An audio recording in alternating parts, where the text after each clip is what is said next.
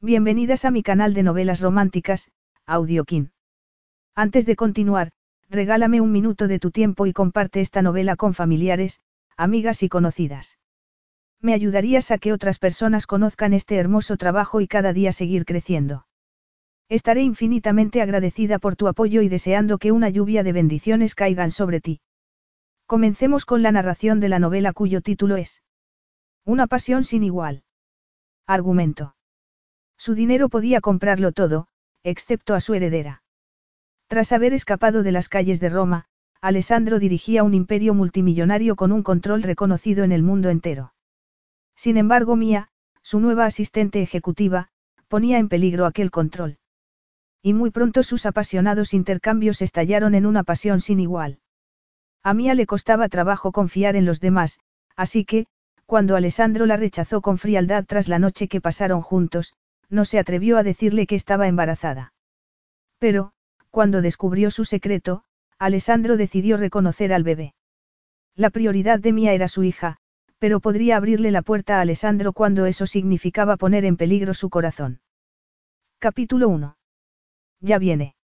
A Mía James se le puso el estómago del revés mientras corría para colocarse detrás de su escritorio con los hombros hacia atrás y la barbilla alta. Está en el ascensor. Los números que había encima de las plateadas puertas brillaron uno detrás de otro. Dos, tres. Mía observó por el rabillo del ojo cómo sus colegas de inversiones Dillar hacían lo mismo que ella, corriendo a sus escritorios y sentándose muy rectos. Eran como colegiales esperando la inspección del director. Un director particularmente estricto e incluso despiadado, Alessandro Costa, conocido por su crueldad, era un multimillonario hecho a sí mismo y desde el día anterior, el nuevo director general de inversiones Dillar. Alessandro Costa se había hecho con la empresa a través de una calculada e inteligente maniobra que dejó a todos los miembros de la compañía impactados, incluido el jefe de Mía y hasta entonces director general, Henry Dillar. El pobre Henry estaba completamente devastado y había envejecido diez años en cuestión de minutos al darse cuenta de que no podía evitar que Costa Internacional se hiciera con el control de las acciones. Todo había sucedido antes de que él tuviera tiempo de darse cuenta de lo que ocurría. 4, 5, las puertas del ascensor se abrieron y Mía contuvo el aliento cuando el nuevo director general de inversiones Dillar las cruzó. Había visto fotos suyas en internet cuando hizo una exhaustiva búsqueda la noche anterior al confirmarse la noticia. Lo que había visto no la había tranquilizado, precisamente. Alessandro Costa era especialista en opas hostiles tras las que despojaba a las empresas de sus activos y sus empleados y las absorbía en su gigantesca corporación, Costa Internacional. Mía trató de no establecer contacto visual con Alessandro Costa, pero se dio cuenta de que no podía dejar de mirarlo. Las fotos de Internet no le hacían justicia. No comunicaban la intensa energía que tenía, como si un campo de fuerza lo rodeara. Tenía el cabello corto y tan negro como la noche, y le enmarcaba un rostro que era todo líneas duras, desde la mandíbula hasta la nariz y las cejas oscuras que enmarcaban los ojos grises y fríos como el acero. Su cuerpo, alto y poderosamente atlético, estaba encajado en un traje de seda gris oscuro hecho a medida.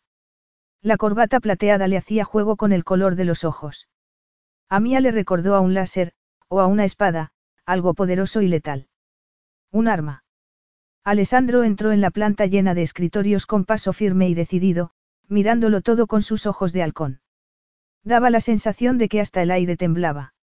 Alessandro Costa era increíblemente intimidante. Mía sabía que su puesto de trabajo estaba prácticamente condenado al despido, pero estaba decidida a hacer algo para conservarlo. Llevaba trabajando en inversiones Dillar desde los 19 años, recién salida de un curso de empresa y tecnología, emocionada y feliz de poder ser finalmente independiente. Había estado durante toda su infancia bajo el control de su autoritario padre, haciendo lo que él mandaba y bailando a su son. Su madre se había mostrado siempre servil y obediente ante él, y Mia había jurado que conseguiría su libertad en cuanto pudiera y que nunca cometería el mismo error que su madre casándose con un hombre encantador y al mismo tiempo controlador, ni con nadie. Alessandro Costa se detuvo en el centro de la planta con los pies abiertos y las manos en las caderas. Parecía un emperador supervisando sus dominios. ¿Quién es Mia James? Preguntó con ligero acento italiano. Mia sintió cómo todas las miradas de la sala se giraban de pronto hacia ella. Como si fuera una niña en el colegio, levantó la mano y confió en que la voz le saliera fuerte. Yo, le pareció que había sonado estridente, agresiva incluso. Alessandro Costa entornó todavía más los ojos mientras la miraba y apretó los labios. Ven conmigo, dijo entrando en el despacho de Henry Dillard, el único espacio privado de la planta. Se trataba de una elegante estancia con paneles de madera y sillones de cuero, bonitos cuadros al óleo y pesadas cortinas. Parecía un club de caballeros, o el estudio de una mansión elegante. Costa se dirigió hacia el enorme escritorio de caoba tras que el que siempre se sentaba Henry mientras Mía tomaba notas al dictado. Era un hombre chapado a la antigua al que le costó incluso informatizar la empresa. Sintió una punzada al pensar que todo aquello había terminado. Henry se había retirado a su hacienda de su rey y no sabía si volvería a verle jamás. Y todo por culpa de este hombre. Alessandro Costa estaba detrás del viejo escritorio de Henry con las manos colocadas sobre la lisa superficie mirándola con ojos magnéticos. Todo su cuerpo irradiaba energía apenas contenida, era un hombre dispuesto a la acción y Mía se puso tensa. Te necesito, afirmó Costa. Y absurdamente, aquellas palabras hicieron que el corazón le diera un vuelco. No lo decía de aquel modo, por supuesto que no, pero tal vez significaba que podría conservar su empleo. Sí. Sí, al menos por el momento, Costa estiró la espalda y la miró con frialdad. ¿Cuánto tiempo llevabas como secretaria de Dillar? Siete años. Entiendo. Y por lo que parece, Dillar estaba un poco anticuado. Y muchos de sus clientes también, por supuesto.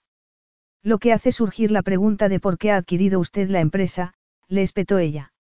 Costa alzó las cejas sin apartar la mirada de ella, y algo cobró vida en mía. Algo que desde luego no iba a reconocer. Sí, verdad. Comentó él. Por suerte no es algo de lo que tú tengas que preocuparte. Y aquello la puso firmemente en su sitio. Muy bien, no apartó los ojos de su mirada de acero, aunque le costó. Cada vez que lo miraba sentía que algo en ella se encendía de un modo que no le gustaba. Aquel hombre era muy intenso y daba miedo, pero también había algo que la atraía, algo en su fiera energía, en su increíble concentración. Entonces, ¿para qué me necesita? Preguntó decidiendo que mantener la conversación encauzada era lo mejor que podía hacer. Necesito tus conocimientos sobre los clientes de Henry para poder lidiar con ellos adecuadamente.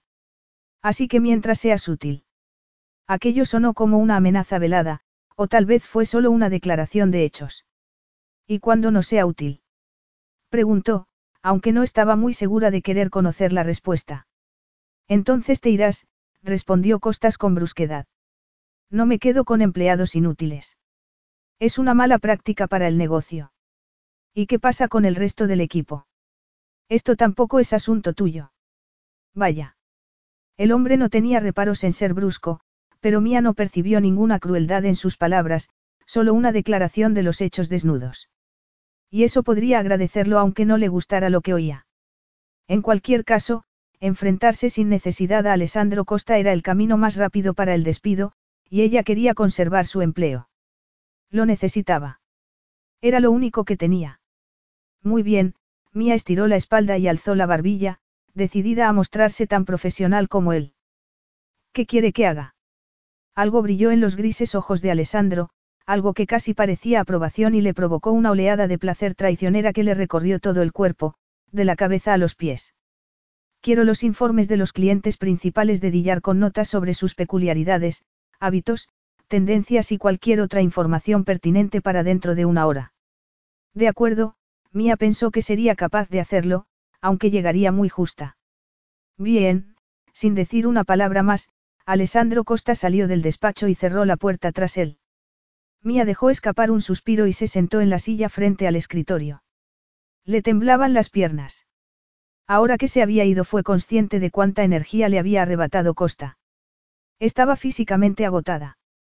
Y también, afectada. La personalidad fuerte de aquel hombre era solo una parte de su intenso carisma. Mía se levantó. Tenía que demostrarle a Alessandro Costa que era absolutamente útil. Esencial, incluso. ¿Por qué no estaba preparada para enfrentarse a la alternativa? Salió a toda prisa del antiguo despacho de Henry y se sentó en su mesa, que estaba justo fuera. La gente que había estado esperando la llegada de Costa se había dispersado y estaban todos en sus escritorios, fingiendo que trabajaban. Pero ella tenía que concentrarse. Tenía un trabajo que hacer. Inversiones Dillar era todavía más caótico de lo que había imaginado. Tras una mañana de reuniones con los empleados y tras supervisar el estado de la empresa, Alessandro Costa solo podía sentir desprecio por Henry Dillar, un hombre cuyo afable exterior escondía una terrible debilidad, una debilidad que había provocado la inevitable pérdida de su compañía, los activos de sus clientes y el bienestar de sus empleados. Alessandro se alegraba de haber puesto fin a su ineptitud disfrazada de benevolencia. Al negarse a estar a la altura de los tiempos que corrían y buscar nuevas oportunidades e inversiones, Henry Dillar había llevado a su empresa y a su cartera de clientes a la bancarrota. Si Alessandro no se hubiera apoderado de la firma lo habría hecho otro. Pero mejor que fuera él. Aquel era su ámbito de competencia y la misión de su vida, hacerse con empresas fracasadas o corruptas y convertirlas en algo útil o desmantelarlas por completo. Tendría que despedir al menos a un tercio de los empleados que había conocido ese día. Siempre procuraba transferir a la gente a otros puestos dentro de su cartera de empresas, pero la mayoría de los empleados que había conocido ese día no se merecían esa oportunidad. La secretaria de Dillar, Mia James, era sin embargo una excepción. A su pesar, Alessandro se había sentido intrigado por ella. Era guapa a su manera, inglesa y aburrida, pelo rubio y liso, ojos azules, alta y de complexión atlética, sin curvas que llamaran la atención. Competente en todos los sentidos, y desde luego no se trataba de la clase de mujer que normalmente despertaría su interés sexual. Y, sin embargo, lo intrigaba. Y no le gustaba que eso le pasara, y menos con una secretaria a quien seguramente trasladaría lo antes posible porque a él le gustaba trabajar solo. Solo sabía conducir su vida en soledad, lo había aprendido en la infancia y lo había pulido en la edad adulta, y no creía que lo fuera a cambiar. Nunca. Mia James lo estaba esperando en el despacho de Dillar cuando entró una hora más tarde puntual. Alessandro siempre llegaba puntual y mantenía su palabra. ¿Y bien? Le preguntó. ¿Tienes los informes? Ella se había levantado en cuando Alessandro entró, y se fijó aunque no quiso en sus largas y esbeltas piernas encajadas en medias negras, los pies calzados en zapatos negros de tacón bajo. Llevaba una falda negra de tubo, chaqueta y una blusa blanca. Tenía el cabello rubio y largo recogido con una pinza. No podía ponerle ni una pega y, sin embargo, se sentía incómodo. Irritado incluso por su interés en ella y por su presencia. No le gustaba que la gente lo afectara. Él no trabajaba las emociones, y desde luego no actuaba acorde a ellas. Su perturbadora infancia era la prueba del poder de las emociones y de su peligro y por eso Alessandro necesitaba tener el control. Siempre. Lo tengo todo aquí, dijo Mía con voz firme y calmada. Informes personales e información relevante de los diez clientes más importantes de Dillar. ¿Y cómo has determinado que son los más importantes? Preguntó Alessandro con tono seco. Ella lo miró con sus ojos azules. No parecía afectada por su tono. Son los mayores inversores, y los que más tiempo llevan con Dillar. No mordió el anzuelo de su irritabilidad, un punto más a su favor que sin embargo lo enfadó todavía más. Alessandro se sentó tras el escritorio y le hizo un gesto con la mano para que se acercara. Enséñamelo. Mía vaciló durante un instante apenas perceptible. Luego agarró la pila de carpetas y se acercó al escritorio, colocándolas delante de él y abriendo la primera. James Davis, un millonario que creó su propia empresa para manejar sus intereses financieros. Dinero heredado. Generoso hasta el extremo. Amable y de trato fácil, pero con poco sentido común. Hablando claro, no tiene problemas en seguir el camino que le marquen. Alessandro guardó silencio, impresionado a su pesar por lo rápido y claro que Mia había resumido al cliente. Le había dado la información relevante, sin nada innecesario, tal y como quería.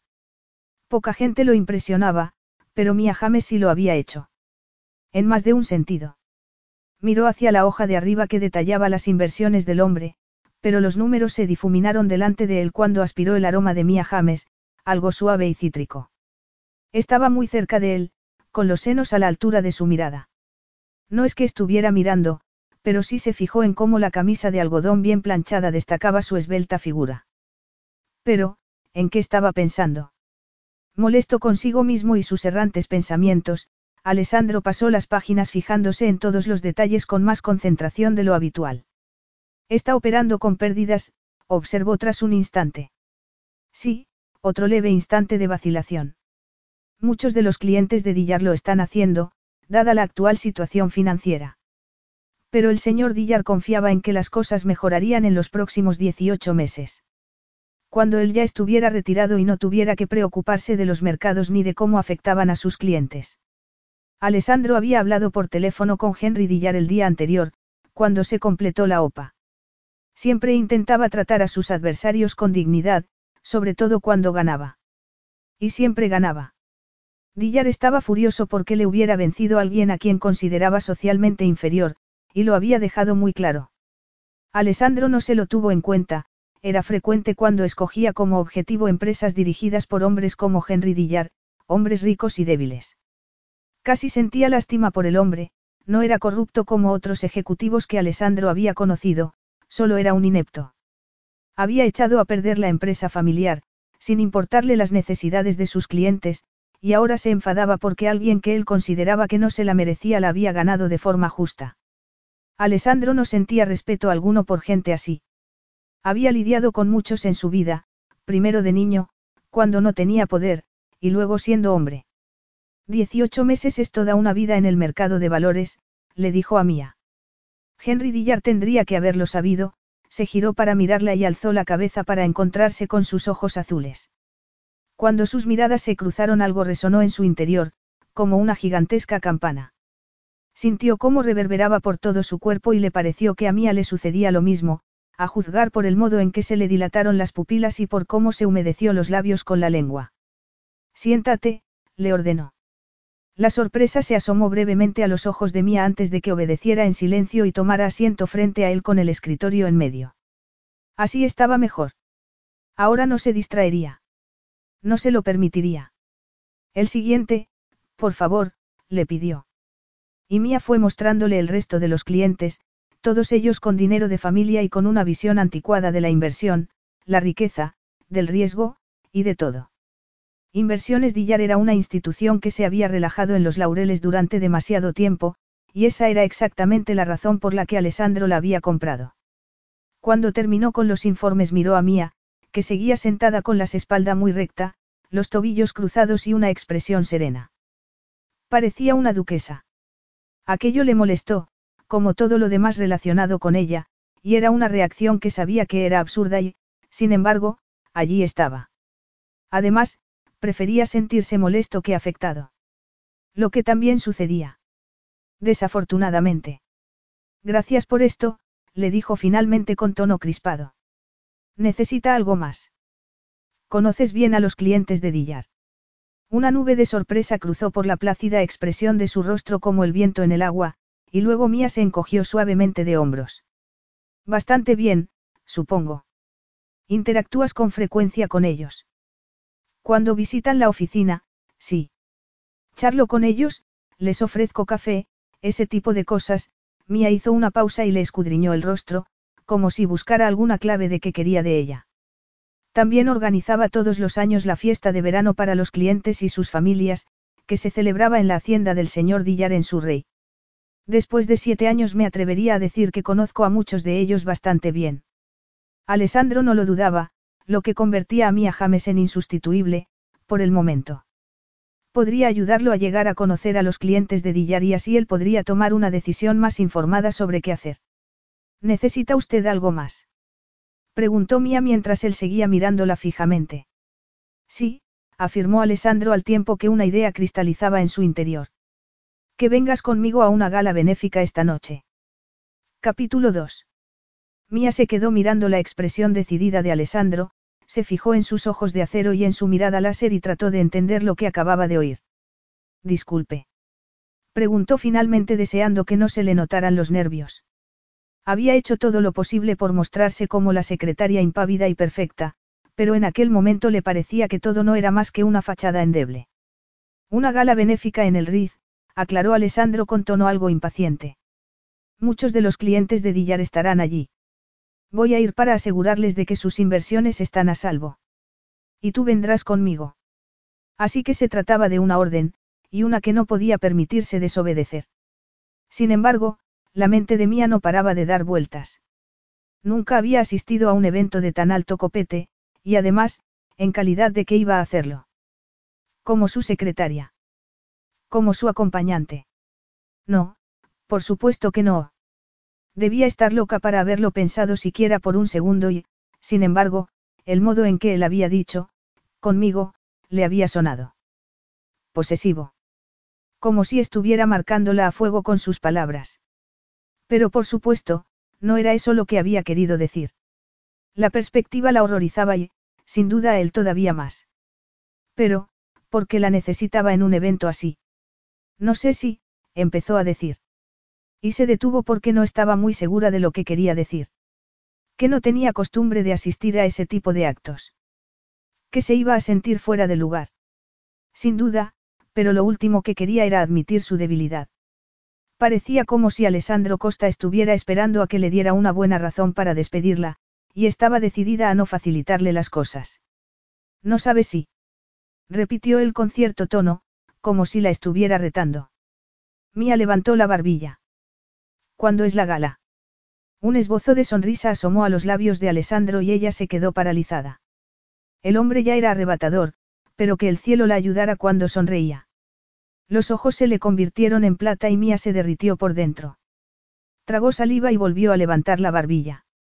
A las siete. La mente de Mía empezó a discurrir a toda máquina. Sin duda se trataba de un evento en el que el atuendo de gala era necesario, y su único conjunto adecuado era un vestido de cóctel básico negro bastante soso. Estaba en su apartamento de Wimbledon, tardaría casi una hora en llegar hasta allí y luego tendría que volver. ¿Qué ocurre? Preguntó Alessandro, que ahora ya sonaba sin duda irritado. Porque parece que esto te resulta imposible, cuando puedo asegurarte que sí lo es. Por nada, se apresuró a decir Mía. Estaré lista a las siete. Siete menos cuarto, matizó él. En punto. Me gusta ser puntual. Mía regresó a su escritorio y no fue capaz de concentrarse en nada. Aunque tampoco era que tuviera mucho que hacer. Estaba en el limbo, igual que todos los demás, esperando a que Alessandro Costa decidiera cómo manejar su última adquisición y si al día siguiente seguirían conservando su puesto de trabajo. Unos minutos después de que hubiera salido del despacho, Alessandro hizo lo mismo sin dedicarle ni una mirada. Cuando entró en el ascensor, Mía trató de no fijarse en cómo la cara tela del traje se le ajustaba a los hombros, o cómo le brillaba el pelo negro como el azabache bajo la luz. De hecho, pensó, aquel era un buen momento como cualquiera para volver a su apartamento y recoger el vestido. El corazón le latía con fuerza dentro del pecho cuando agarró el bolso y salió, medio temerosa de tropezarse con Alessandro y tener que lidiar con su ira. Era la hora de comer y tenía un motivo para dejar la oficina, pero su puesto de trabajo estaba en la cuerda floja. Una hora y media más tarde, Mía estaba corriendo sin aliento hacia el ascensor con el vestido y los zapatos apretados contra el pecho en una bolsa. Y cuando las puertas se abrieron, entró, y se topó de bruces con Alessandro Costa. Se quedó sin aliento, y se hubiera estampado contra él si Alessandro no le hubiera puesto las manos sobre los hombros para estabilizarla. Durante un segundo su cercanía la embriagó, el poder y el calor de Alessandro surgían de su cuerpo en oleadas embriagadoras. La mente se le nubló y luego se le quedó en blanco. Puso las palmas de las manos en su musculoso pecho y abrió los dedos instintivamente, como si quisiera sentir más de él.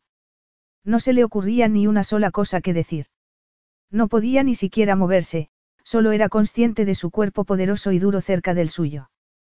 Si balanceaba ligeramente las caderas, lo rozaría. Entonces Alessandro la soltó y dio un paso atrás con los labios apretados mientras le dirigía una mirada despectiva. ¿Dónde has estado? Lo siento, me buscaba. Quería los informes de los clientes menos importantes de Dillar. Creías que me conformaría solo con los diez primeros. Sonó cortante incluso para él, tenía el cuerpo tirante por la tensión apenas contenida. Lo siento, he salido a comer. Una hora y media. Mía sacudió la cabeza y sintió cómo se le sonrojaban el cuello y el rostro. Se estaba temiendo exactamente este escenario, y ahora era una realidad que no sabía cómo manejar. Alessandro seguía estando muy cerca y, cada vez que Mía respiraba aspiraba el aroma de su loción para después del afeitado, sentía su calor. No, por supuesto que no, estiró la espalda y trató de agarrarse a los últimos jirones de compostura que le quedaban. ¿Podría hacer esto? Tenía que hacerlo. Ya que lo pregunta, he ido a mi apartamento para buscar un vestido que ponerme esta noche. Pero enseguida preparo los otros informes. Alessandro se la quedó mirando durante un angustioso momento antes de asentir brevemente con la cabeza. Muy bien. Quiero los informes de los demás clientes para dentro de una hora. A Mía no le cabía la menor duda de que estaría contando el tiempo al segundo. Una vez de regreso en su escritorio, colgó el vestido en la puerta y corrió a recopilar los informes. Iba a ser difícil tenerlo todo listo en una hora, pero le demostraría a Alessandro que era capaz de hacerlo. Consiguió reunir todo con dedos ágiles y mente despierta y apuntar las notas relevantes. Entró en el despacho de Henry, ahora el de Alessandro, justo un minuto antes de la hora. Alessandro consultó su reloj cuando Mía cruzó las puertas y luego esbozó una de sus tenues sonrisas durante un segundo. Impresionante, dijo tras un momento. Parecía admirado, aunque a regañadientes. No pensé que podrías hacerlo en una hora. Me subestima usted, señor Costa. Alessandro se la quedó mirando y Mía sintió que todo su cuerpo empezaba a bullir. Tal vez, murmuró estirando el brazo para que le entregara los informes. Mía se los pasó y luego los fue repasando con él sentada enfrente al otro lado del escritorio. ¿Necesita algo más? Preguntó cuando hubieron repasado todos los informes. Sí, respondió Alessandro con sequedad. Enséñame tu vestido. Mía abrió la boca y luego la cerró de golpe. Mi, vestido. Sí, tu vestido. Quiero asegurarme de que es adecuado. Vas a ser mi acompañante, y tu aspecto es importante. Su acompañante, la mente de Mía empezó a dar vueltas a toda prisa. Sin duda no estaría sugiriendo. Vamos a acudir juntos, le aclaró él como para destacar la absoluta imposibilidad de lo que ella pudiera estar pensando. Debes ir adecuadamente vestida. Y ahora enséñame el vestido. Mía se levantó del asiento sin decir nada. No tenía ni idea de qué consideraba Alessandro Costa, adecuado, pero le daba la impresión de que su vestido de cóctel comprado en las rebajas no iba a estar a la altura. A menos que quisiera que fuera discreta, incluso invisible, como había deseado Henry Dillard. Como Mía estaba acostumbrada desde niña, deslizándose entre las sombras sin atraer la atención sobre sí misma para no provocar la ira de su padre. Y la verdad era que no tenía muy claro si sería capaz de ser de otra manera. Fue a buscar el vestido y se lo mostró al volver al despacho. Servirá. Preguntó, incapaz de evitar un ligero temblor de voz. Su jefe no le había supervisado nunca antes el vestuario y no le gustaba. ¿Pretendes llevar, eso? Alessandro parecía escandalizado y completamente despectivo. ¿Quieres que te confundan con una de las camareras? Mía alzó la barbilla. Es absolutamente apropiado. Es absolutamente horrible. No puedes ir con eso, afirmó Alessandro con rotundidad. No tengo nada más, reconoció ella. Así que si quiere que vaya. Entonces me aseguraré de que lleves otra cosa, murmuró Alessandro sacando el móvil del bolsillo. No iré contigo del brazo como si fueras una cenicienta vestida de harapos. Entonces, vas a ser mi hada madrina. Preguntó Mía con acidez tuteándole sin darse cuenta. Los ojos de Alessandro brillaron como plata líquida y esbozó una media sonrisa. Vaya, es la primera vez que alguien me llama así, dijo sonriendo un poco más. Mía se forzó a apartar la vista. Alessandro se alejó un poco de ella mientras hablaba por teléfono y pedía una estilista personal que se personara de inmediato en la oficina. Su mano derecha, Luca, se puso al instante a ello. Alessandro colgó y se giró para mirar a Mía, tratando de no fijarse en cómo le subía y le bajaba el pecho con cada agitada respiración. Estaba claro que no le gustaba que él decidiera lo que tenía que ponerse, aunque debería agradecerle que hubiera vetado su elección. El vestido negro tenía un aspecto barato y aburrido. No veo por qué tengo que llevar un vestido elegante, voy como secretaria. Dijo ella haciendo claramente un esfuerzo por moderar el tono. Ni tampoco entiendo por qué tengo que ir a esa gala. Tienes que ir porque habrá muchos clientes de Dillar allí, respondió Alessandro. Y tú los conoces mejor que yo. Necesito tus conocimientos en esta materia, y necesito que lleves un vestido adecuado para la ocasión. Así que te pido que elijas algo que te guste de la selección que te va a traer la estilista. Hasta que llegue, puedes volver al trabajo. Mila asintió brevemente con la cabeza, se giró sobre los talones y salió del despacho cerrando la puerta con una firmeza que casi podía considerarse portazo. Aquello enfadó a Alessandro, pero al mismo tiempo le hizo gracia. Normalmente no le gustaba que la gente se opusiera a él, odiaba cualquier señal de falta de respeto o desobediencia. Sin embargo, aunque la rebeldía de Mía le molestaba, aquella chispa de desafío, también le encendía en cierto modo. Aquella certeza le hizo sentirse incómodo. Se sentía atraído por ella, reconoció a regañadientes, y aquello era algo que sin duda podía y debía controlar. No había sitio para la atracción en el lugar de trabajo, y el autocontrol había sido siempre su credo personal, su modo de vivir. Lo que le había hecho mantenerse en la cima. Nunca sería como su madre, cuya vida había sido arrojada a las olas de los deseos de otras personas. Su pobreza material y mental habían provocado que fuera constantemente vulnerable y buscara el amor en relaciones inestables y superficiales. Alessandro nunca sería así, nunca estaría a merced de otra persona ni aunque sintiera deseo. Y, sin embargo, era consciente del hecho de aquella atracción, y también de que sus ganas de ver a Mía vestida con un atuendo apropiado no eran tan profesionales como le había hecho creer. Tal y como ella había señalado, como secretaria de Dillar podía acudir perfectamente con un vestido sencillo. Pero él no quería ver a Mía con una bolsa de basura. Unos minutos más tarde, Luca le envió un mensaje diciéndole que la estilista había llegado, y Alessandro se puso de pie para ir en busca de Mía. Estaba en su escritorio, y cuando él se acercó por detrás y miró la pantalla de su portátil, una ola de descontento lo atravesó. Estás trabajando en tu currículum. Ella se revolvió incómoda en la silla y abrió los ojos de par en par alarmada al verle mirar la pantalla, pero cuando habló lo hizo con voz serena. Para cuando ya no sea, útil.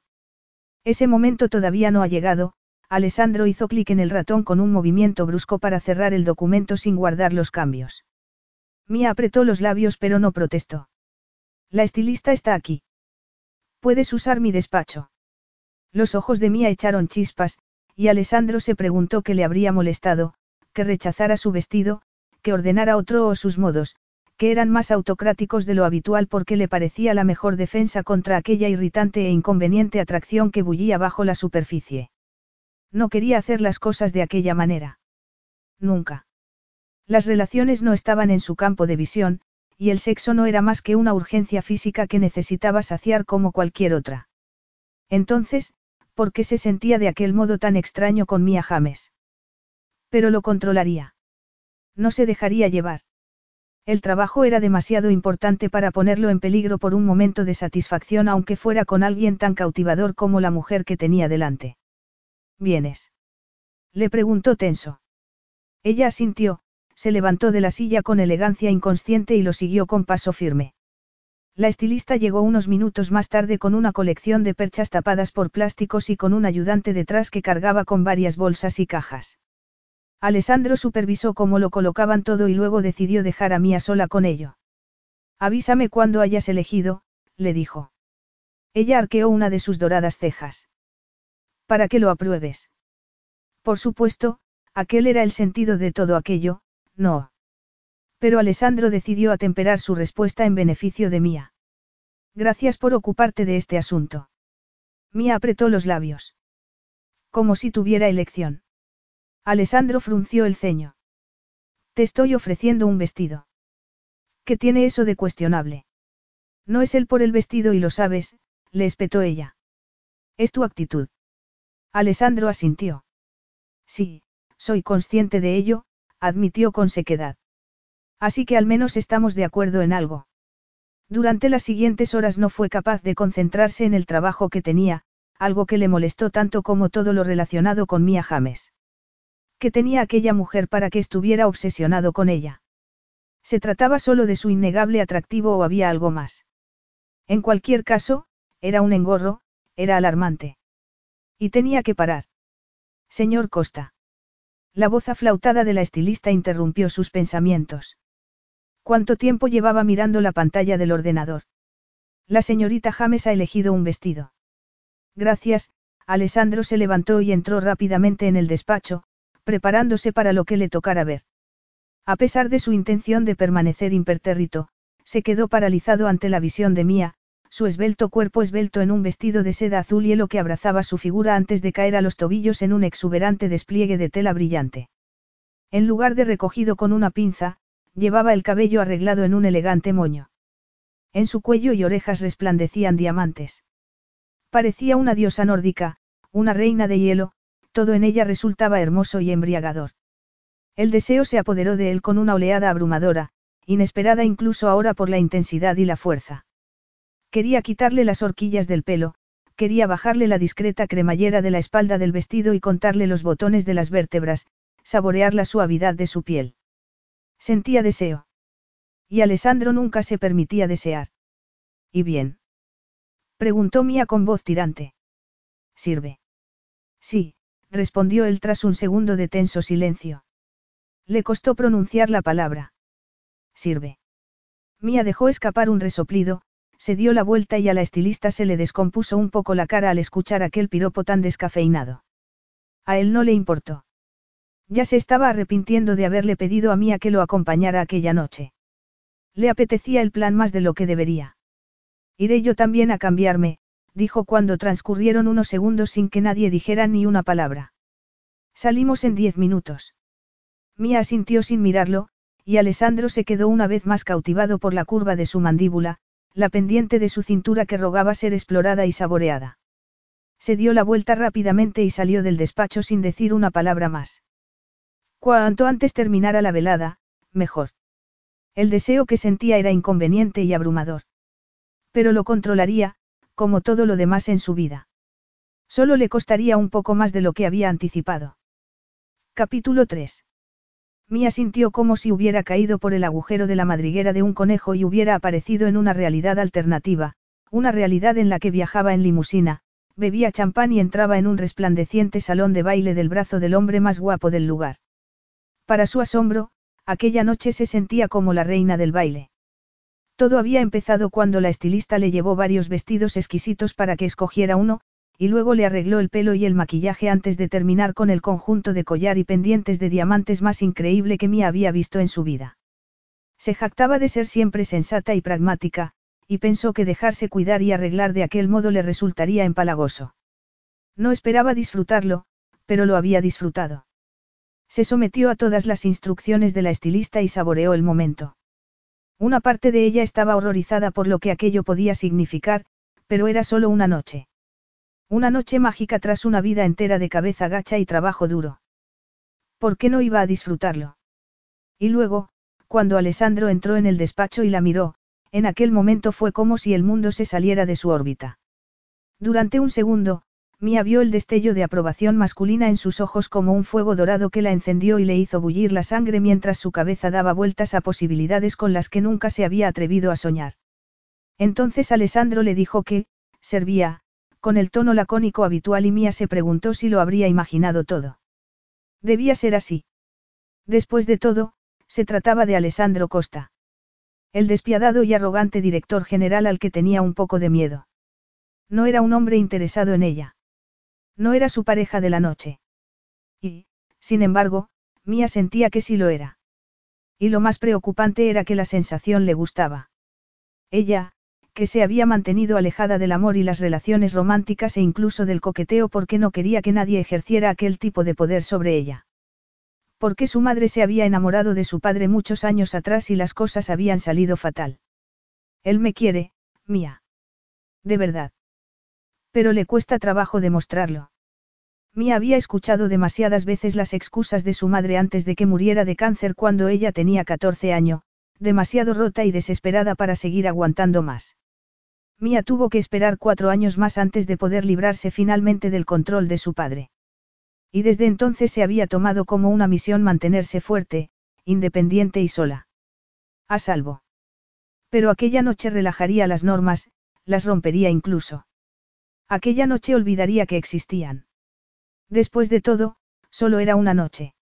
Una única y maravillosa noche en la que podría fingir durante unas horas que era Cenicienta y que estaba en el baile con su príncipe azul antes de que el reloj marcara inevitablemente la medianoche.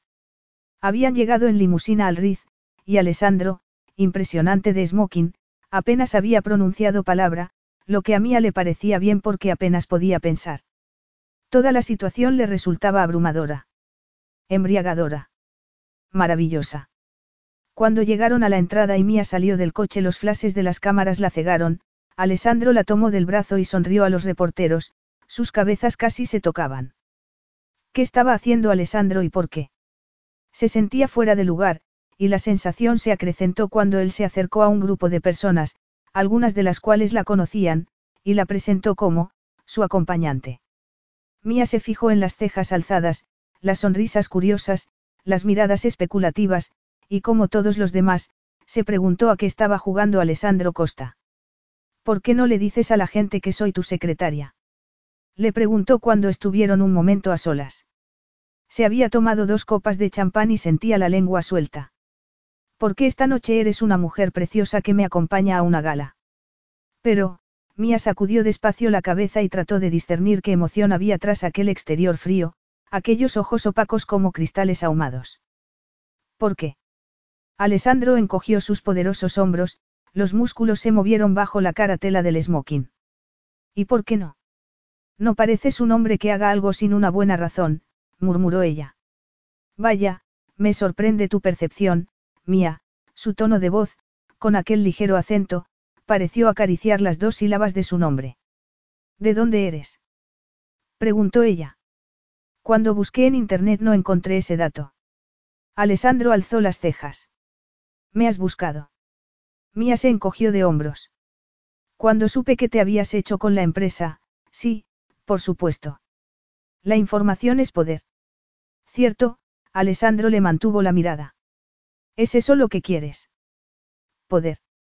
Quiero conservar mi trabajo, dijo ella tras una pausa de un segundo.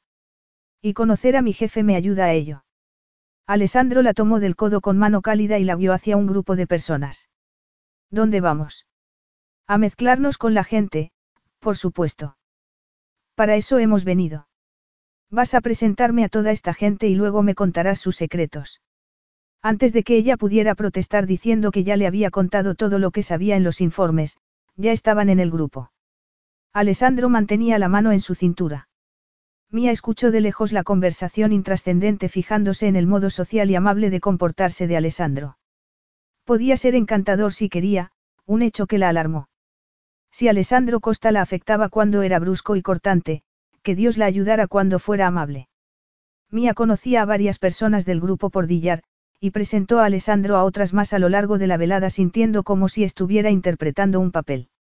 Su único objetivo ahora era llegar al final de la noche sin avergonzarse a sí misma ni perder completamente la cabeza por el hombre que tenía al lado.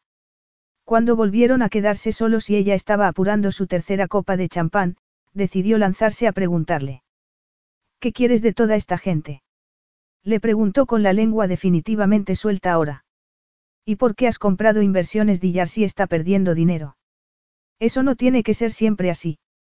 Y, sin embargo, un hombre como tú, Mía sacudió la cabeza. Un hombre como yo. Repitió él. ¿Qué quieres decir con eso exactamente? Preguntó acercándose más. ¿Qué sabes de mí tras buscarme en Internet, Mía? Alessandro no había pretendido hacerle aquella pregunta, pero sentía curiosidad a su pesar. Bueno, Mía se humedeció los labios, lo que provocó en él una punzada involuntaria de deseo. Te apoderas de empresas, las dejas sin recursos, despides al 90% del personal y luego incorporas las empresas a costa internacional. Aquella era la síntesis sin ser completamente cierto, pero Alessandro no estaba por la labor de defender sus acciones. Hablaban por sí mismas. Vas a hacer lo mismo con Dillar. Mía alzó un poco la barbilla. Vas a despedir a todo el mundo. Te diviertes arruinándole la vida a la gente. Alessandro se la quedó mirando un instante luchando contra el deseo de explicarle la verdad de su misión. Pero no. No quería que su opinión le importara. ¿A ti qué te parece? Preguntó tratando de sonar despreocupado. Mía sacudió lentamente la cabeza. No me pareces cruel. La prensa te dibuja como una especie de vaquero, alguien que surgió de la nada y que experimentó un ascenso meteórico. Alguien que no es completamente honorable, pero tampoco cruel. Bueno, pues se equivocan, afirmó Alessandro despreocupadamente, aunque sintió aquellas palabras como cuchillas en la piel. No soy respetable en absoluto. ¿Y qué pasa con los empleados que despides? Personas inocentes, no te importan. Más de lo que ella sabría nunca. Los ojos de Mía echaron chispas al ver que no respondía. Pues debería importarte. La prensa dice que te criaste en un entorno pobre. En una barriada de Nápoles. Es cierto. Sí, Alessandro hizo lo posible por parecer aburrido. De hecho lo estaba. Lo último que quería era hablar de su patético pasado, el interminable. Caos de mudarse de un apartamento mugriento a otro, las temporadas en hogares de acogida cuando su madre perdió su custodia, los trabajos interminables que había aceptado limpiando oficinas, los incontables novios que se buscó para intentar desesperadamente mitigar la tristeza de su vida. Entonces, si sabes lo que significa ser pobre, vivir al límite, ¿cómo puedes despedir a la gente así? Porque sé lo que es el trabajo duro, afirmó Alessandro con tono helado.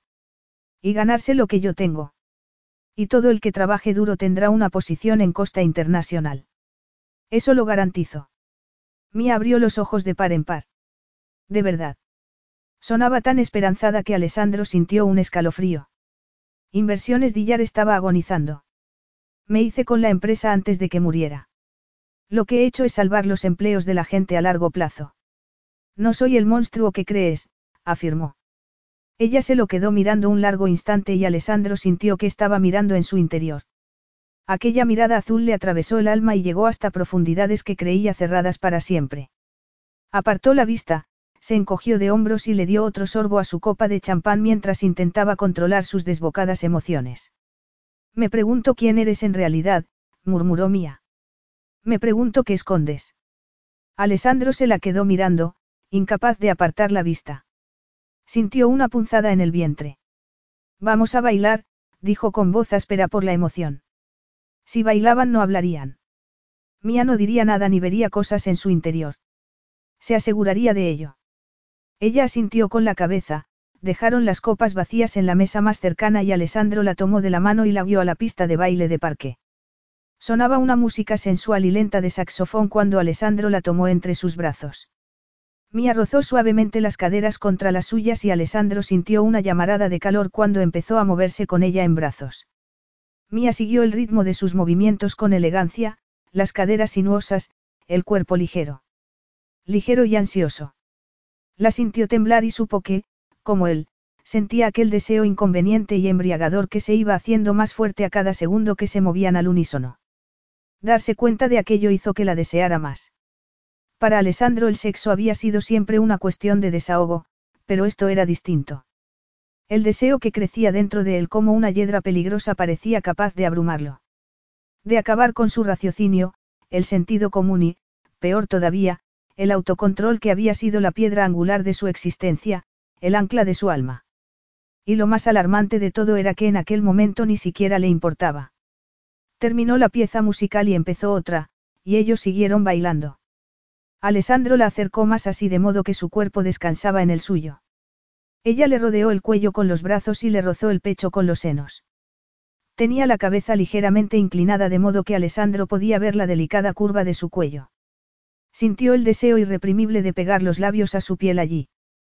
Podría hacerlo, y en aquella nebulosa de deseo, cansancio y champán, no podía recordar una sola razón para no hacerlo. Entonces Mía echó la cabeza hacia atrás y su mirada se clavó en la suya. Era como si estuvieran compartiendo una conversación en el silencio, un anhelo compartido y un deseo profundo, una pregunta y una respuesta, todo encapsulado en una única y ardiente mirada. Ninguno de los dos dijo ni una palabra, pero Alessandro sintió como un escalofrío recorría el cuerpo de Mía mientras la sostenía entre sus brazos. Lo poco que le quedaba de cordura desapareció. Vámonos, dijo con voz áspera de deseo. ¿Dónde? murmuró ella entre sus brazos. Donde sea. Mía abrió los ojos de par en par y entreabrió los labios. Tragó saliva y Alessandro esperó su respuesta, la que ya le había dado en el anhelo silencioso de su mirada. La canción terminó y sus cuerpos se pararon.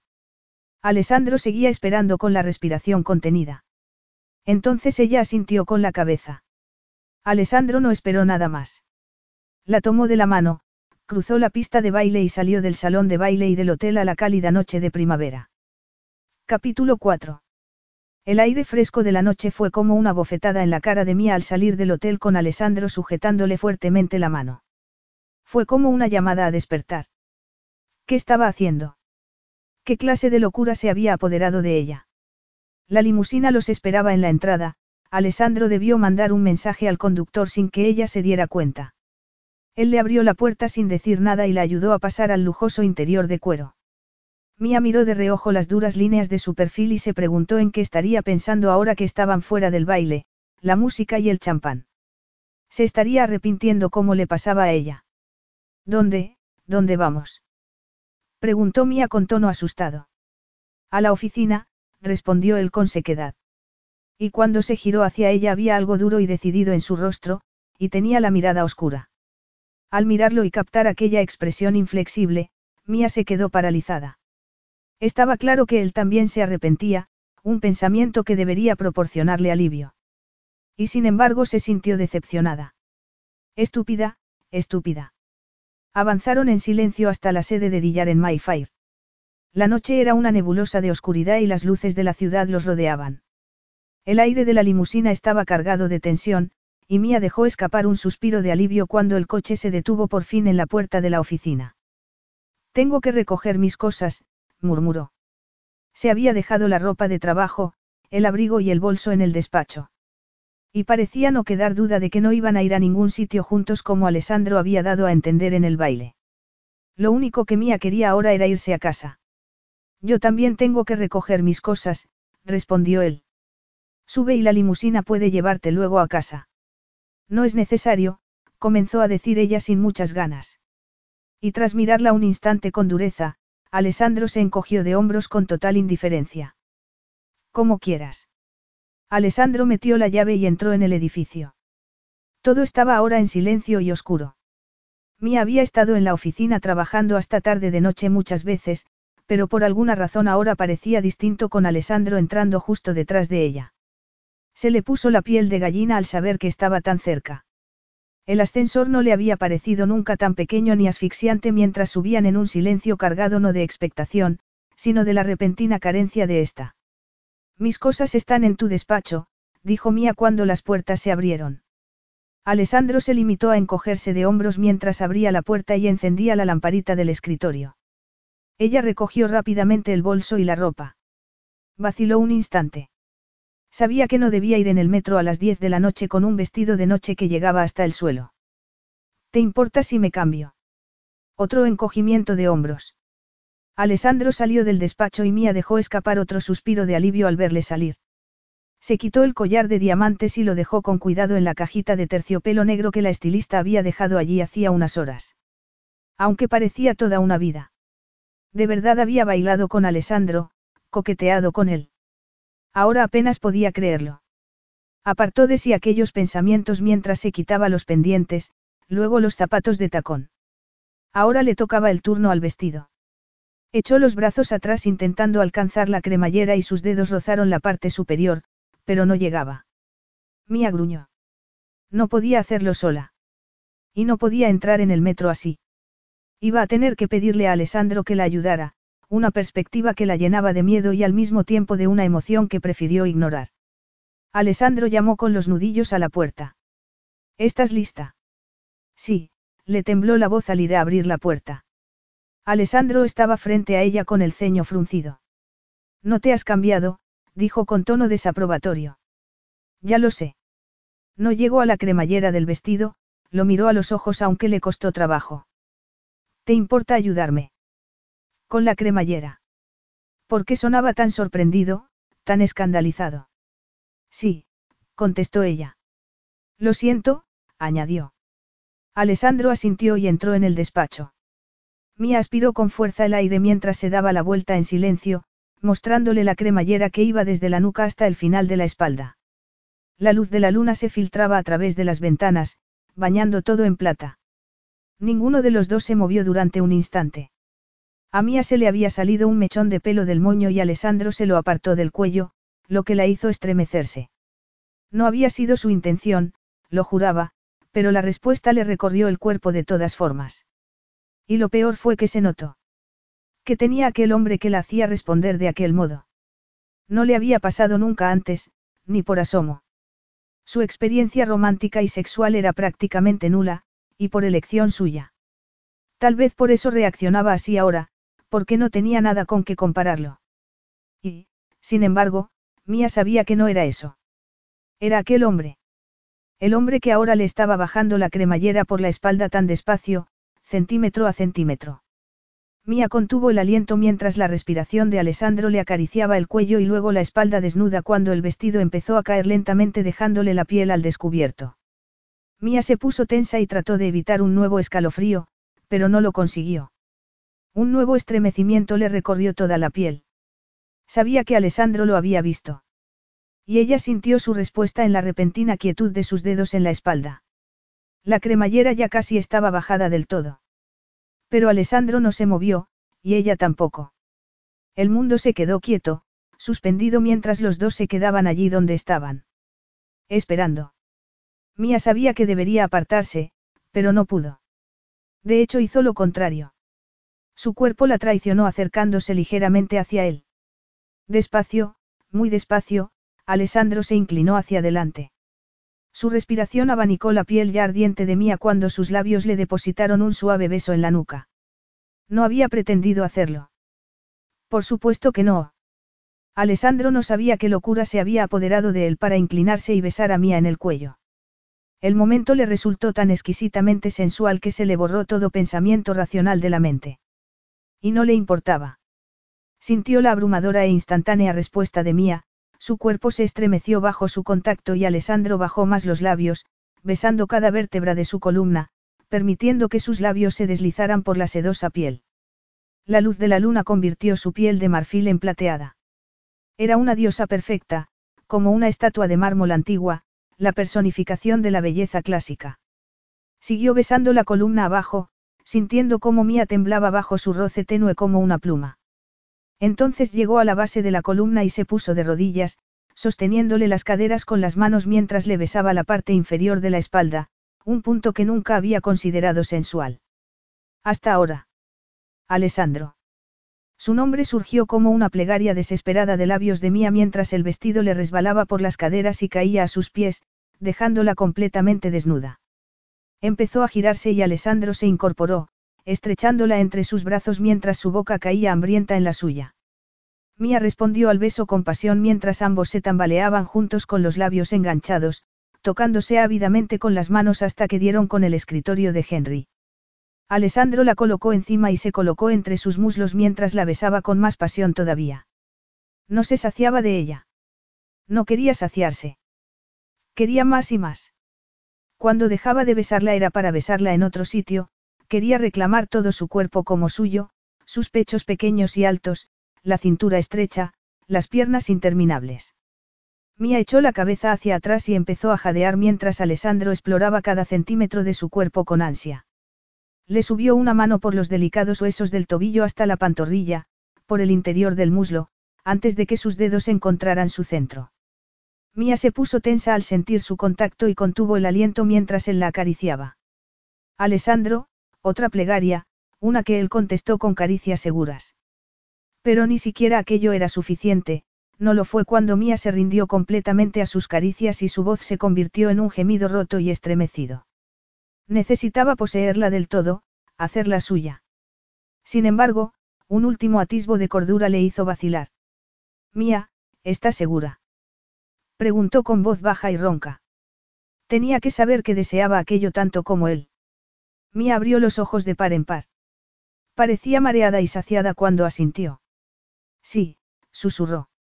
Sí. Alessandro no necesitó más ánimos. Le abrió más los muslos mientras se quitaba la ropa. Unos segundos más tarde que le parecieron una eternidad, entró en ella gimiendo de placer. Mía soltó un gemido asombrado y él se quedó muy quieto, paralizado por el asombro. No podía creer lo que acababa de pasar.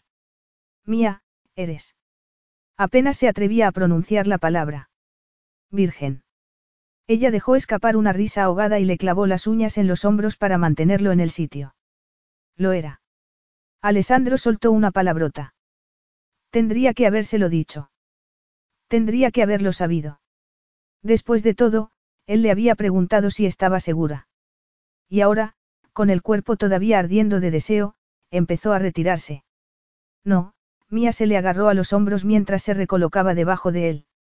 Estoy bien, se movió de nuevo, abriendo el cuerpo debajo del suyo, invitándole a seguir más allá, y cuando Alessandro sintió su acogedor calor supo que era un hombre perdido.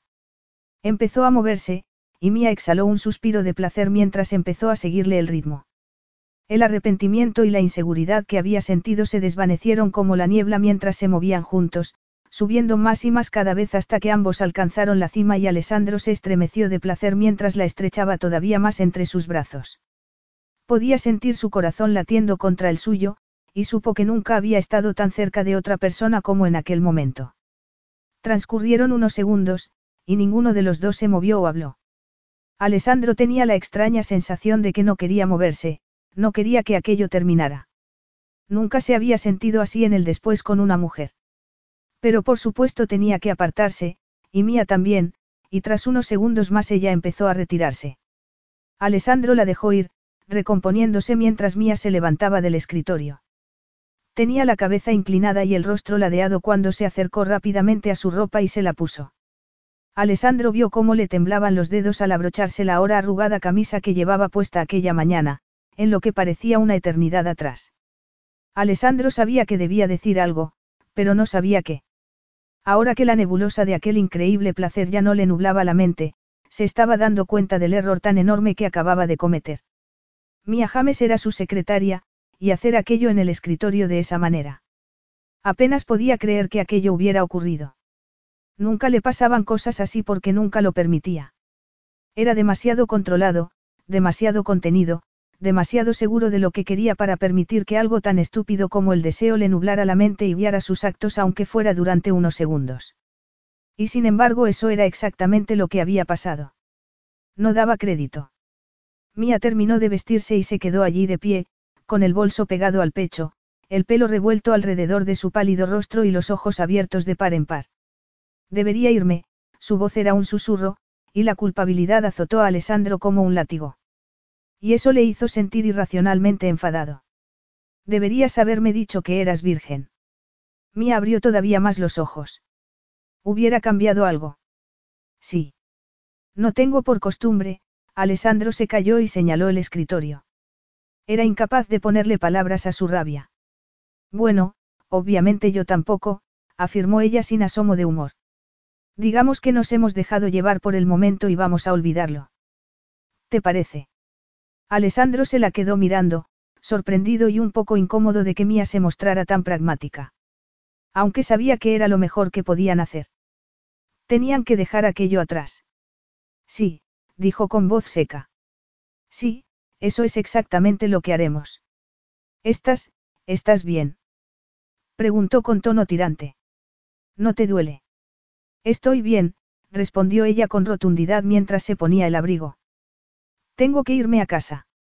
Se dirigió hacia la puerta, pero Alessandro la detuvo con una mano. Ella dio un respingo al sentir su contacto, lo que le dolió. Mía, por favor, no te vayas así. Ella alzó una ceja. ¿Y cómo se supone que tengo que irme? Alessandro no supo qué responder, ni siquiera sabía qué quería. Vete en la limusina, dijo finalmente. Será más seguro y más agradable. Ella se lo quedó mirando un instante. Su rostro era como una máscara, y Alessandro fue consciente de lo poco que le estaba ofreciendo. Un medio para volver a casa. Pero no sabía qué otra cosa podía darle. Muy bien, dijo Mía. Entonces le soltó el brazo y salió por la puerta. Capítulo 5. Mía se despertó con la luz brillante del sol invernal filtrándose por la ventana de su dormitorio, tenía la mente algo confusa por las tres copas de champán que se había tomado la noche anterior y el cuerpo le dolía en todo tipo de zonas inesperadas. Durante un segundo se limitó a quedarse allí tumbada, disfrutando del sol, y entonces el recuerdo la atravesó cuando los acontecimientos de la noche anterior se repitieron en su cabeza. ¿En qué estaba pensando? Durante el trayecto de media hora la noche anterior en la limusina estaba demasiado mareada para considerar verdaderamente lo que había sucedido o las consecuencias potenciales, así que simplemente puso la mente en blanco, se quitó la ropa y se metió en la cama en cuanto llegó a casa con la intención de dormirse y olvidar, pero no pudo. ¿Cómo era posible que hubiera perdido la virginidad con Alessandro, sobre el escritorio de Henry Dillard? Ahora, con la fría luz de la mañana, dejó escapar un gemido ahogado. Sí, había sido increíble. No había forma de negar aquella verdad abrumadora. Había sido transportada a un mundo de placer que no sabía ni que existía y sin embargo. Mía se levantó de la cama y se metió en la ducha. Sabía que tenía ir a trabajar y seguir adelante. Tenía que enfrentarse a Alessandro aunque la perspectiva la horrorizara. Y a juzgar por su reacción de la noche anterior, él se arrepentía tanto como Mía de su encuentro, lo que suponía un alivio y al mismo tiempo un insulto. Pero lo mejor para los dos era mirar hacia adelante, fingir que aquello nunca había pasado, si eran capaces. Mía sentía que tenía el recuerdo de Alessandro grabado en el cerebro y en la piel. Pero tenía que olvidarlo porque la alternativa le resultaba inconcebible. Salió de la ducha y se vistió con una falda recta y camisa azul marino y gris. Se recogió el pelo en un moño tirante, decidida a mostrar un aspecto de secretaria eficaz y no el de una mujer que había tenido relaciones sexuales en un despacho vacío. Porque, después de todo, ella no era así. En absoluto. La oficina estaba muy tranquila cuando Mía salió del ascensor. Todo el mundo trabajaba en silencio con la cabeza gacha, como si estuvieran preocupados. Alessandro no había despedido a nadie todavía, y si lo que había dicho la noche anterior era cierto, tal vez no lo haría. Pero, ¿cuál era el hombre real? El amante que le había mostrado una cierta vulnerabilidad en la mirada o el magnate sin escrúpulos que todos decían que era. En cualquier caso, daba lo mismo. Mía dejó escapar un suspiro de alivio al sentarse en su escritorio y no ver a Alessandro por ninguna parte. Con un poco de suerte no tendría que verlo en todo el día. Organizaría los informes que él le había pedido ayer y actualizaría su currículum por si acaso. Después de eso solo tendría que fingir que estaba ocupada hasta que Alessandro le diera algunas directrices. Pero en cuanto se hubo sentado, se abrieron las puertas del ascensor y Alessandro salió emanando poder y autoridad con su traje azul marino. Mía se puso tensa, y la mirada gris como el acero de Alessandro se clavó en la suya antes de que él señalara la puerta del despacho con la cabeza. Señorita James. Mía se levantó con piernas temblorosas y lo siguió. El corazón le latía con fuerza dentro del pecho cuando cerró la puerta tras ella tratando de no mirar el escritorio. Clavó la vista en un punto indefinido de la pared, porque tampoco estaba preparada para mirar el rostro de Alessandro y ver qué expresión tenía, de desprecio, de deseo o solo de recuerdo. No podría soportar ninguna. Alessandro se aclaró la garganta. Anoche, comenzó a decir. Pero se detuvo. Mía hizo un esfuerzo por mirarlo aunque todo en ella se resistía. Tenía una expresión velada, no se podía saber qué estaba pensando, pero se estremeció al ver la frialdad de sus ojos. Hizo un esfuerzo por hablar aunque tenía los labios secos y su voz era apenas un hilo. Lo de anoche no pasó. Me gustaría estar de acuerdo contigo, pero no puedo, Alessandro la miró fijamente. No utilizamos ningún método anticonceptivo. Ella le mantuvo la mirada y trató de hablar lo más calmadamente posible cuando respondió. Estoy tomando la píldora. Alessandro alzó las cejas. Parecía escéptico. Ah, sí. A pesar de no. Sí, le atajó ella. Para regularme el periodo, por si quieres saberlo. Pero aquella mañana había olvidado tomarla por el cúmulo de emociones. Y ahora que lo pensaba, con la noticia de la OPA tampoco la había tomado el día anterior. No le pareció importante considerando que no tenía vida sexual y, sin embargo, ahora. Mía tragó saliva. Sería muy grave haberse saltado dos. Se tomaría una más tarde por si acaso. El riesgo era tan pequeño que no valía la pena hablarle a Alessandro al respecto.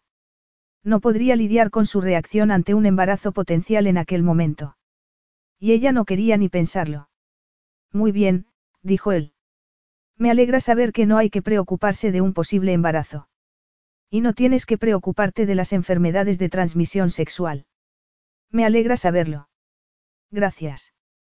Se quedaron mirándose, la tensión del despacho iba en aumento a cada segundo que pasaba hasta que finalmente se hizo insoportable. Entonces no hay nada más que decir, dijo Mía finalmente tratando desesperadamente de terminar con aquello. ¿Necesitas algo más de mí hoy? Alessandro se la quedó mirando durante un largo instante con la mandíbula tensa. Voy a escribir una carta a todos los clientes de Dillar, dijo finalmente. Puedes tomar nota y luego enseñarme el borrador. A Mía se le encogió el corazón y sintió una extraña mezcla de alivio y decepción que no quería entender. Alessandro estaba haciendo lo que ella quería, tratando de actuar con normalidad.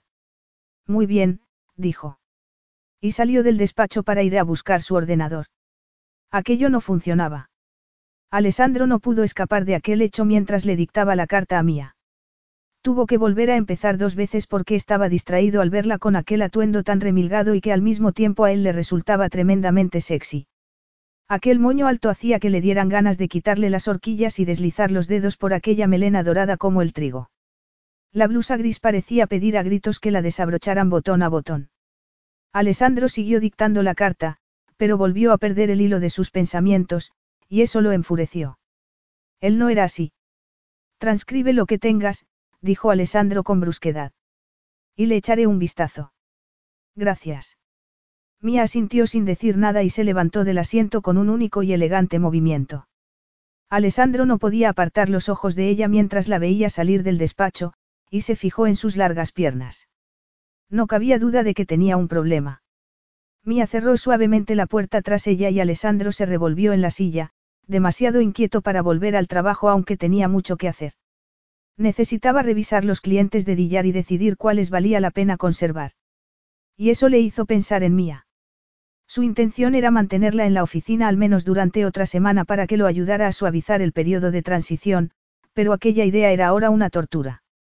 Podría al menos comprobar los detalles de su futuro traspaso y asegurarse de que todo sucediera lo más fácil y rápidamente posible.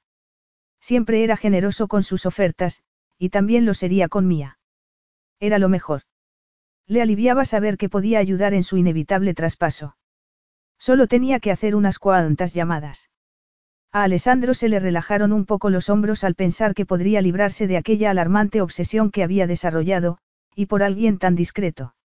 Había estado con muchas mujeres mucho más atractivas y bellas que Mia James, con su pelo liso y su aspecto de colegiala inglesa. ¿Qué había en ella que le afectaba tanto? Daba lo mismo. Su relación con Mia James iba finalmente a terminar. Por suerte. Iba a hacer la primera llamada de teléfono cuando llamaron a la puerta con las nudillos. Sí. Rugió. Soy, soy Mía. ¿Puedo hablar contigo? Alessandro vaciló un segundo y luego dejó el teléfono. Adelante. Mía entró en el despacho. Sus ojos azules parecían de cristal cuando lo miró. Tenía un toque de determinación en la barbilla levantada. Quería hablar contigo, dijo levantando un poco más todavía el mentón. Me gustaría solicitar un traslado. Creo que no es prudente que trabajemos juntos. Dijiste que cuando es posible encuentras puestos para tus empleados, así que te pido que me busques uno a mí, los ojos le brillaban. A ser posible fuera de Londres. Alessandro se dio cuenta de que quería alejarse de él. Igual que él quería alejarse de ella, entonces, ¿por qué le molestaba tanto? ¿A qué viene esto? Le preguntó, aunque conocía perfectamente la respuesta. Por supuesto. ¿A ti qué te parece? Respondió ella con sequedad. Dijiste que te sería útil como secretaria solo durante un tiempo. Pero ese tiempo no ha terminado todavía, dijo Alessandro, sorprendido y un poco alarmado por su propia irritación. Aquello era lo que él mismo estaba preparando, y sin embargo le molestaba absurdamente que ella lo hubiera sugerido primero. Creo que sí ha terminado, contestó Mía con tono neutro. Y a pesar de su reacción instintiva de discutir con ella, incluso de insistir en que se quedara, Alessandro se mordió la lengua. Mía quería lo mismo que él. No podía ser tan cabezota como para resistirse simplemente porque ahora era idea de ella en vez de suya. Hay dos posibilidades, de hecho, dijo tras un instante. Estaba contemplándolas yo mismo en caso de que surgiera esto. Claro, ya me imagino, respondió ella con sequedad. Y Alessandro tuvo la incómoda sensación de que Mía sabía lo que estaba pensando. La primera es trabajar de secretaria personal del director general del grupo hotelero Arras, que tiene base en Los Ángeles, dijo. Es una empresa que adquirí hace dos años y que gestiona hoteles de lujo en la costa oeste de Estados Unidos. Los Ángeles, Mía asintió lentamente. ¿Y la otra? Secretaria personal del director general de una empresa de tecnología en Suecia. O si lo prefieres puede cobrar la indemnización por despido. Descubrirás que soy muy generoso. No lo dudo. Te daré detalles de ambos puestos, Alessandro se inclinó sobre el ordenador, y unos instantes más tarde imprimió las páginas y se las dio a Mía. Ella las recibió con una compostura que en cierto modo le molestó. Ambos puestos incluyen alojamiento, y el salario es 50% superior al que tienes aquí. Y puedo empezar de inmediato. Estaba deseando marcharse, al parecer. Como quieras. Por supuesto, puedes tomarte un tiempo para hacer el equipaje y preparar el viaje. Todo pagado, por supuesto. Por supuesto, Mía volvió a mirar el papel. Elijo Los Ángeles, afirmó con seguridad, aunque por debajo de aquella convicción escuchó un temblor de voz que le irritó. Estuvo a punto de decirle que no tenía por qué hacer aquello, pero sí tenía que hacerlo. Si no era ahora sería la próxima semana o la siguiente.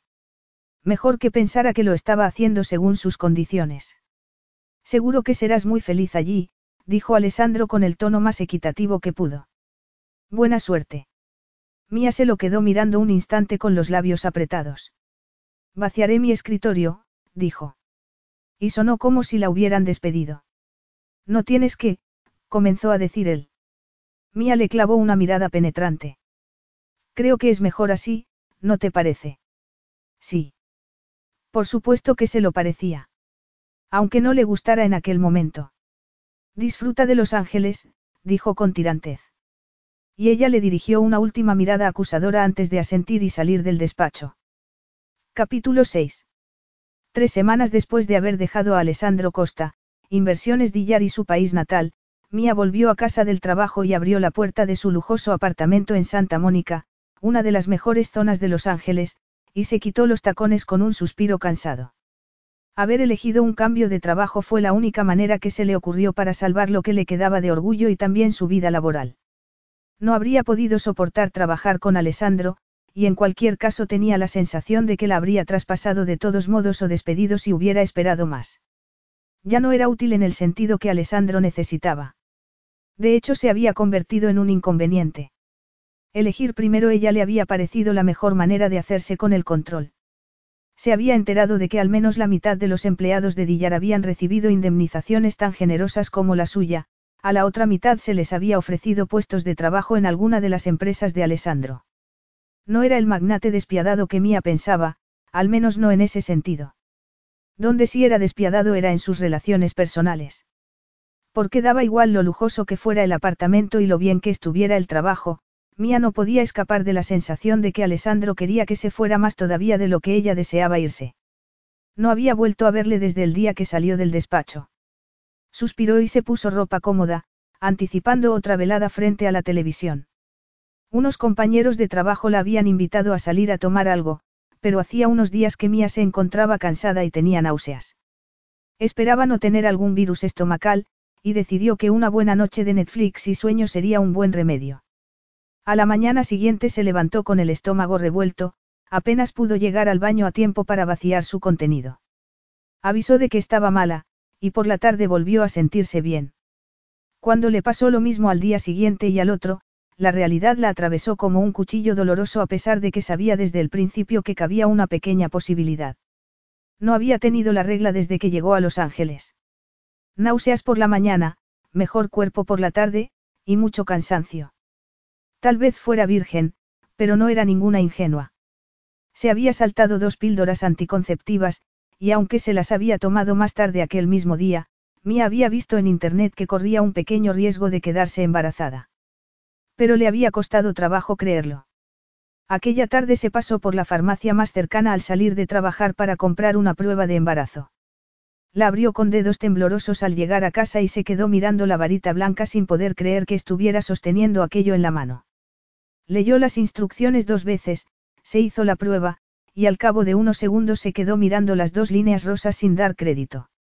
Se quedó una hora sentada en el sofá mirando al infinito sin saber qué pensar, y mucho menos qué hacer. Sentía la mente abotargada por la incredulidad, no era capaz de pensar más allá de la realidad de aquellas dos líneas. No podía siquiera pararse a considerar qué significaban, o cómo debía responder a ellas. Entonces, en cierto momento, salió de su estupor y se preparó una taza de té. Embarazada. Estaba embarazada. De Alessandro Costa, un hombre al que apenas conocía y que desde luego no le caía bien, un hombre conocido por ser despiadado tanto en sus relaciones personales como en las laborales. Y ese hombre iba a ser el padre de su hijo o hija. La certeza le cayó entonces como un rayo, aquel bebé era suyo. La familia que Mía nunca había tenido. Y supo que, por muy inconveniente o inesperado que fuera, iba a tener aquel bebé. Mía abrió el ordenador e hizo otra búsqueda en Internet sobre Alessandro. Antes no había querido buscar nada personal deliberadamente, no quería saberlo. Ahora parpadeó al ir pasando de una imagen a otra. El denominador común era que siempre estaba con una mujer. Una mujer diferente. Durante el último mes había acudido a varios eventos glamurosos en Londres, París o Roma, y siempre del brazo de una mujer a cada cual más sexy. Estaba claro que se había olvidado por completo de ella. Mia apartó el ordenador a un lado y le dio otro sorbo a su taza de té, sintiendo unas náuseas que nada tenían que ver con el bebé que tenía en el vientre.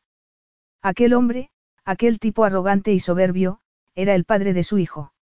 Y sabía que tenía que decírselo. Se estremeció de miedo al imaginar la reacción de Alessandro. Incredulidad. Disgusto. No iba a estar contento, eso lo tenía claro. Y a juzgar por el modo en que manejaba sus sopas hostiles, iba a esperar sin duda que Mía siguiera sus dictados, fueran los que fueran. ¿Y qué quería ella? No tener que volver a Alessandro Costa jamás, a ser posible. Tal vez él deseaba lo mismo.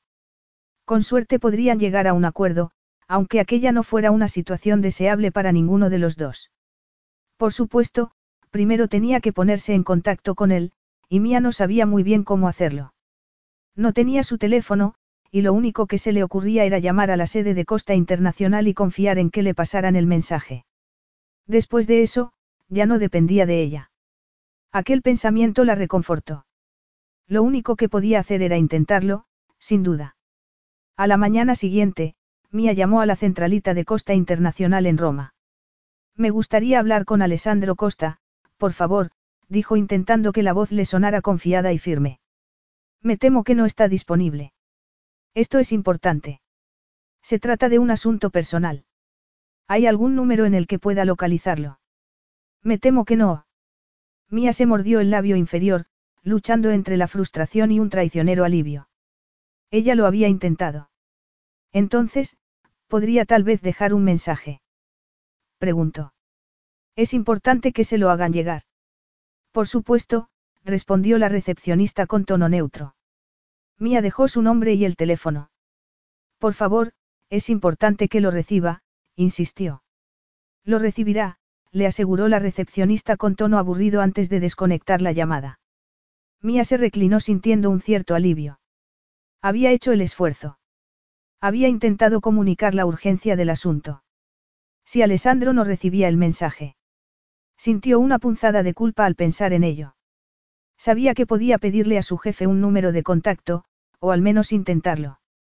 Pero la verdad era que no quería hacerlo. Sabía lo que era estar controlada por un hombre, alguien que decidía lo que debía ponerse, comer y hacer.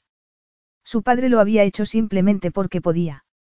Mia había perdido la cuenta de las veces en que había insistido en que se cambiara de ropa o le había dicho que no podía salir, o había insistido en que la comida que había preparado su madre era incomestible cuando en realidad estaba bien.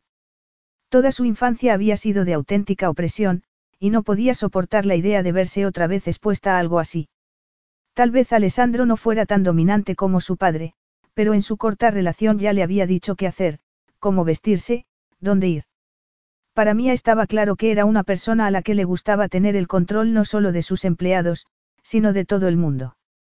Y ella no podía permitir que los controlaran ni a ella ni a su hijo. Lo había intentado. Había dejado un mensaje, había dicho que era importante. Y eso, se dijo Mía apartando de sí la culpabilidad que todavía le punzaba, era lo único que podía hacer. Un año más tarde. No había sido su intención buscarla.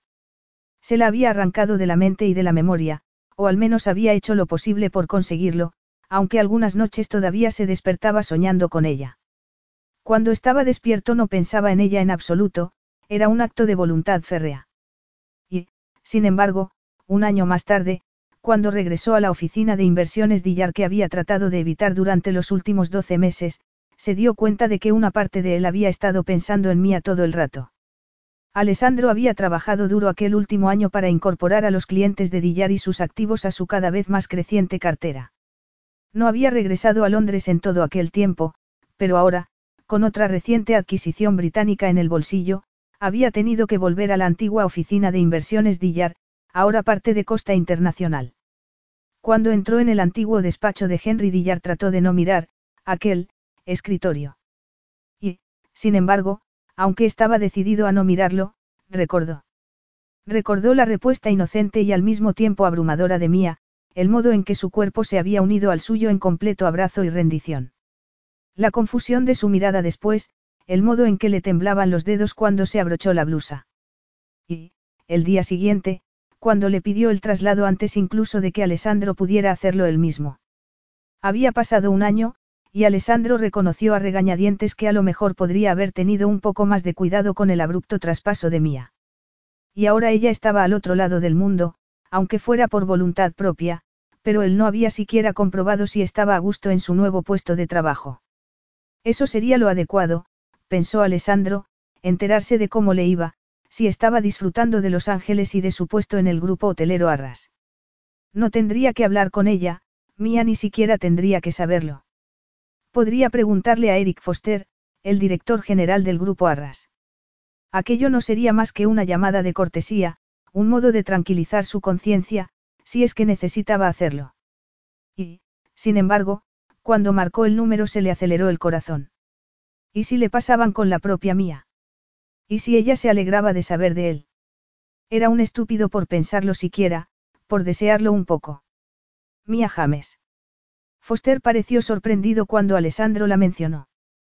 Trabajaba muy bien, desde luego. Sabía que sería así puesto que tú la habías recomendado.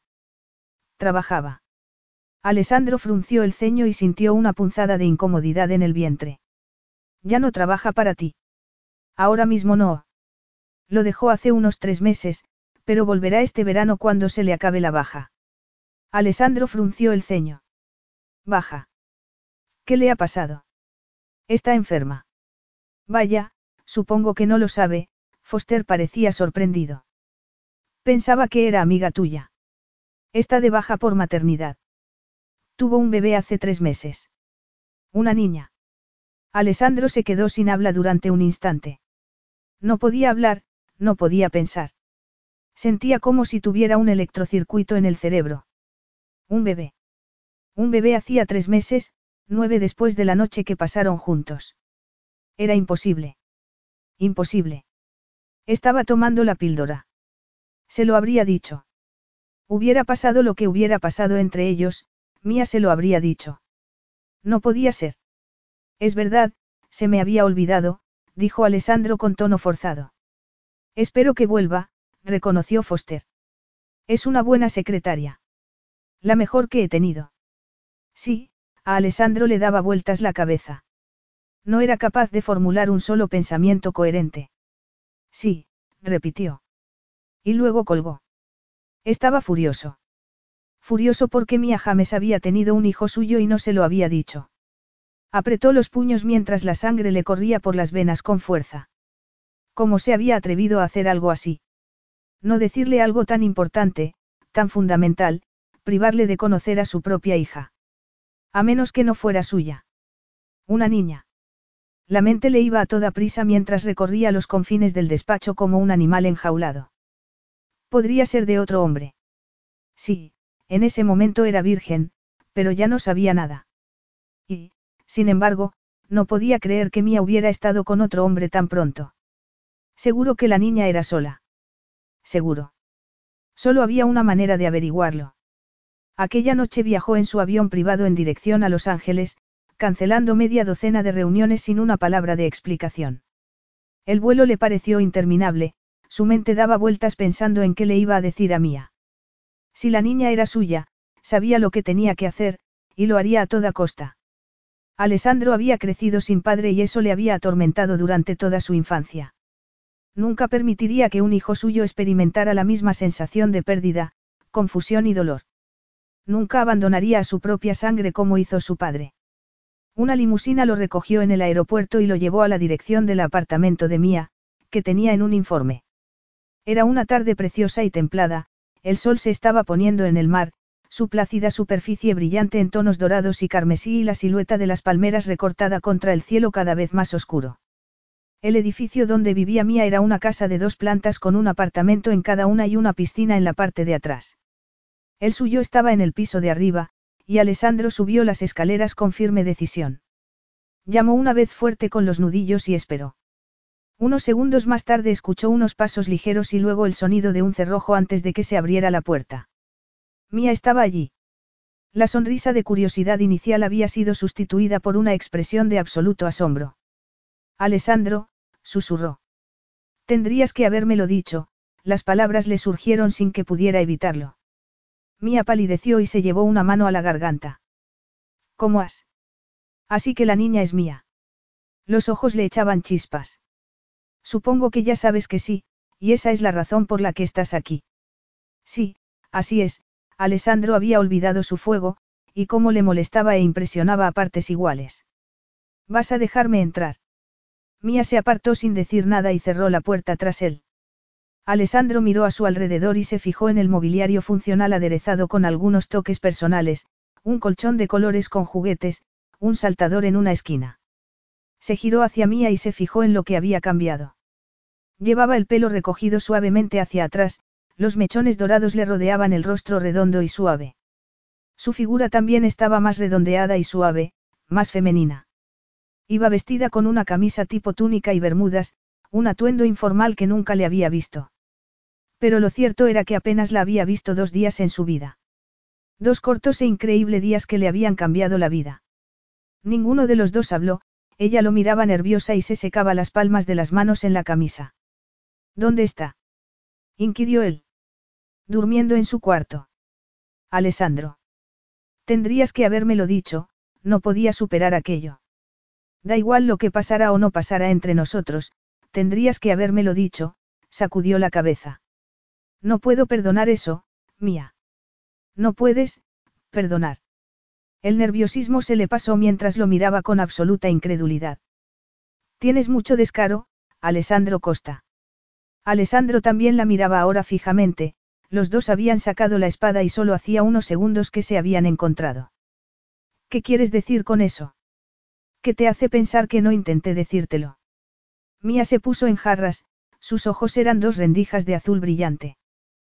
¿Por qué das por hecho las cosas? Alessandro sacudió despacio la cabeza. No iba a comprarle aquello.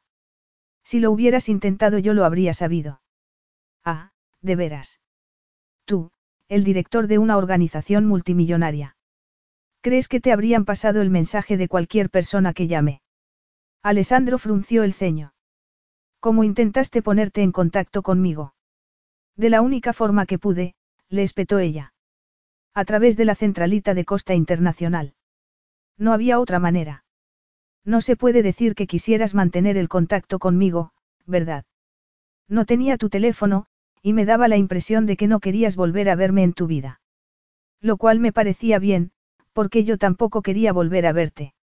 Y aquello, absurdamente, le dolió aunque sabía que no debería. Un hijo cambia las cosas, obviamente, aseguró. Un hijo lo cambia todo. Capítulo 7. Mía se quedó mirando a Alessandro con una sensación de miedo unida a la rabia, que había sido su respuesta instintiva aunque sabía que en parte él tenía razón. Durante el último año había luchado contra la sensación de culpabilidad por el hecho de no haber intentado con más ganas contárselo, pero siempre se justificaba a sí misma diciendo que al menos había intentado dejarle un mensaje, y además él no se hubiera preocupado de todas formas. Ahora se daba cuenta de que aquellas ideas preconcebidas estaban totalmente equivocadas, porque daba la impresión de que a Alessandro sí le importaba el asunto, y mucho. Ahora estaba allí delante de ella, y se sentía abrumada por su presencia, demasiado mareada para mantener un solo pensamiento coherente. Cuando le vio en la puerta sintió cómo se le subía la sangre a la cabeza y tuvo que agarrarse al marco de la puerta. Nunca creyó que volvería a ver a Alessandro. Se había convencido a sí misma de que él nunca lo sabría, que nunca la buscaría, que no le importaría. Pero estaba claro que se había equivocado. Pero ahora estaba allí, mirándola furiosa, y Mía no sabía qué hacer al respecto. Tras todo lo que había pasado, las horribles náuseas matinales, el parto difícil y los cólicos de Elsa, no se veía capaz de lidiar además con la indignación de Alessandro. Lo siento, dijo mientras hacía un esfuerzo por sostener su pétrea mirada. Pero sí intenté localizarte. Llamé a la centralita y dije que era urgente y muy importante que te transmitieran mi mensaje diciendo que me llamaras. Algo que nunca hiciste. ¿Por qué nunca me llegó ese mensaje? Explotó Alessandro. ¿Cómo podías haber imaginado? Mía aspiró con fuerza el aire. Eso no es culpa mía, Alessandro. Ah, no. Él sacudió lentamente la cabeza. Había otras muchas maneras, mía. Podrías haberle preguntado a tu jefe, Eric Foster. Él tiene mi contacto. Mía desvió la mirada, consciente de que podría haberlo hecho. La culpa volvió a darle un zarpazo. Sinceramente, Alessandro, no creí que te importara. El silencio con el que le fue recibida aquella información resultó ensordecedor. Alessandro se la quedó mirando con la boca abierta, los ojos como rocas, antes de cruzarse de brazos. Creías, que no me importaría, o no quería saberlo. Me ocultaste la existencia de mi propia hija. Sí, lo hice, afirmó Mía. Sentí que tenía que hacerlo porque, porque estaba asustada, odiaba tener que admitirlo, pero no sabía qué otra cosa podía hacer. Tenía miedo de ti, de que irrumpieras en mi vida con exigencias. Como querer ver a mi propia hija. ¿Te parece una demanda escandalosa? Tenía miedo de que me pidieras otra cosa, admitió ella en voz baja sin atreverse a mirarlo. Que me dijeras que abortara. No parecías muy contento con la posibilidad de que pudiera haber un embarazo cuando, no terminó la frase, porque la expresión absolutamente indignada de Alessandro le impidió seguir. Abortar, repitió él. Y luego soltó una palabrota. ¿Cómo te atreves a tomar semejantes decisiones por mí? Resultaba irónico que, al intentar que no la controlaran, Mía quedaba como una controladora. Se dejó caer en el sofá, abrumada por la ira de Alessandro y por el modo en que se estaba dando la vuelta todo. Lo siento, dijo en voz baja. Ahora veo que no tendría que haberlo hecho. Pero me pareció que te alarmaba la posibilidad de un embarazo. Y tú me aseguraste que no podías quedarte embarazada porque estabas tomando la píldora. Y así era, pero me salté dos tomas por, bueno, por todo. Y no me pareció necesario alertarte porque el riesgo me parecía mínimo. Está claro que no era mínimo, Alessandro se apartó de ella. La furia le hacía moverse. Tomaste decisiones que no tenías derecho a tomar. Tendrías que haberme dicho que iba a ser padre. Punto. De acuerdo, a Mía le tembló un poco la voz y apretó ligeramente los puños. Sí, tendría que haberlo hecho. Lo reconozco. Pero, puedes admitir tu parte en esto. Librarte de mí al día siguiente, se le quebró la voz. Al día siguiente, Alessandro. No te das cuenta de cómo me sentí. Alessandro sintió que se le sonrojaban un poco las mejillas al asentir brevemente. Habría pasado a la larga, pero admito que nuestra, relación lo precipitó. Pensé que trabajar juntos sería una distracción. Tal vez no tendría que haber sido tan, brusco. Así que tomaste una decisión unilateral, continuó Mía con voz temblorosa, y a mí me acusas de hacer eso mismo. Son situaciones totalmente distintas, Mía. Hablamos de un trabajo y de un bebé. No puedes compararlo. Lo que tú hiciste no tiene excusa. Has venido a echarme la culpa de todo, Alessandro. Muy bien, lo pillo. Mensaje recibido. Ahora ya puedes irte a tu casa, Mía tenía los ojos llenos de lágrimas y estaba haciendo todo lo posible por contenerlas. Se dio la vuelta y se sentó en el sofá con las rodillas a la altura de la barbilla. Estaba agotada y tenía las hormonas alteradas desde el nacimiento de Elsa. No voy a irme a casa, Alessandro se sentó frente a ella y apoyó las manos en las rodillas mirándola fijamente. No me iré sin mi hija. Alessandro no pretendía que aquellas palabras sonaran a amenaza, pero se dio cuenta de que lo parecía. Vio el brillo en los ojos de Mía, el pulso en su garganta cuando se puso la mano en el pecho como para calmar su acelerado corazón. No, no era una amenaza. Era una promesa. Alessandro, sé razonable. Razonable. Ha sido razonable esconderme a mi hija durante tres meses. No la he escondido, murmuró ella. Por favor, Alessandro, por el bien de, de nuestra hija, podemos dejar de jugar al juego de las culpas. Seguro que podemos llegar a algún, acuerdo. Acuerdo. Esperaba Mía quitárselo de encima con alguna idea de custodia compartida o visitas parentales. El único acuerdo que me interesa es llevarme a mi hija al lugar al que pertenece, afirmó con sequedad. Mía abrió los ojos de par en par. ¿Y qué lugar es ese? Mi hogar. Mi villa en la Toscana. Es el lugar perfecto para criar a un niño. En cuanto dijo aquellas palabras, se dio cuenta de lo mucho que significaban para él. Su hija no tendría una infancia caótica e inestable como la suya, llena de desconocidos y sitios extraños. Tendría todas sus necesidades cubiertas, las emocionales y las físicas. Y eso requería un hogar, un padre y una madre completamente involucrados en su vida. No negociaría ninguno de aquellos puntos. Mía apretó los labios. Alessandro vio el brillo de las lágrimas en sus ojos. ¿Y qué esperas que haga? Que te la entregue sin más. Alessandro tardó unos instantes en darse cuenta de lo que pensaba, de lo que había dado por sentado, que se llevaría a la niña y la dejaría a ella allí. De verdad pensaba que era tan monstruoso. Se sintió herido y avergonzado. No, por supuesto que no. Nunca te pediría algo así, ni lo esperaría. Los niños tienen que estar con su madre y con su padre, sobre todo cuando son tan pequeños como la nuestra. La nuestra. Se sintió atravesado por una oleada de impacto. Tenía una hija. Tenían una hija los dos. Entonces, ¿quieres que vaya contigo? Sonaba como si no diera crédito a semejante posibilidad. Sí, por supuesto que quiero, aquello era obvio para Alessandro desde el principio, teniendo en cuenta su propia infancia. A juzgar por la asombrada expresión de Mía, se dio cuenta de que ella ni siquiera lo había considerado. Con razón se había mostrado tan hostil, pensaba que le iba a robar a su hija. Como si Alessandro fuera capaz de algo tan despreciable. Mía sacudió lentamente la cabeza. Ir contigo, a la Toscana. Sí. No creo que haya nada que te retenga aquí, observó él. Solo llevas un año viviendo en este lugar. Y por eso esperas que vuelva a desenraizarme una vez más. Por nuestra hija, como si hubiera estado esperando la señal, en aquel momento sonó un suave llanto que hizo que ambos se quedaran quietos mirándose.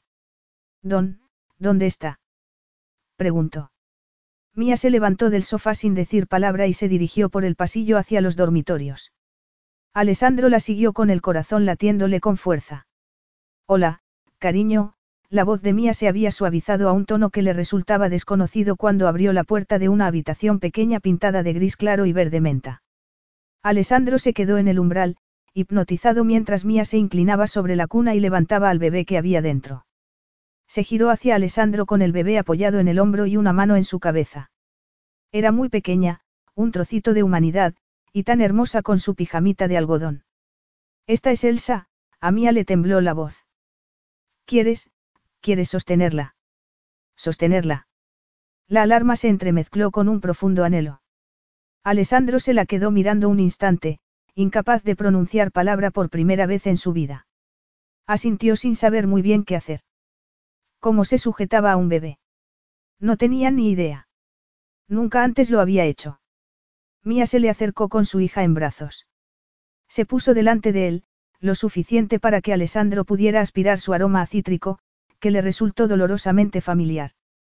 Estira los brazos, le dijo Mía. Alessandro obedeció con más rigidez de la que pretendía, y Mía le puso al bebé en ellos sin previo aviso. La estrechó contra su pecho suavemente de manera instintiva. Aspiró su aroma dulce a leche mientras el corazón se le contraía y se le expandía de nuevo. Sentía. Y eso dolía. Así, ya la tienes, lo animó Mía. Se sentía como un novato completo, inexperto, incapaz, como si estuviera sosteniendo el objeto más frágil y explosivo a la vez, una mezcla entre un cartucho de dinamita y un jarrón de la dinastía Min.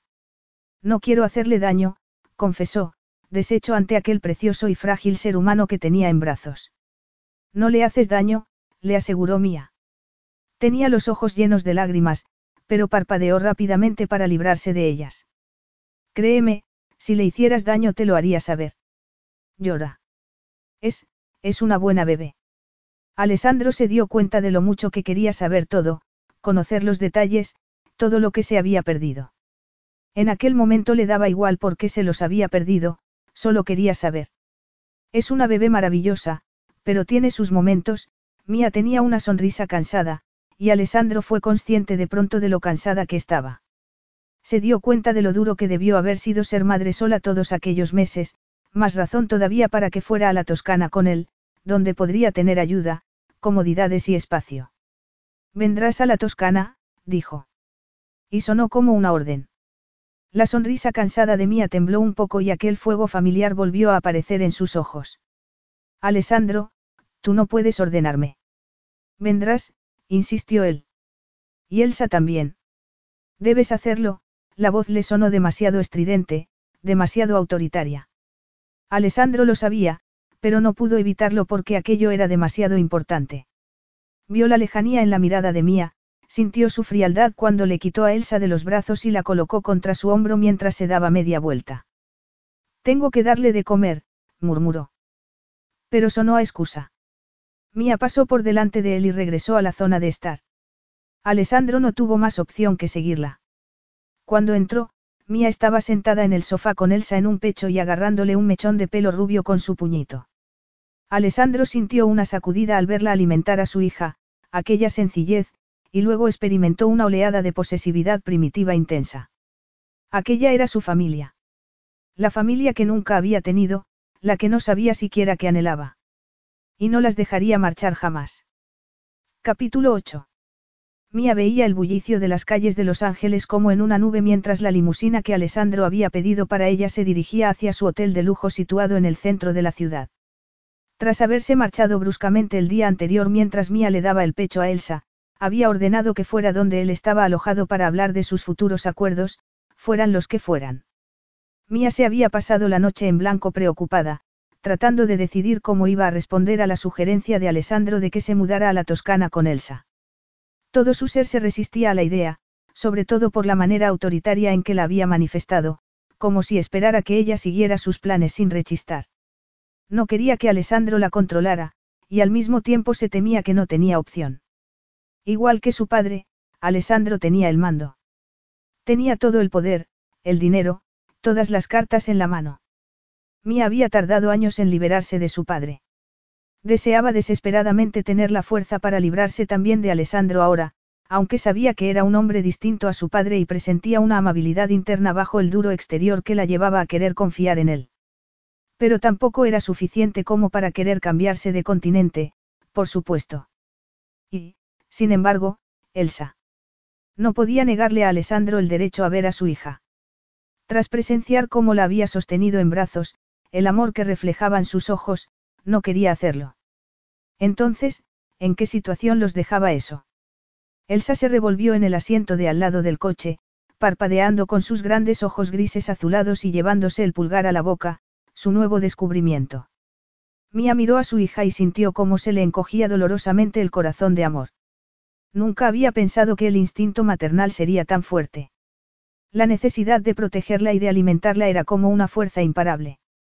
Aquello la haría fuerte para luchar aquella batalla contra Alessandro, y ganarla. No contemplaba otra alternativa. La limusina se detuvo frente a un rascacielos alto y elegante, y un portero de guantes blancos fue a abrir la puerta. Mía desabrochó la sillita de Elsa y la sacó, estirando la túnica que se había puesto con los pantalones flojos. Tres meses después del parto, todavía luchaba por recuperar su peso anterior. Dentro del lujoso y enorme vestíbulo de mármol había un miembro del equipo del hotel esperándola. El señor Costa la recibirá en la suite del ático, la informó. Mía lo siguió hasta el ascensor de cristal agarrando con fuerza el mango de la sillita. Ojalá Alessandro no le hubiera dicho que se reunieran allí, en aquel lugar tan elegante, sin duda su territorio. La dejaba en clara desventaja para la batalla que se avecinaba, y sospechaba que Alessandro lo había hecho exactamente por esa razón. Pero de todas maneras, Mia haría todo lo posible por mantenerse firme en su posición. Las puertas del ascensor se abrieron directamente a la suite del ático, un espacio abierto con enormes ventanales. Mía, Alessandro la saludó en voz baja mientras tomaba la silla y sonreía a la pequeña, que ahora estaba dormida.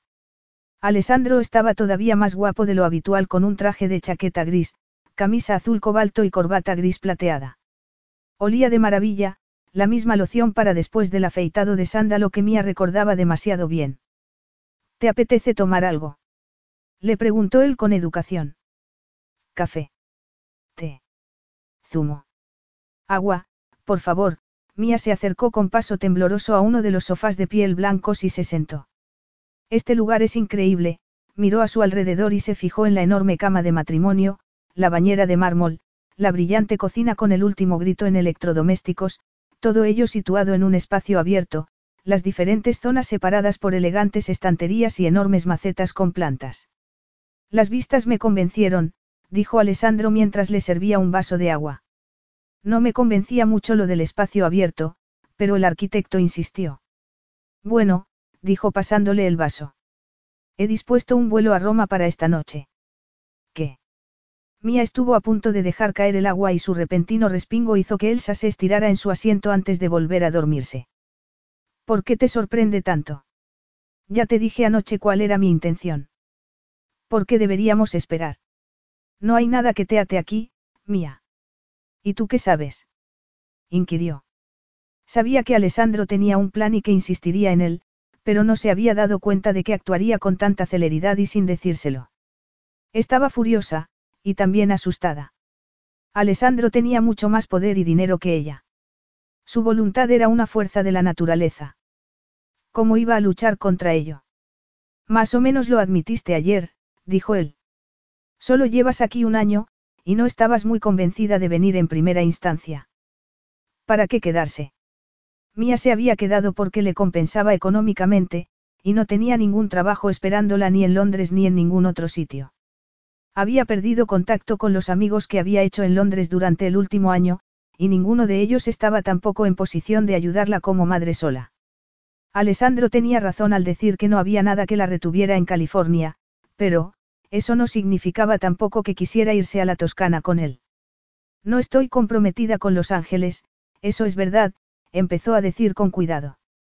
Pero me gustaba el trabajo que tengo aquí, y mi intención era regresar dentro de unos meses. No quiero vivir en Italia. Ni siquiera conozco el idioma, Alessandro. Él se encogió despreocupadamente de hombros. Lo aprenderás. Y tampoco hay razón para que vuelvas a trabajar. Yo te voy a mantener. Me gusta trabajar. Entonces tal vez puedas volver a hacerlo cuando Elsa crezca un poco. Aunque no le gustaba nada su modo autoritario, Mía no estaba dispuesta a pelear aquella batalla en particular junto con todas las demás. La verdad era que prefería quedarse con Elsa mientras fuera tan pequeña. Pero seguía sin querer ir a Italia. Creo que los dos tenemos que ceder, dijo Mía tratando de no sonar muy desesperada. ¿Y si vuelvo a Londres? Tú vas mucho por negocios. Podrías ver a Elsa con regularidad. Mía guardó silencio al ver la expresión sombría del rostro de Alessandro. Eso es para ti ceder. Que vea a mi hija una vez al mes, y eso con suerte.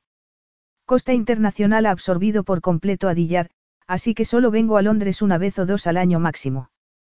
Pero no está tan lejos, insistió ella tratando de ceñirse al plan que había trazado la noche anterior. Ella en Londres, viviendo en un entorno conocido, y Alessandro a salvo en Italia o donde fuera, viniendo de vez en cuando. Así sí podría. No está tan lejos.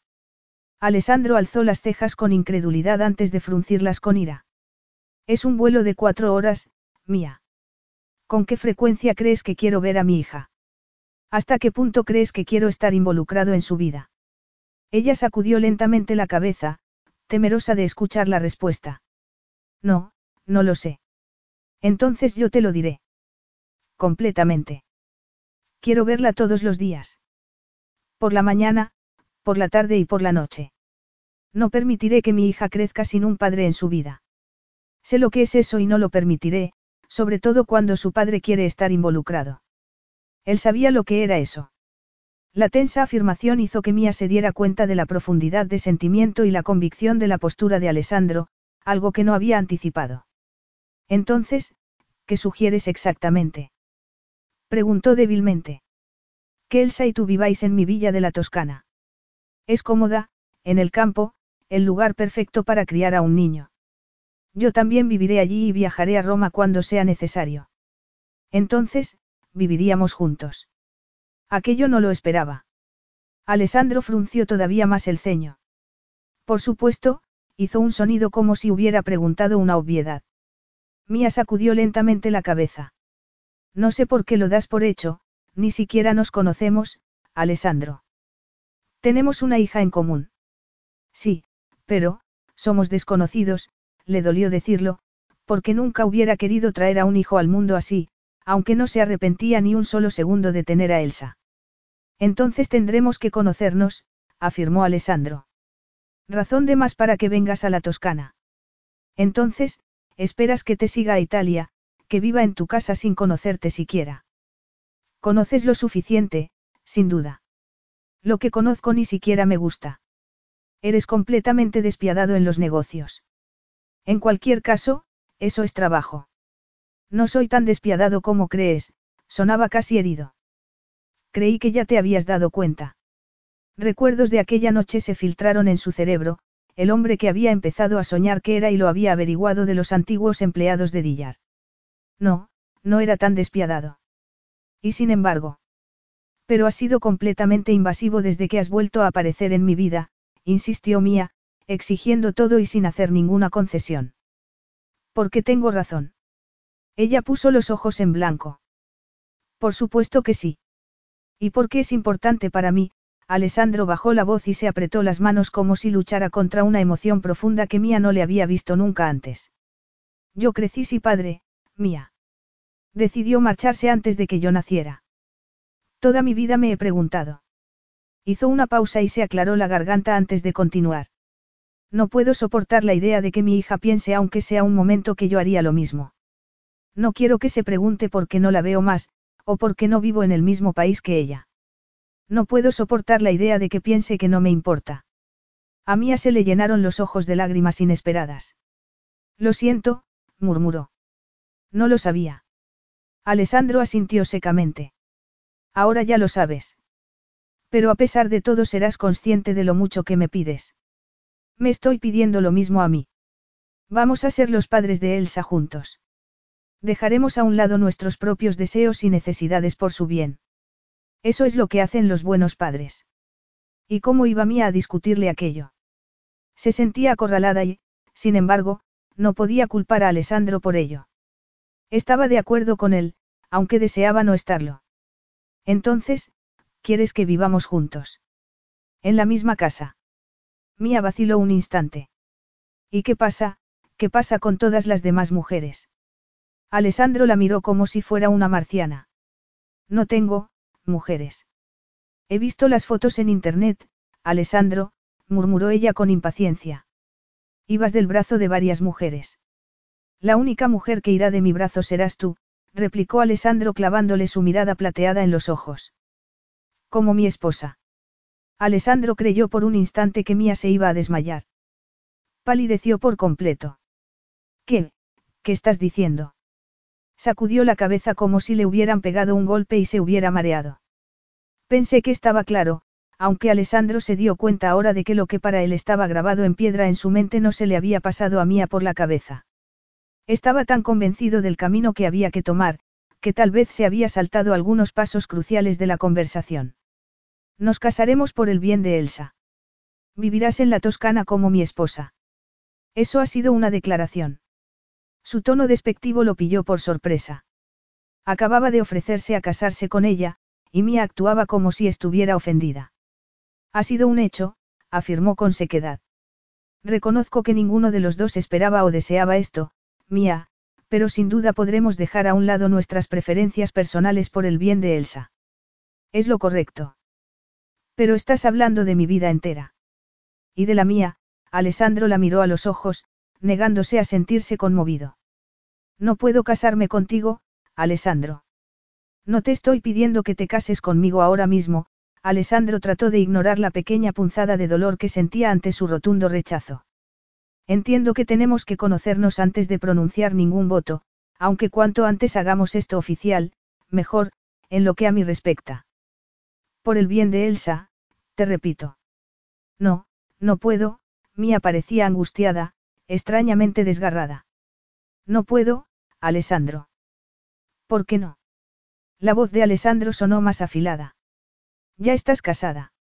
No, por supuesto que no, Mía se levantó del sofá y se frotó los brazos como si tuviera frío. Pero no puedo. No puedo casarme. No puedo casarme con un hombre como tú. Un hombre como yo. La voz de Alessandro se transformó en hielo. ¿Qué se supone que quiere decir eso? Un hombre de baja cuna. Un bastardo. Había oído todo aquello con anterioridad, por supuesto, pero le dolía que viniera de ella. No, alguien tan, rígido y tan controlador, Mía se encogió de hombros con gesto impotente. No has hecho más que darme órdenes desde que te conozco, Alessandro, y yo no puedo vivir así. No quiero vivir así. Alessandro absorbió aquellas palabras y la desesperada convicción que había tras ellas. Entiendo tu preocupación, dijo finalmente. Y no quiero que sientas que te estoy acorralando. Podemos dejar el tema del matrimonio por ahora. No voy a obligarte a ir al altar conmigo, pero espero que veas que venir a Italia conmigo es una buena idea. Para siempre. Le espetó ella. Alessandro se encogió de hombros. Al menos temporalmente. ¿Qué te parece tres meses? Le ofreció Mía. Eso sí podría encajarlo. Tres meses, repitió Alessandro. No era mucho, pero con suerte bastaría. Así podemos conocernos y asegurarnos de que una relación entre nosotros podría funcionar. Una relación. Mía frunció el ceño. Estás diciendo que vamos a, salir. Mía sonaba incrédula. Si me preguntas si vamos a tener una relación física, dijo Alessandro tras un instante, eso te lo dejo a ti. No te obligaré a ir al altar, ni tampoco a que te metas en mi cama. Vendrás a ella cuando tú quieras, no porque yo lo decrete. Las mejillas de Mía se sonrojaron ligeramente. No voy a negar que te sigo encontrando atractiva, dijo Alessandro manteniéndole la mirada. Tal vez si Mía recordara lo explosiva que había sido la química entre ellos se mostraría menos reacia a seguir sus ideas.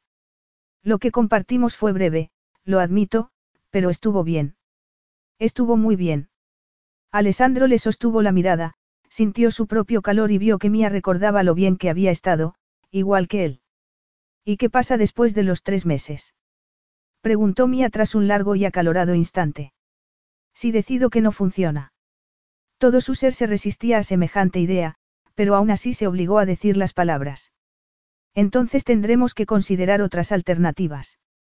Pero espero por el bien de Elsa que no sea necesario dar ese paso tan drástico. ¿Le llamas paso drástico a eso? Mía se rió sin ganas. Sí, afirmó Alessandro convencido. ¿Por qué sería drástico para Elsa no poder tener en la vida un padre y una madre que la quieran? Se le había quebrado un poco la voz por la emoción. Solo había tenido a Elsa en brazos una vez, apenas había pasado tiempo con ella, pero era su hija y quería criarla bien, darle la estabilidad, la seguridad y sí, incluso el amor que él nunca había tenido de niño. ¿Por qué debería conformarme con ver a mi hija solo de vez en cuando? ¿Por qué no quieres que Elsa tenga un padre y una madre completamente involucrados en su vida? ¿Quién no quiere eso para su hijo? Es así, es así como va a ser. Parecía tan sorprendida que a Alessandro le dolió. No me crees capaz de querer a mi propia hija. No digo eso, es solo que, estás muy centrado en tu trabajo, Alessandro. Y según dice la prensa, nunca has tenido una relación seria. Esto es diferente. Por Elsa, lo admito. Nunca antes he estado interesado en tener una relación seria. Y yo sigo sin estarlo, intervino Mía, sorprendiéndolo. Nunca quise casarme, estar atada. Mala suerte que hayas tenido una hija conmigo, entonces. Se quedaron mirándose fijamente un instante y luego Mía dejó escapar un suspiro y se hundió en el sofá. No puedo seguir discutiendo esto. Entonces sé razonable. Tres meses. Es lo único que pido. No ibas a volver al trabajo antes de eso tampoco. Ella miró a lo lejos con expresión remota y un poco cansada. Y entonces, para su inmenso alivio, asintió muy despacio. De acuerdo. Tres meses. Eso te lo puedo dar. Bien. Haremos que esto funcione, afirmó Alessandro con convicción. Mía no respondió. Se quedó mirando por la ventana con expresión tan distante y desesperada que Alessandro sintió que algo dentro de él cambiaba. Como si una emoción que llevara mucho tiempo enterrada estuviera cobrando vida y no le gustaba. Se dio cuenta de que quería consolarla. No le gustaba verla triste, pero no sabía cómo hacerla feliz. Ambos descubrimientos eran perturbadores. Mia había accedido a su demanda y había visto que su plan tenía sentido. Debería sentirse triunfal y, sin embargo, se sentía, incómodo. Pareces cansada, dijo bruscamente. ¿Por qué no te echas un rato? Mía se giró para mirarlo y parpadeó despacio. ¿Echarme? Sí, una siesta. Elsa está dormida y yo puedo echarle un ojo, señaló hacia la enorme cama que estaba al otro lado de la suite, ligeramente escondida tras las estanterías. Descansa un poco. Pareces agotada. Y luego esta noche volaremos a Roma. No dijo las palabras, pero le dio la sensación de que Mía las había escuchado de todas maneras. De acuerdo, dijo ella tras un instante. Estoy muy cansada. Alessandro vio cómo se levantaba del sofá con el agotamiento claramente dibujado en los hombros, en las líneas de la cara. Sintió una punzada de compasión. Mía necesitaba ayuda, lo necesitaba él. Solo tenía que hacer que se diera cuenta. Mía se inclinó sobre el asiento de Elsa y le acarició suavemente la mejilla antes de incorporarse y mirar fijamente a Alessandro. No me gusta nada esto, Alessandro, aunque entiendo que si estamos juntos será lo mejor para Elsa. Pero por mucho que le des la vuelta, sigo sintiendo que no tengo opción. Te he dado una opción, protestó él. Exacto, asintió Mía. Me la has dado, tú, y sin esperar su respuesta, se dio la vuelta y se dirigió hacia la cama. Todo en ella mostraba orgullo y al mismo tiempo derrota. La inquietante combinación hizo que Alessandro sintiera una punzada de culpabilidad, como si estuviera haciendo algo malo.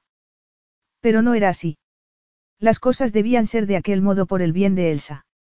Mía tendría que aceptarlo con el tiempo. Se aseguraría de ello. Capítulo 9. Mía miraba por la ventanilla del jet privado mientras se elevaba hacia el cielo del atardecer. Tenía el estómago agarrotado por los nervios cuando el avión se elevó y luego se equilibró. Aquello estaba pasando de verdad. ¿Por qué tenía que hacerlo? Por el bien de Elsa, por el bien de Alessandro. Se había dado cuenta de ello aquella mañana cuando Alessandro le habló con tanta lógica, pero seguía resistiéndose. Seguía odiando la idea de verse acorralada. Tres meses. Podría aguantarlo. Conocería a Alessandro, intentaría llevarse bien con él. Y después de eso, no tenía ni idea de qué pasaría. Miró de reojo al otro lado de la mesa de madera que la separaba de Alessandro en la lujosa zona de estar del jet. Desde que había entrado en el apartamento de Alessandro aquella tarde, sentía como si hubiera caído en un cuento de hadas, aunque no tenía claro si estaba con el príncipe o con un lobo maligno. Tal vez hubiera un poco de los dos. Alessandro estaba sin duda pendiente de todas sus necesidades, no podía culparlo aunque ella siguiera de uñas. Cuando se durmió, algo que no creyó que sería capaz de hacer, él se había ocupado de que alguien recogiera todas sus cosas en el apartamento y las llevara a su avión privado. Tenía bolsas preparadas con todo lo que Elsa y Mía podían necesitar para el vuelo, y habían ido directamente del hotel al aeropuerto, lo que significaba que Mía no había podido despedirse de nadie. No había tenido muchos amigos en Los Ángeles, pero seguía molestándole su modo autoritario. No creía que Alessandro fuera consciente de ello, y eso lo empeoraba. Sin saber cómo, y a pesar de todo lo que esperaba de la vida, iba a terminar con un hombre como su padre. Tal vez no en la crueldad innecesaria ni en los modos despectivos, en eso Alessandro era, sin duda, mucho mejor. Pero el resultado era el mismo, un hombre que la controlaba. Alessandro al menos estaba demostrando ser un padre atento. Cuando se levantó de la cama se lo encontró en el sofá acunando a Elsa en su regazo con la expresión relajada y llena de amor. Verle en aquel momento con la guardia baja le había dado a Mía la esperanza de que tal vez, solo tal vez, estaba haciendo lo correcto al ir a Italia. Volvió a mirar a Alessandro, su perfil bello y al mismo tiempo duro con la vista clavada en la tablet, el ceño ligeramente fruncido. Se había quitado la chaqueta y tenía las mangas subidas, dejando al descubierto unos poderosos antebrazos. Al mirarlo ahora, Mía recordó lo irresistible que le había encontrado en el pasado. Como Alessandro la informó de que era decisión suya si quería compartir o no su cama.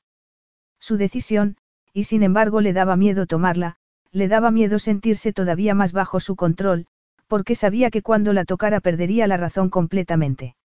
Y, sin embargo, no podía apartar las imágenes y los recuerdos de su cabeza. Como si presintiera que la estaba mirando, Alessandro alzó la mirada y frunció todavía más el ceño cuando sus miradas se cruzaron. Va todo bien. ¿Necesitas algo? Mía sacudió la cabeza. Acababa de darle el pecho a Elsa, y la niña estaba dormida en su asiento. No, estoy bien. ¿Por qué no tomamos champán? sugirió Alessandro. Para brindar por nuestro futuro. Por los próximos tres meses, querrás decir, no pudo evitar corregir Mía. Necesitaba recordar aquel salvavidas. No sé, no debería beber demasiado mientras doy el pecho. Seguro que un sorbo no hará ningún mal, Alessandro llamó a uno de los tripulantes de cabina y le dio una orden en italiano con brusquedad. Mía se lo quedó mirando en silencio, no era siquiera consciente de cómo ejercía su poder. Era un asunto de menor importancia, pero no para ella. También había sentido como solo un día después estaba ya demasiado cansada para desafiarle. ¿Cómo sería después de un mes, un año, una década? Se agotaría y se convertiría en un fantasma como su madre, dejándose llevar por la vida sin defender sus opiniones o su falta de ellas. El tripulante de cabina volvió con una botella de champán y dejó dos copas de cristal. Alessandro abrió la botella con mano experta. Por Elsa, dijo sirviéndole una copa a Mía. Y por nosotros. Mía entrechocó la copa con la suya antes de darle un sorbito. Las burbujas se deslizaron por la garganta provocándole una sensación agradable. Hacía más de un año que no probaba el alcohol. De hecho. ¿Recuerdas cuándo fue la última vez que bebimos champán?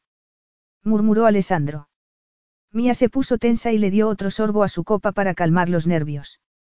No esperaba que sacaras el tema, dijo tras un instante. La última vez que bebimos champán juntos es un momento que tú querías olvidar, y yo también, tenía la voz algo temblorosa. Las cosas han cambiado, respondió Alessandro señalando a Elsa con la cabeza. Es obvio. No han cambiado tanto, protestó Mía. Dijiste que tenía tres meses para conocerte, para, decidir. ¿Lo sigues manteniendo? Por supuesto. Mía escudriñó su expresión, las oscuras cejas fruncidas y la mirada ligeramente entornada. Alessandro, dijo con voz pausada, ¿qué pasará después de los tres meses? Mi esperanza es que nos casemos. Casarnos, tenía la esperanza de que hubiera abandonado aquella idea. ¿Y si me niego? A Alessandro le brillaron los ojos cuando se inclinó hacia adelante. Convertiré en la misión de mi vida durante los próximos tres meses asegurarme de que no te niegas. Su voz era como una caricia sensual, pero Mía recibió aquellas palabras como una amenaza, una amenaza que sería capaz de cumplir.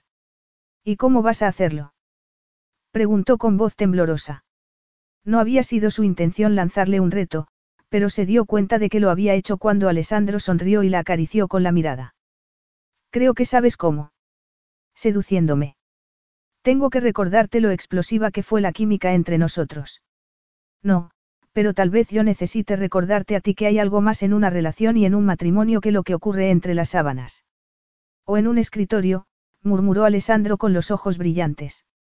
A Mía se le sofocaron las mejillas y apartó la mirada. Desde luego. Alessandro se reclinó en el asiento.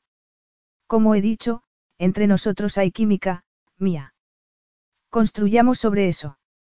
No es la base para un buen matrimonio, de hecho se temía que podría ser desastroso. ¿Qué pasaba con compartir valores, aspiraciones, ideales? Y además, ella nunca quiso casarse.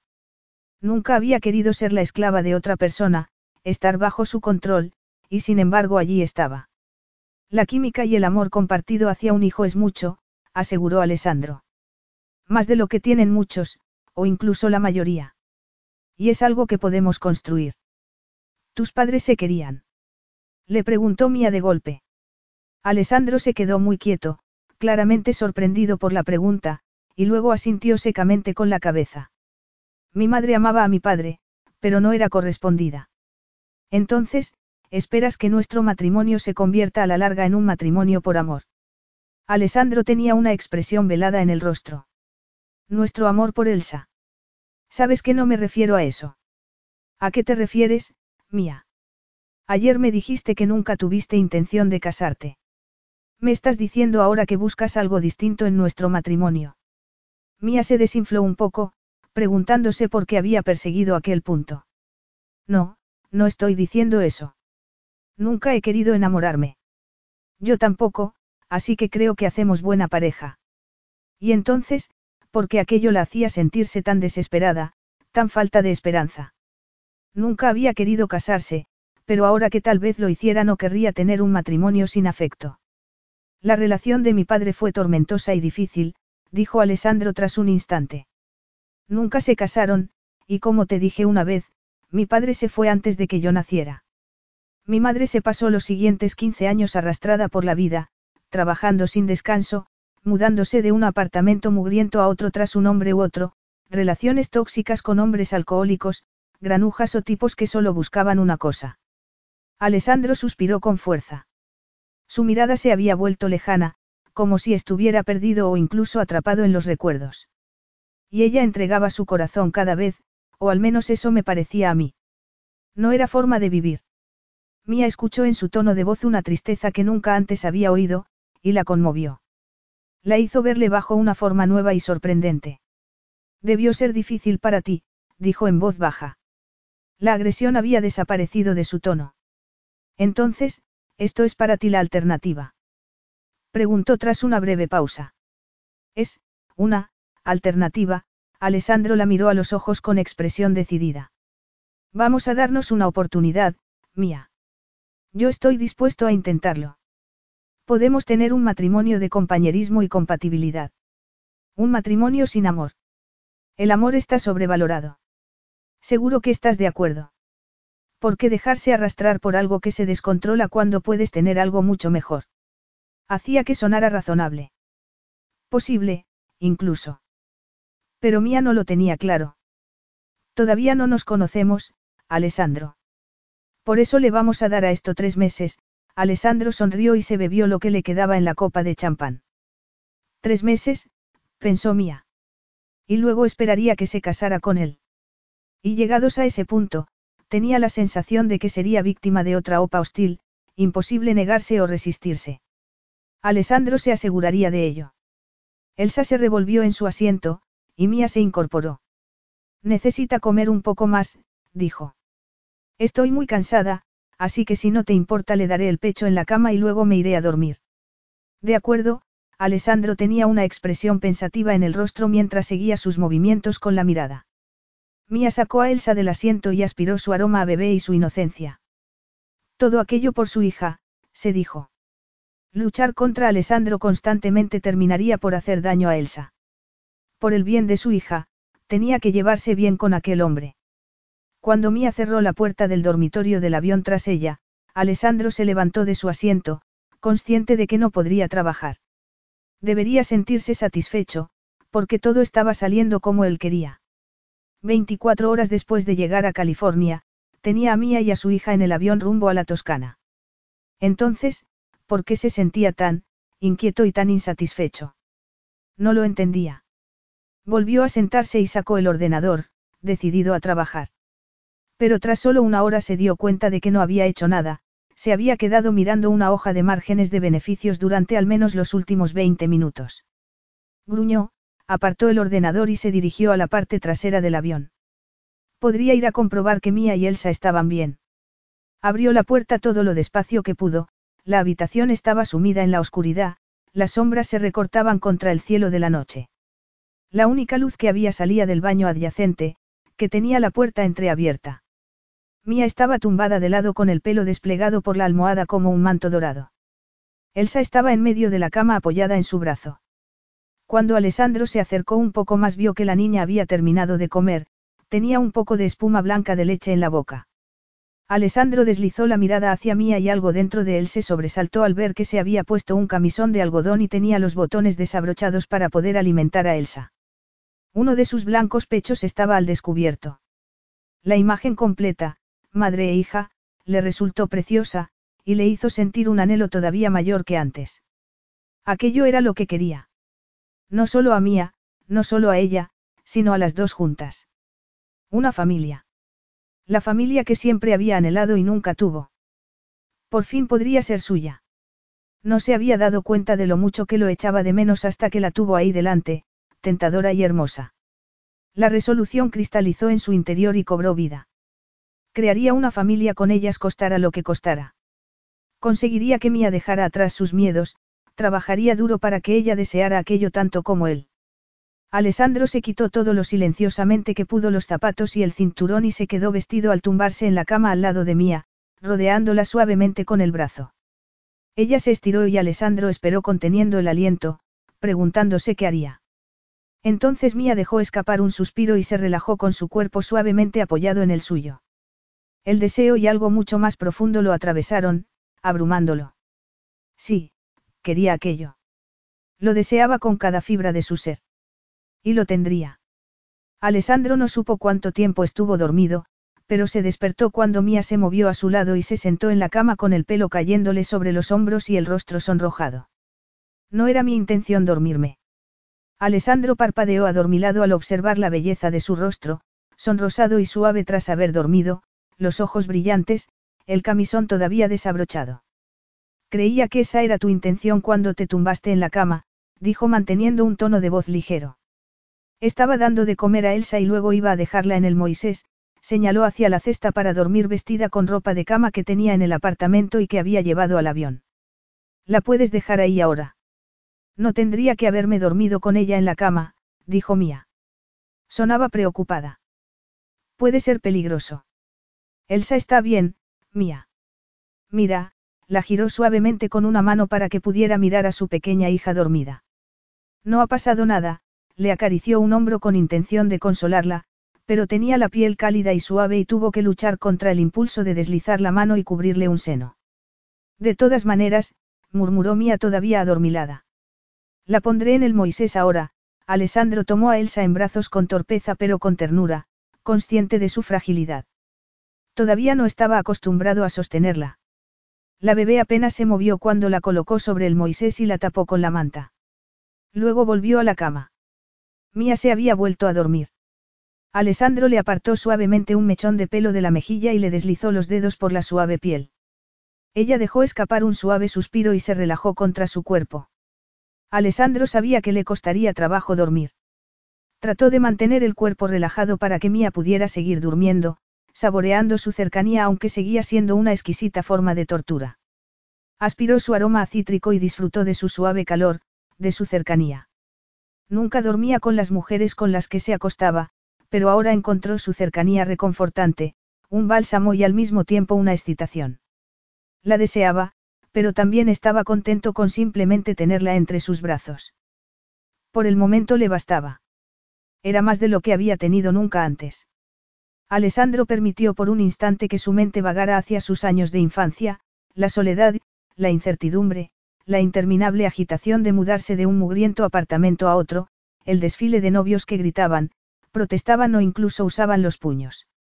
¿Y su madre? Aquello era lo que más dolía. Intentaba no pensar nunca en su madre, no recordar su aspecto cansado y derrotado, las palabras que le había dicho, demasiado cansada para ser siquiera malévola. Solo había dicho la verdad. Ojalá nunca te hubiera tenido. No, no quería pensar en aquello. Y no quería que su hija se preguntara ni una sola vez en su vida si él pensaba lo mismo. Querría Elsa como su padre y su madre no lo habían querido nunca a él. Y construiría un matrimonio con Mía que sería mucho mejor que el algodón de azúcar revenido de los cuentos de hadas, una relación sólida de afecto y compañía sin perder el control ni ser vulnerable como lo fue su madre. Como él mismo se había sentido muchas veces de niño. Y, sin embargo, con Mía dormida en sus brazos, tenía que reconocer que ya había perdido el control de un modo elemental. Ya era más abierto, más vulnerable y más emocional con ella de lo que había sido nunca con nadie antes. Tendría que encontrar la manera de tener la familia que quería sin perderse en el proceso. Debió quedarse dormido, porque la brillante luz del sol era visible bajo el borde de las persianas cuando se estiró en la cama. Mía se había acurrucado todavía más contra él. Ella abrió los ojos de golpe y lo miró fijamente con el cuerpo tenso al darse cuenta de lo cerca que estaban.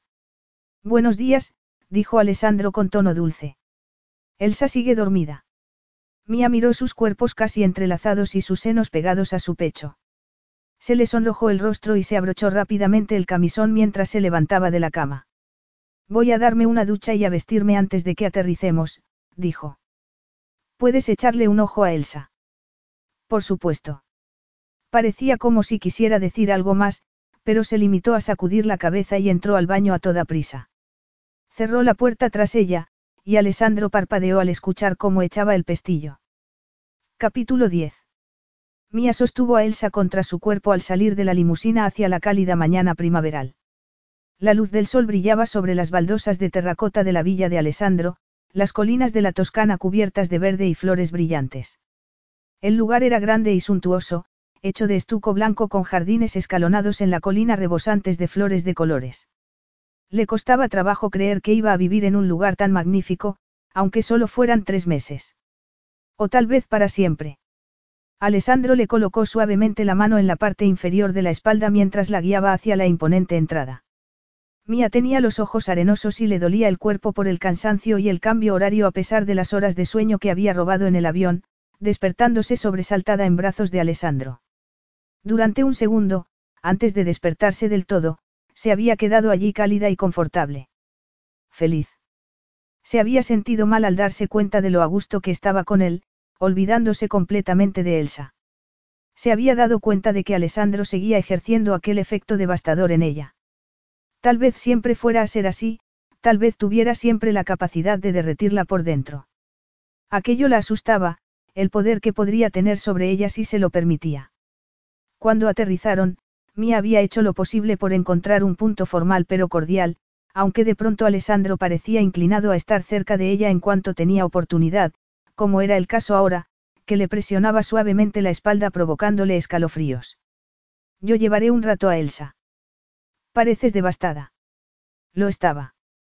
Pero Elsa era como un escudo para ella.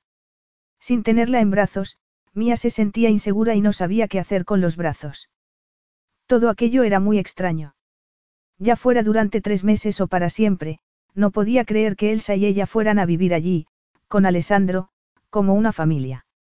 Mía miró a su alrededor, al impresionante vestíbulo de mármol, con asombro. Varias puertas daban a enormes y diferentes salas de recepción, y una enorme escalera de caracol llevaba a la segunda planta. Esto parece un palacio, no pudo evitar decir. Y tú eres la princesa, le dijo Alessandro con Elsa en el hombro. Ya había empezado a manejarla con más confianza, aunque todavía la llevaba como si fuera tan frágil que pudiera romperse. Puedes hacer lo que quieras con este lugar, continuó Alessandro. Redecóralo como tú quieras. Es tu casa, mía. Tuya, de Elsa y mía. Nuestra. Gracias, murmuró ella. Don, ¿dónde está mi habitación?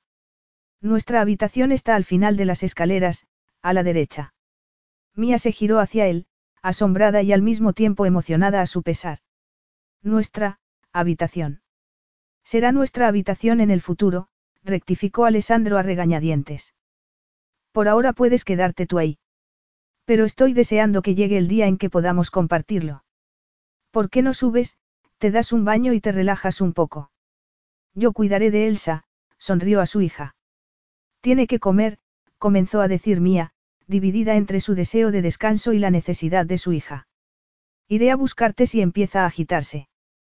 Querrás decir, cuando, empiece a agitarse, respondió Mía con ironía. Y Alessandro se rió. Es cierto, sonrió mirándola y Mía le sonrió también. Tal vez necesitara relajarse, no solo dándose un baño, sino con todo. Con Alessandro. Si no lo conseguía, iban a ser tres meses muy largos. Una vez en el piso de arriba, Mía se dirigió a la primera habitación a la derecha y se quedó boquiabierta ante lo lujosa que era. Nunca había visto nada igual. Para empezar era enorme, con sus suelos de cerámica con calefacción, de modo que los pies de Mía siguieron calentitos cuando se quitó los zapatos con un suspiro de alivio. Había una cama de matrimonio vestida con sábanas de seda y almohadas de satén. En una parte separada había una zona de estar con sofás de piel que tenía una vista increíble al jardín, en el que había una piscina infinita y un jacuzzi con al menos 20 asientos. Había varias alfombras gruesas repartidas por el suelo, así que Mía hundió los dedos de los pies en la exquisita suavidad mientras se dirigía a la cama. Resultaba asombrosa, invitadora y enorme. Y algún día, tal vez, la compartiría con Alessandro. Porque aquello no le sonaba tan alarmante como debería. No podía negar la punzada de excitación que sintió en la parte inferior del vientre, aunque el pensamiento la hizo ponerse tensa. Sabía que volver a entregarse a Alessandro supondría un enorme coste emocional. Tal vez él lo viera solo como sexo, pero para ella no era así. Ya sentía cómo se suavizaba al tenerlo cerca, y eso la asustaba. Tenía demasiados recuerdos, demasiados miedos, como para permitirse relajarse y confiar en Alessandro, aunque demostrara ser digno de confianza. Apartó aquellos pensamientos de su mente cuando entró en el baño y se fijó en la enorme bañera de mármol, que era lo bastante grande para dos, y en el lavado de doble seno. Abrió los grifos para llenar la bañera y añadió casi medio bote de espuma de baño de altísima calidad. Iba a darse un buen remojón e intentar no pensar durante un rato, porque si lo hacía tal vez le explotara la cabeza. Veinte minutos más tarde, tras haberse sumergido en las burbujas calientes y jabonosas y haberse quedado casi dormida, Mía se sentó de pronto y sintió una tensión en el cuerpo y un tirón en los senos. Había escuchado tenue, muy tenuemente, llorar a Elsa. Suspiró, quitó el tapón de la bañera y se envolvió en el grueso albornoz suave como el terciopelo que encontró colgado detrás de la puerta del baño. Se pasó los dedos por el pelo mientras cruzaba la habitación antes de bajar las escaleras siguiendo el sonido del llanto de Elsa, que ahora era más fuerte. Pasó por varias estancias elegantes y vacías antes de ver a Alessandro acunando a Elsa en la cocina, un lugar alegre y cómodo situado en la parte de atrás de la casa con puertas que daban a una amplia terraza comunicada con el jardín a través de unas escaleras. Mía se detuvo en el umbral, hechizada por la sencilla y al mismo tiempo conmovedora escena. Elsa estaba llorando con determinación mientras Alessandro se movía por la cocina moviéndola desesperadamente contra su hombro. Vamos, bambina, tienes que calmarte o despertarás a tu mamá. ¿Por qué estás enfadada, eh? Besó la mejilla de Elsa. ¿Tienes hambre, cara? ¿Es eso lo que te pasa? Voy a tener que despertar a tu mamá, después de todo. Ya estoy despierta. A Mía le salió la voz algo quebrada al asimilar la escena que tenía delante. Nunca había visto a Alessandro tan amable, tan cercano, tan, amoroso. Y aquello le había proporcionado un destello de un futuro que no le parecía tan imposible como creyó. De una forma extraña y sorprendente, durante unos segundos le había parecido, maravilloso. Y eso también la asustaba, porque no era lo que esperaba, y le hacía desear cosas que le daba miedo siquiera soñar. Y si Alessandro tenía razón y podían tener una relación, un matrimonio fuerte, bueno y verdadero, basado en la amistad y el afecto. Y si fuera posible. Y porque la idea la aterrorizaba y la emocionaba a partes iguales. Alessandro le dirigió una sonrisa tímida. Supongo que tiene hambre, como tú dijiste que pasaría. He intentado calmarla, pero sin suerte. En este caso no puedes darle lo que necesita, respondió Mía extendiendo los brazos para recibir a la niña. Toma. Ya le he cambiado el pañal. ¿En serio? Mía no pudo evitar el tono de sorpresa. Tengo que admitir que he necesitado varios intentos. Esos cierres, Alessandro sacudió la cabeza. No están diseñados para durar. Voy a tener que lanzar una OPA sobre la empresa que los fabrica para asegurarme de que hagan diseños más consistentes. Mía se rió ante semejante sugerencia. Es así como decides de qué empresas apoderarte. La verdad es que no, Alessandro se puso serio un instante y luego alegró deliberadamente la expresión. Pero tal vez lo haga con el tema de los pañales. Entonces, ¿cómo eliges las empresas? Preguntó Mía sentándose en el confortable sofá que había en una esquina de la cocina. Alessandro se puso en el sofá de enfrente. Consciente de que tenía la mirada clavada en ella, Mía inclinó la cabeza y el pelo húmedo le cayó hacia adelante mientras se llevaba a Elsa al pecho. Cuando estuvo segura de que estaba presentable y que Elsa se alimentaba discretamente, alzó la vista y estuvo a punto de dar un respingo al ver el repentino fuego en la mirada de Alessandro, una mirada de orgullo y posesión. Él sonrió. Elijo empresas que tienen un liderazgo débil y corrupto. Mía sacudió la cabeza, sobresaltada. Pero Henry no era. Corrupto. Tal vez no. Pero era débil y vago, y estaba llevando a Dillar a la bancarrota. Según mis cálculos, en otros 18 meses, todos vosotros os habríais quedado sin trabajo. Siempre supe que estaba un poco chapado a la antigua, reconoció Mía en voz baja. Y le gustaba demasiado jugar al golf. Aquellas cualidades le resultaban tiernas y no dañinas. Pero ahora dudaba. Por muy amable que fuera, era un líder débil, aseguró Alessandro con firmeza. Y habría sido un desastre para la empresa y para sus empleados. Y a ti te importan los empleados, en el pasado lo habría dicho con incredulidad, pero ahora había un deje de duda en su tono.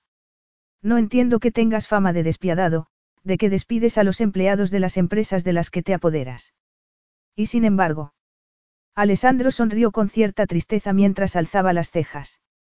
Y sin embargo. Y, sin embargo, eso no fue lo que pasó con Dillar. La mayor parte del equipo consiguió trabajo en otro lado, mejores trabajos, según dicen. Y los que se fueron recibieron una indemnización de lo más jugosa, algo que debió suponer una pérdida para ti. Pero al parecer nada de eso llega a la prensa. No, reconoció Alessandro, aunque no parecía molesto por el hecho. ¿Por qué? ¿No te importa que te retraten como a un monstruo cruel? No, porque no puedo ser un osito de peluche si voy a apoderarme de una empresa. Tener esa reputación me ayuda. ¿Pero por qué lo haces?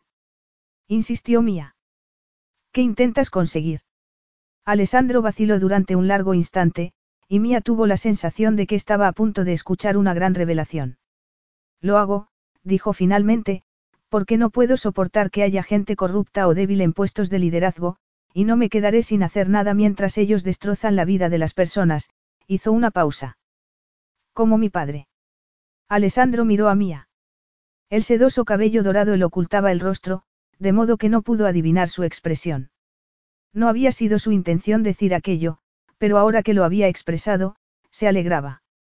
No podía esperar que Mía confiara en él si no compartía con ella algo de su pasado, aunque al hacerlo se sintiera tan incómodamente expuesto. Tu padre. Repitió ella con dulzura. ¿Cómo? Era el director general de una empresa en Roma. Mi madre era limpiadora en las oficinas, Alessandro no pudo disimular la amargura en sus palabras. Fue una aventura muy corta, como te podrás imaginar. Le hizo a mi madre promesas que nunca tuvo intención de cumplir. Y cuando se enteró de que estaba embarazada, la despidió. Oh, Alessandro, murmuró Mía angustiada. Lo siento mucho. Él se encogió de hombros, lamentando un poco haberle contado tanto. Dejar al desnudo aquellas viejas heridas le hacía sentirse desnudo por dentro. ¿Qué hizo ella entonces? Preguntó Mía con dulzura. Me tuvo a mí, y luego buscó un trabajo sin futuro tras otro intentando que le alcanzara el dinero, algo que no solía suceder. Me habló de mi padre cuando yo era bastante pequeño y seguí su trayectoria, vi cómo había abusado de su poder y privilegio, y no solo con mujeres como mi madre, que no tenían nada, sino en todos los sentidos. Se revolvió donde estaba sentado. Decidí entonces que nunca permitiría que las personas así abusaran de su poder. Y convertí en parte de mi misión trabajar en apoderarme de empresas que mostraran ese tipo de señales. Mía sacudió lentamente la cabeza. No sabía. No tenías por qué. No puedo precisamente darle publicidad a lo que hago. Las sopas hostiles son eso, hostiles. Pero de todas formas, hacer algo noble y que no se te reconozca. El calor de su mirada le hizo sentir incómodo y al mismo tiempo le maravilló. Se dio cuenta de que le gustaba que lo mirara así. Y eso resultaba alarmante. No es tanto como piensas, mía. Algunas personas siguen sin trabajo. Tengo la reputación que tengo por alguna razón. Estaba intentando disuadirla de pensar bien de él por alguna razón, pero no sabía cuál. Tal vez porque simplemente no estaba acostumbrado. De todas maneras, Mia apretó los labios mientras miraba a su hija. Ojalá lo hubiera sabido antes. Bueno, pues ahora ya lo sabes. Alessandro hizo una pausa y vio cómo acunaba a Elsa en sus brazos, su hija se estaba alimentando feliz y agarraba inconscientemente un mechón de pelo de Mía. Me acabo de dar cuenta, dijo él, de que tú sabes más de mí que yo de ti. Mía alzó las cejas en gesto sorprendido. ¿Qué quieres saber de mí? Todo. Cualquier cosa, se dio cuenta de que tenía auténtica curiosidad. Pero podemos empezar por lo básico. ¿De dónde eres? Del distrito de los lagos. ¿Lo conoces? No, pero dicen que es una zona muy bonita. Sí, lo es, Mía apartó la vista, parecía como si estuviera conteniendo un escalofrío. Bonita, aislada y muy fría. No me gustó crecer allí. Estaba deseando marcharme. ¿Por qué? Solo porque hacía frío. Mía vaciló y Alessandro esperó un instante, tenía la sensación de que estaba a punto de revelarle algo importante. No, porque mi padre era, bueno, digamos que no nos llevábamos bien, mantuvo la mirada en Elsa y le apartó suavemente la mano del mechón de pelo. ¿Y tu madre? preguntó Alessandro. Murió cuando yo tenía 14 años. Yo diría que se le rompió el corazón, pero sé que suena muy melodramático. No, su madre había terminado agotada hasta la médula por el exceso de trabajo y de pobreza. Alessandro sabía que era posible morir de algo que te comía por dentro como lo haría una enfermedad física. Tu padre sigue vivo. La verdad es que no lo sé, Mía lo miró, sus ojos azules cargados de un hielo y una rabia que nunca le había visto antes, ni siquiera en sus momentos más tormentosos. Hace ocho años que no le veo, y por mí está bien así. Entiendo, aunque no veía la imagen completa, estaba empezando a entenderlo. Estaba claro que Mía tenía cicatrices emocionales por lo que le había ocurrido con su padre, fuera lo que fuera. En cualquier caso, Mía se encogió de hombros y volvió a mirar a su hija, con los orígenes que me has contado, ¿cómo pudiste hacerte millonario tan joven? A los 37. Trabajé duro para subir y tuve suerte. Empecé desde la pobreza, comprando edificios en ruinas y reconstruyéndolos. A partir de ahí empecé a crecer. Debió ser algo más que suerte. Como te he dicho, trabajé duro. Muy duro, imagino. Siempre me has parecido, muy diligente.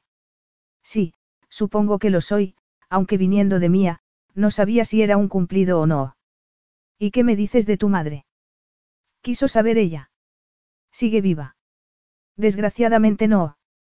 Murió cuando yo tenía 19 años, justo cuando estaba empezando, pero habíamos perdido contacto unos años antes. Eso es muy triste, Mía vaciló. Parece que tenemos algo en común. Sí, aquello le entristecía, y le convenció más de asegurarse de que su propia familia no fuera así. Nosotros podemos ser distintos, Mía.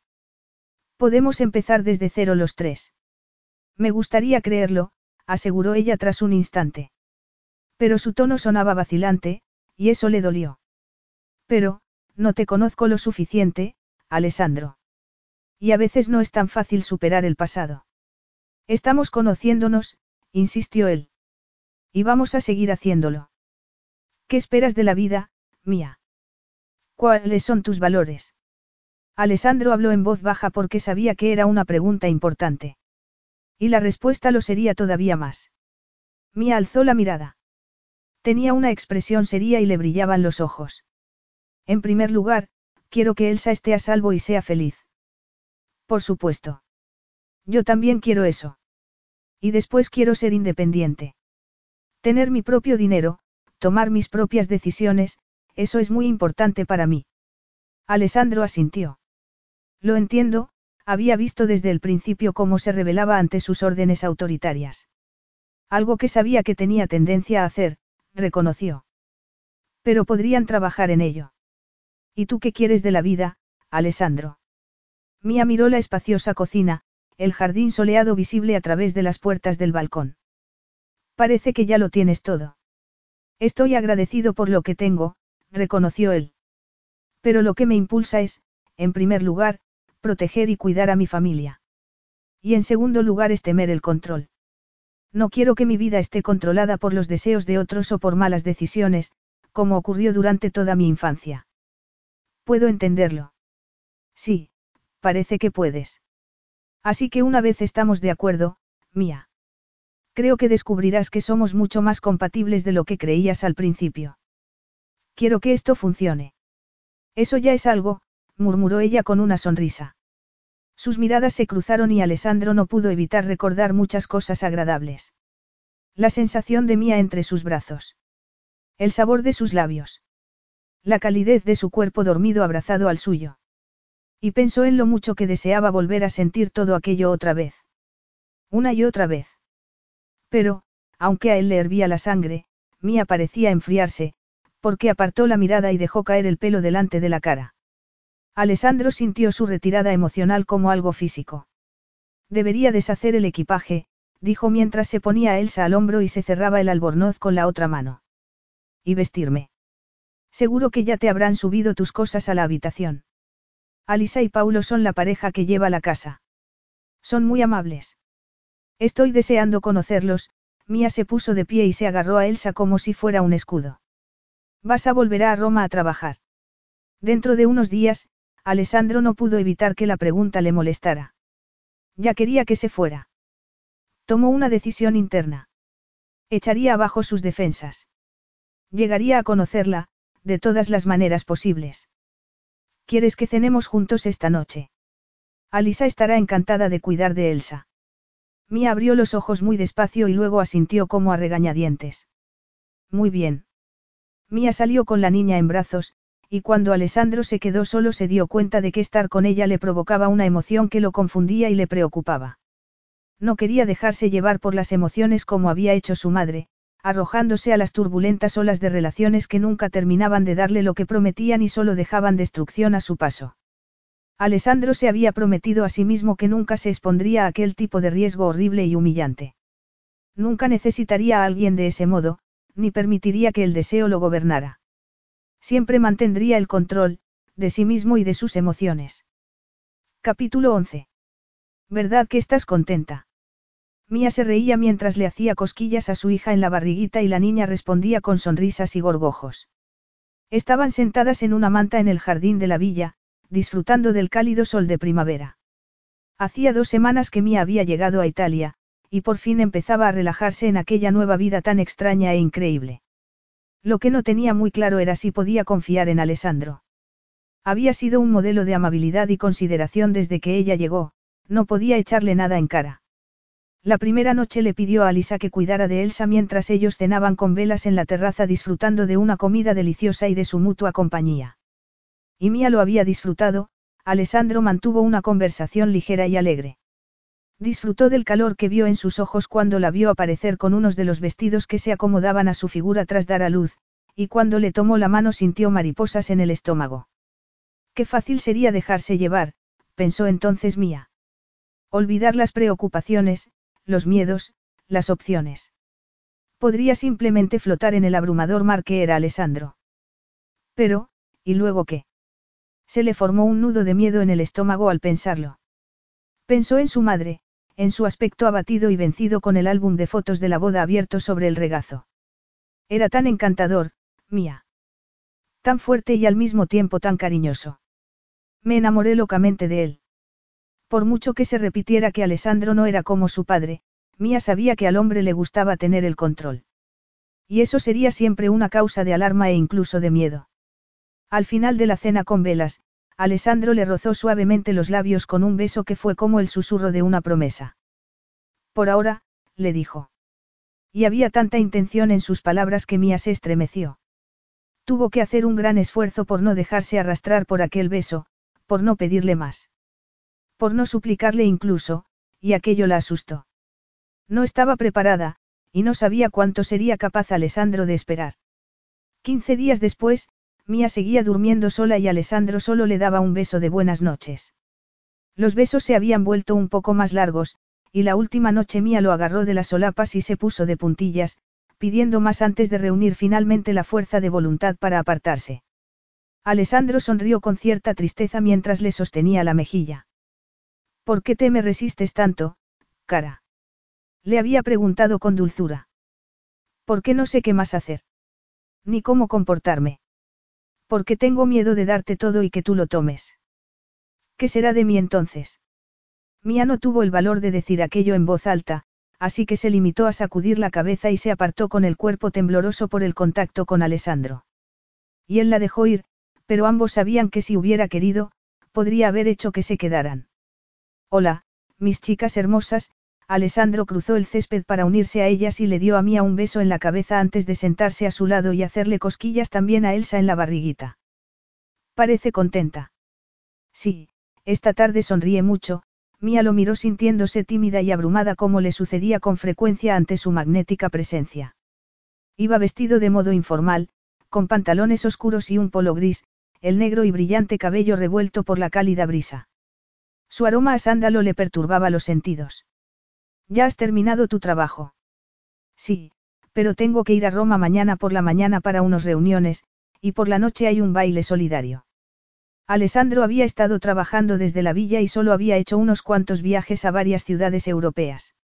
Mía se preguntó cuánto tiempo podría mantener aquel esquema, era un hombre poderoso y muy ocupado. Sin duda aquel idilio no podía durar, y una parte de ella anhelaba un alivio a la tensión que suponía estar con él aunque otra parte sabía que lo echaría de menos. Creo que nos las arreglaremos para mantenernos ocupadas, dijo. Durante las últimas semanas había ido un par de veces al mercadillo de la ciudad, y también se había reunido con un grupo de madres con bebés que quedaban en el ayuntamiento.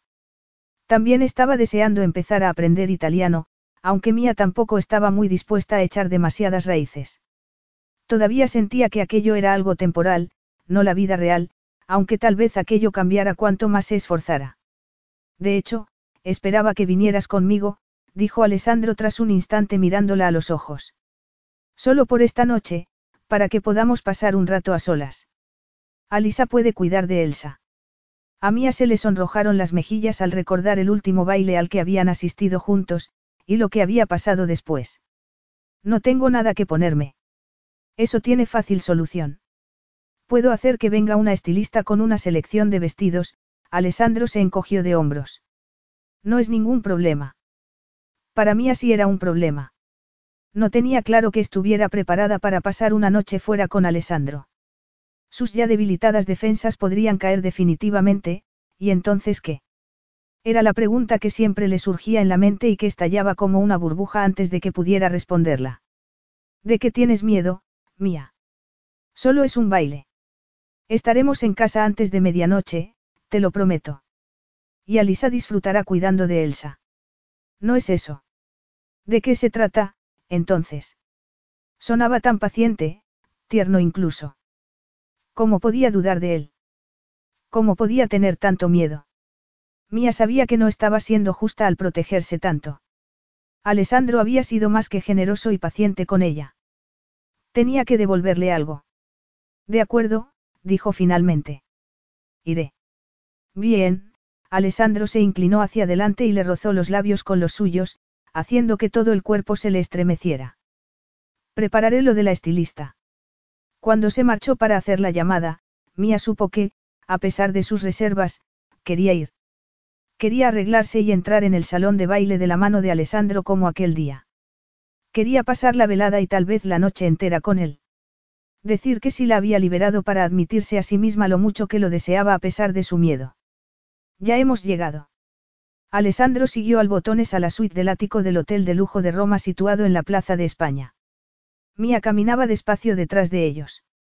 Desde que habían dejado la villa y a Elsa, había estado callada, tal vez incluso un poco recelosa.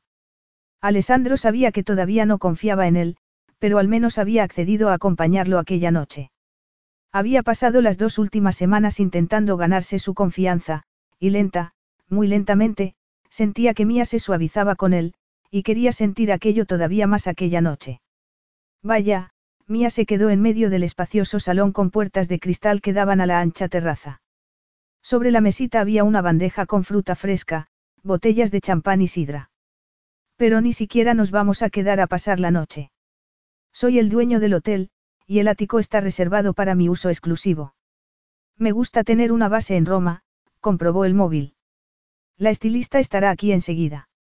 Vas a necesitar dar tu aprobación final, como entonces. Preguntó ella con tono irónico. Alessandro sonrió.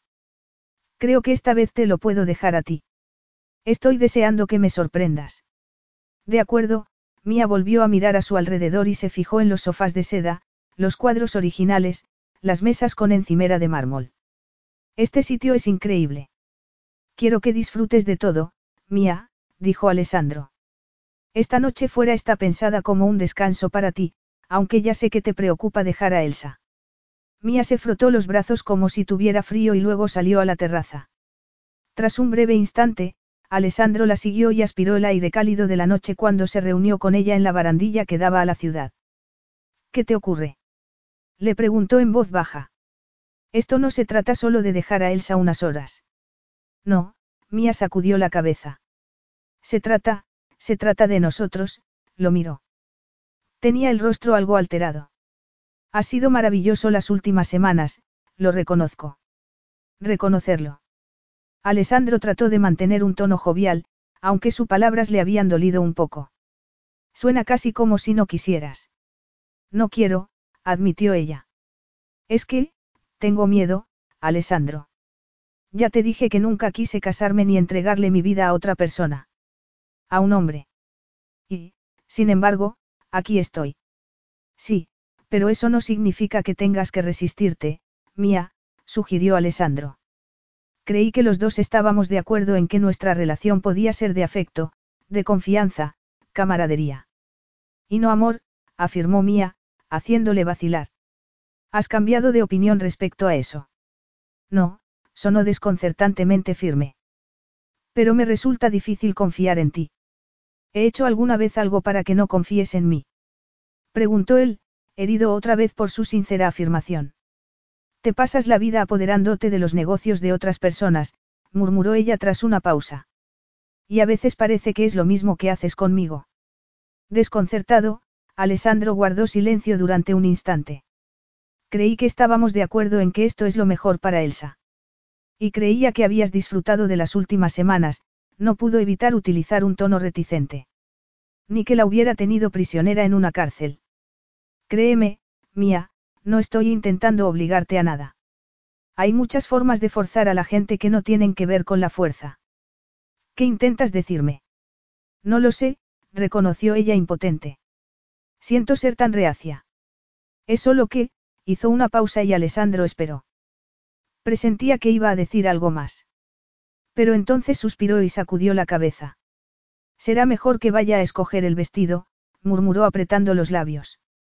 Al menos esa es una elección que sí puedo hacer. La estilista llegó poco después, y Alessandro se ocupó con el trabajo mientras ella y sus ayudantes ocupaban el dormitorio. No podía evitar sentirse un poco irritado además de dolido. Se había esforzado mucho durante las últimas semanas, y le había dado todo a Mía. ¿De qué se quejaba? Sí, le gustaba tener el control, ¿y qué?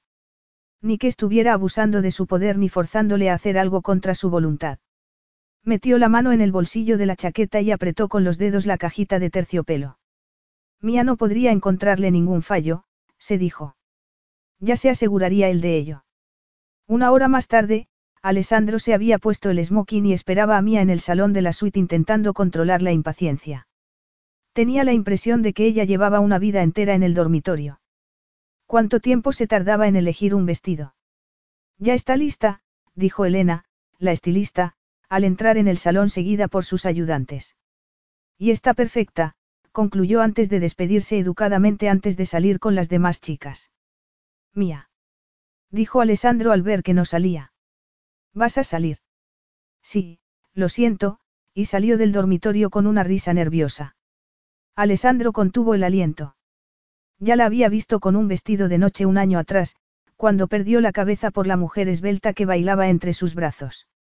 Ahora sintió que perdía todo lo demás. Se le quedó la mente vacía y el corazón le latía con fuerza dentro del pecho. ¿Te, te gusta? Mía sonrió vacilante. Me encanta, aseguró él con voz ronca. Era un vestido color marfil con una sobrecapa de delicado encaje. No tenía tirantes y la falda era abultada. Parecía un vestido de novia. Lo que resultaba ciertamente adecuado. Tu pelo, murmuró acercándose para enredar un mechón dorado en el dedo. Me lo han rizado, dijo ella nerviosa. Nunca antes me lo había rizado. Es precioso. Llevaba la mitad recogido y la otra mitad le caía sobre los hombros en relucientes ondas doradas. Con los dedos todavía enredados en su pelo, Alessandro tiró de ella para atraerla hacia sí.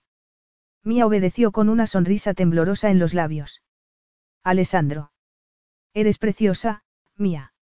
Y ahora que eres madre, todavía más. No, ella dejó escapar una risa nerviosa. Todavía no he perdido todo el peso que gané en el embarazo. No quiero que lo hagas. Eres perfecta tal y como estás, sabía que sonaba halago gastado, pero lo cierto era que lo decía de corazón. No lo estaba diciendo para complacerla o para conseguir lo que quería, sino porque era la verdad. Y por eso tenía que besarla también. Mía, su nombre era una pregunta cuando ella se le acercó, su silencio fue su respuesta.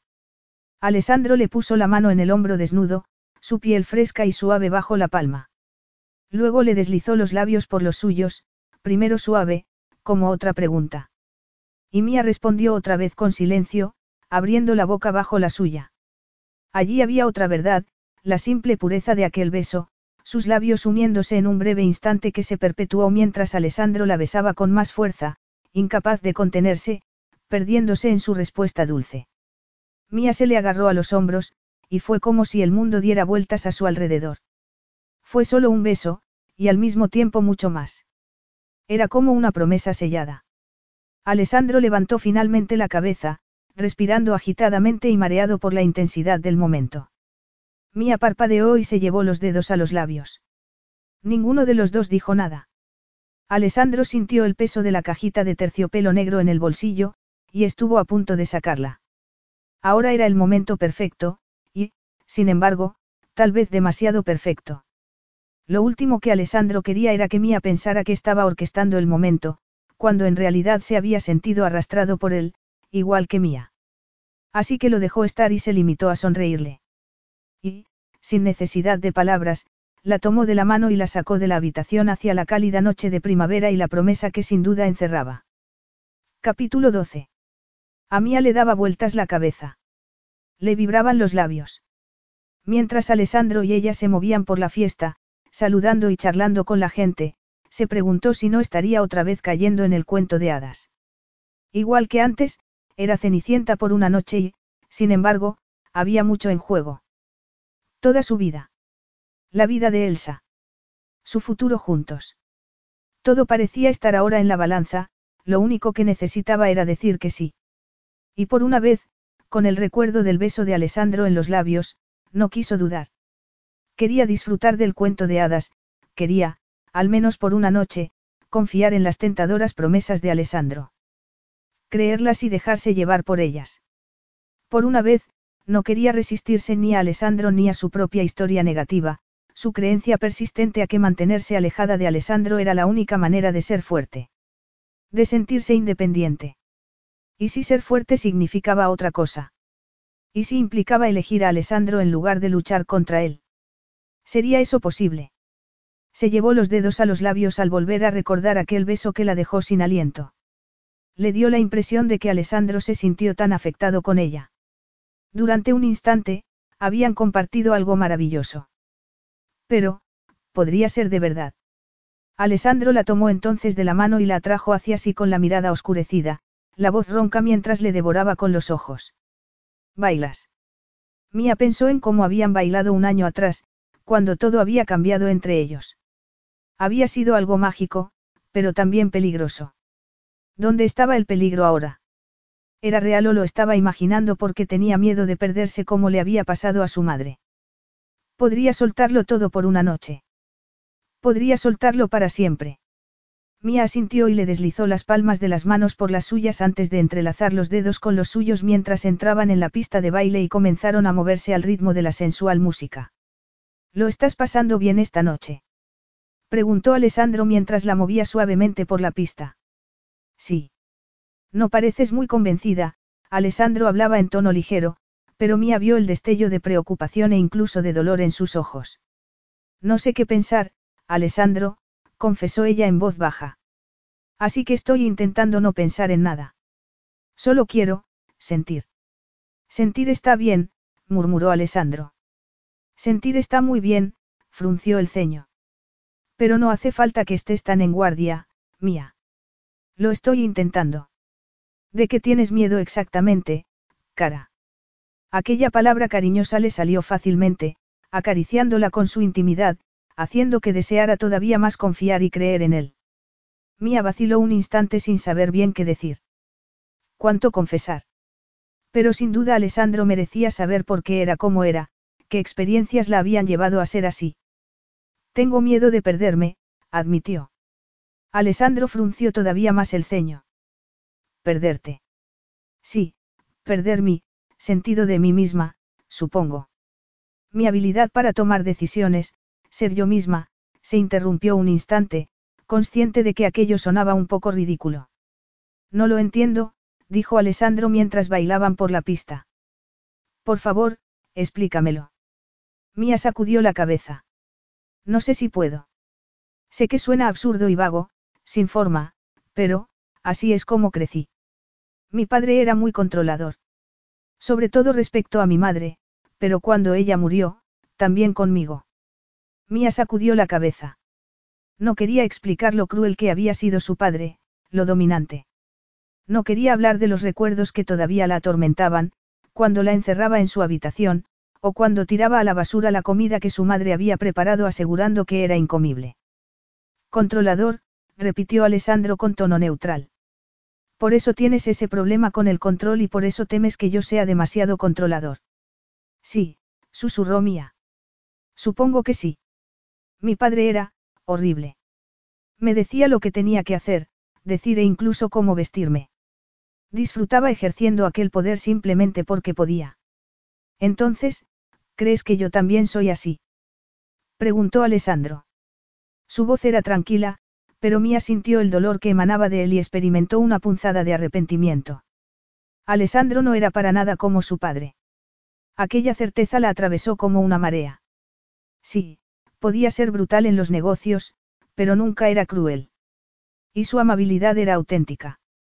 No, reconoció Mía en voz baja. No creo que seas como él, Alessandro.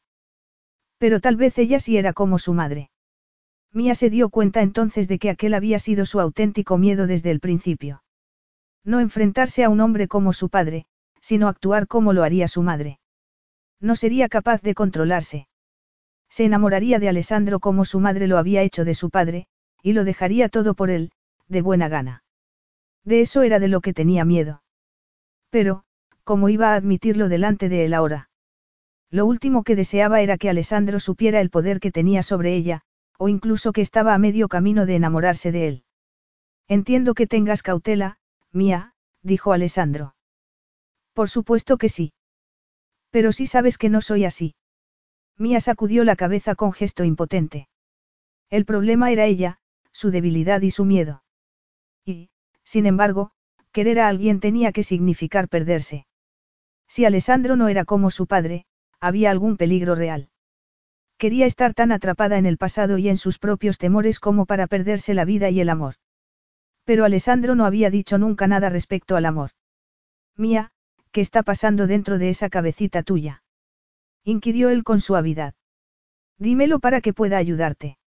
No lo sé, confesó ella. Un millón de cosas. Siempre pensé que nunca me casaría ni tendría una relación, así. Nunca lo he deseado, pero ahora, ahora que debemos tener una especie de relación, sí, me da miedo. Pero una parte de mí sí quiere hacerlo, y eso me da miedo también. La música se había parado, y Alessandro dejó de moverse y se llevó la mano de Mía a sus labios. Todo ese miedo, dijo deslizándole un beso por los nudillos mirándola a los ojos. Voy a hacer todo lo posible para aliviar tus miedos, cara. Lo último que quiero es que tengas miedo, de mí o de lo que sea. Te prometo que nunca te haré daño, nunca me aprovecharé de ti, nunca te arrepentirás de haber unido tu vida a la mía. Esos son promesas muy grandes, Alessandro, susurró temblorosa. Y sin embargo sabía que las decía de corazón.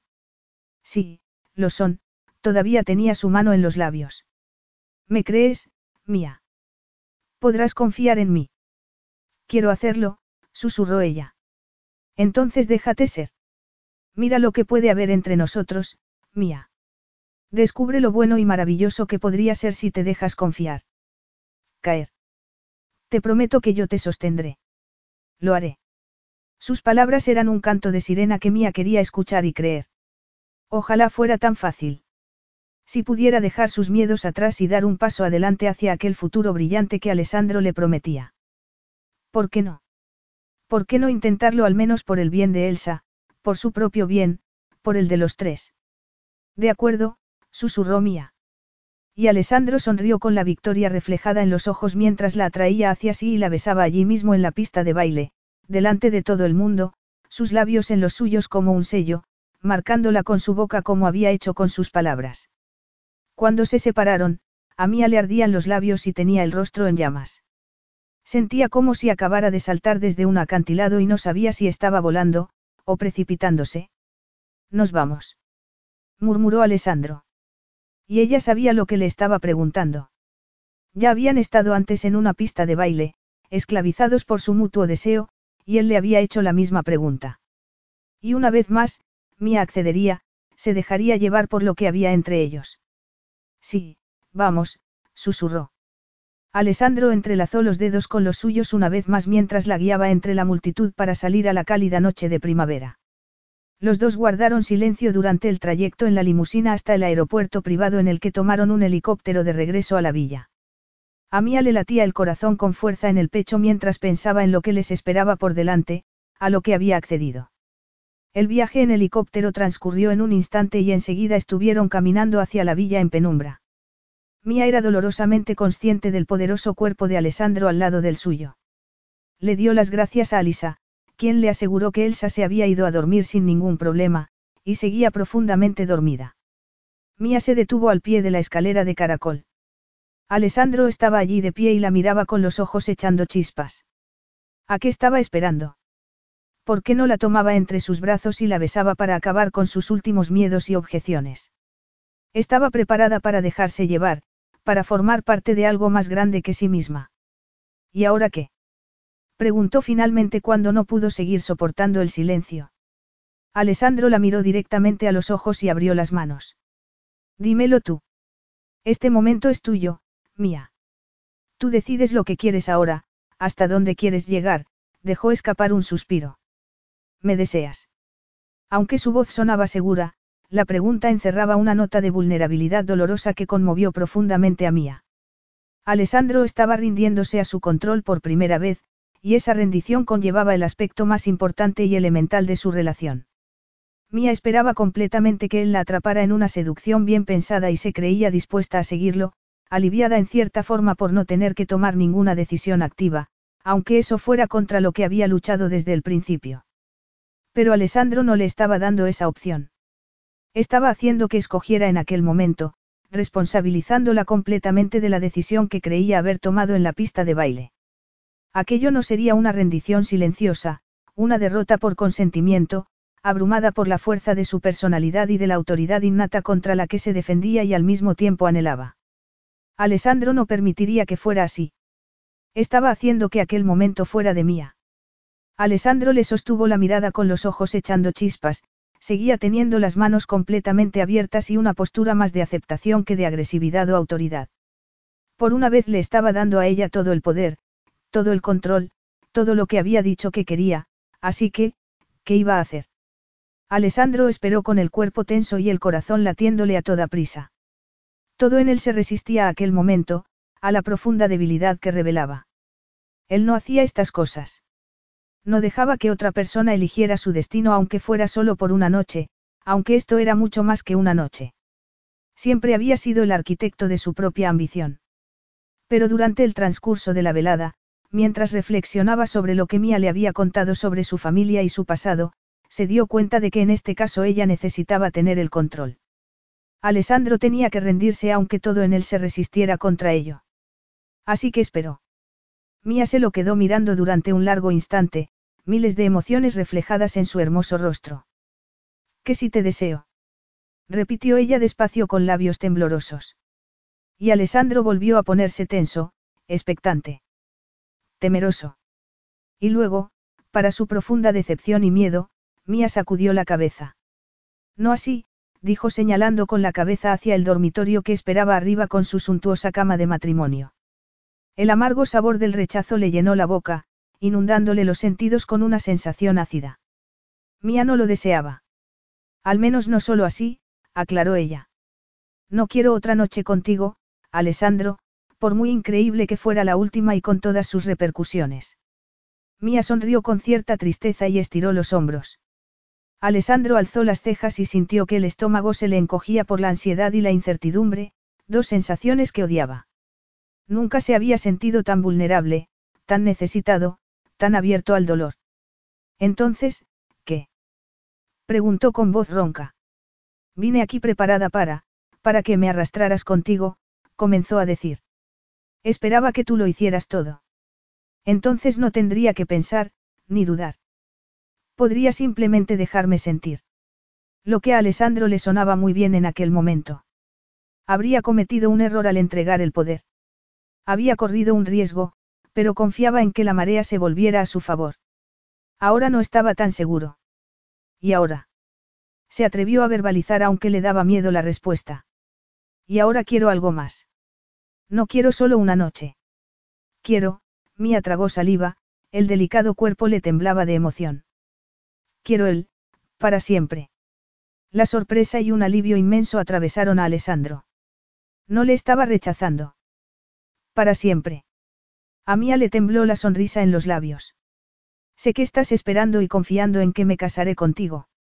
Pero quiero que esto se haga a mi manera, y parece que tú también. Así que ahora voy a ser yo quien me declare. La que elija. ¿Quieres, quieres casarte conmigo? Alessandro se rió por el impacto y también por la admiración. No esperaba aquello. ¿Sabes que sí? De hecho, metió la mano en el bolsillo para tocar la cajita de terciopelo negro que llevaba allí toda la noche. Tenía pensado declararme cómo se debe esta noche, pero no quería que pareciera que te estaba presionando, sacó la cajita. Pero no se me ocurre un momento mejor que este. Ni a mí, Mía sonrió todavía más y agarró la cajita. Alessandro contuvo el aliento mientras la abría con cuidado y contemplaba con asombro el sencillo solitario de diamante anidado sobre los suaves pliegues de terciopelo. Es precioso, Alessandro, Mía alzó la vista, tenía los ojos humedecidos por las lágrimas. ¿Me lo pones? Por supuesto, le temblaron un poco los dedos al sacarlo de la caja y deslizárselo en el dedo, donde lanzó chispas como señal de la promesa que se estaban haciendo el uno al otro. Alessandro le tomó la mano en la suya, ¿de verdad quieres esto, mía? Sí, a ella le tembló un poco la voz. Tengo miedo, Alessandro. Lo admito. No sé qué me depara el futuro, pero también sé que no quiero ser esclava de mi pasado. Así que sí, quiero esto.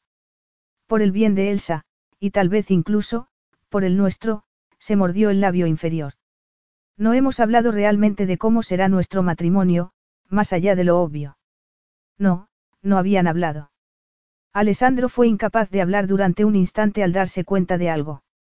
Había estado tan concentrado en Elsa, en que fueran una familia, que no se había parado a considerar cómo sería su relación, su matrimonio. ¿Qué implicaría?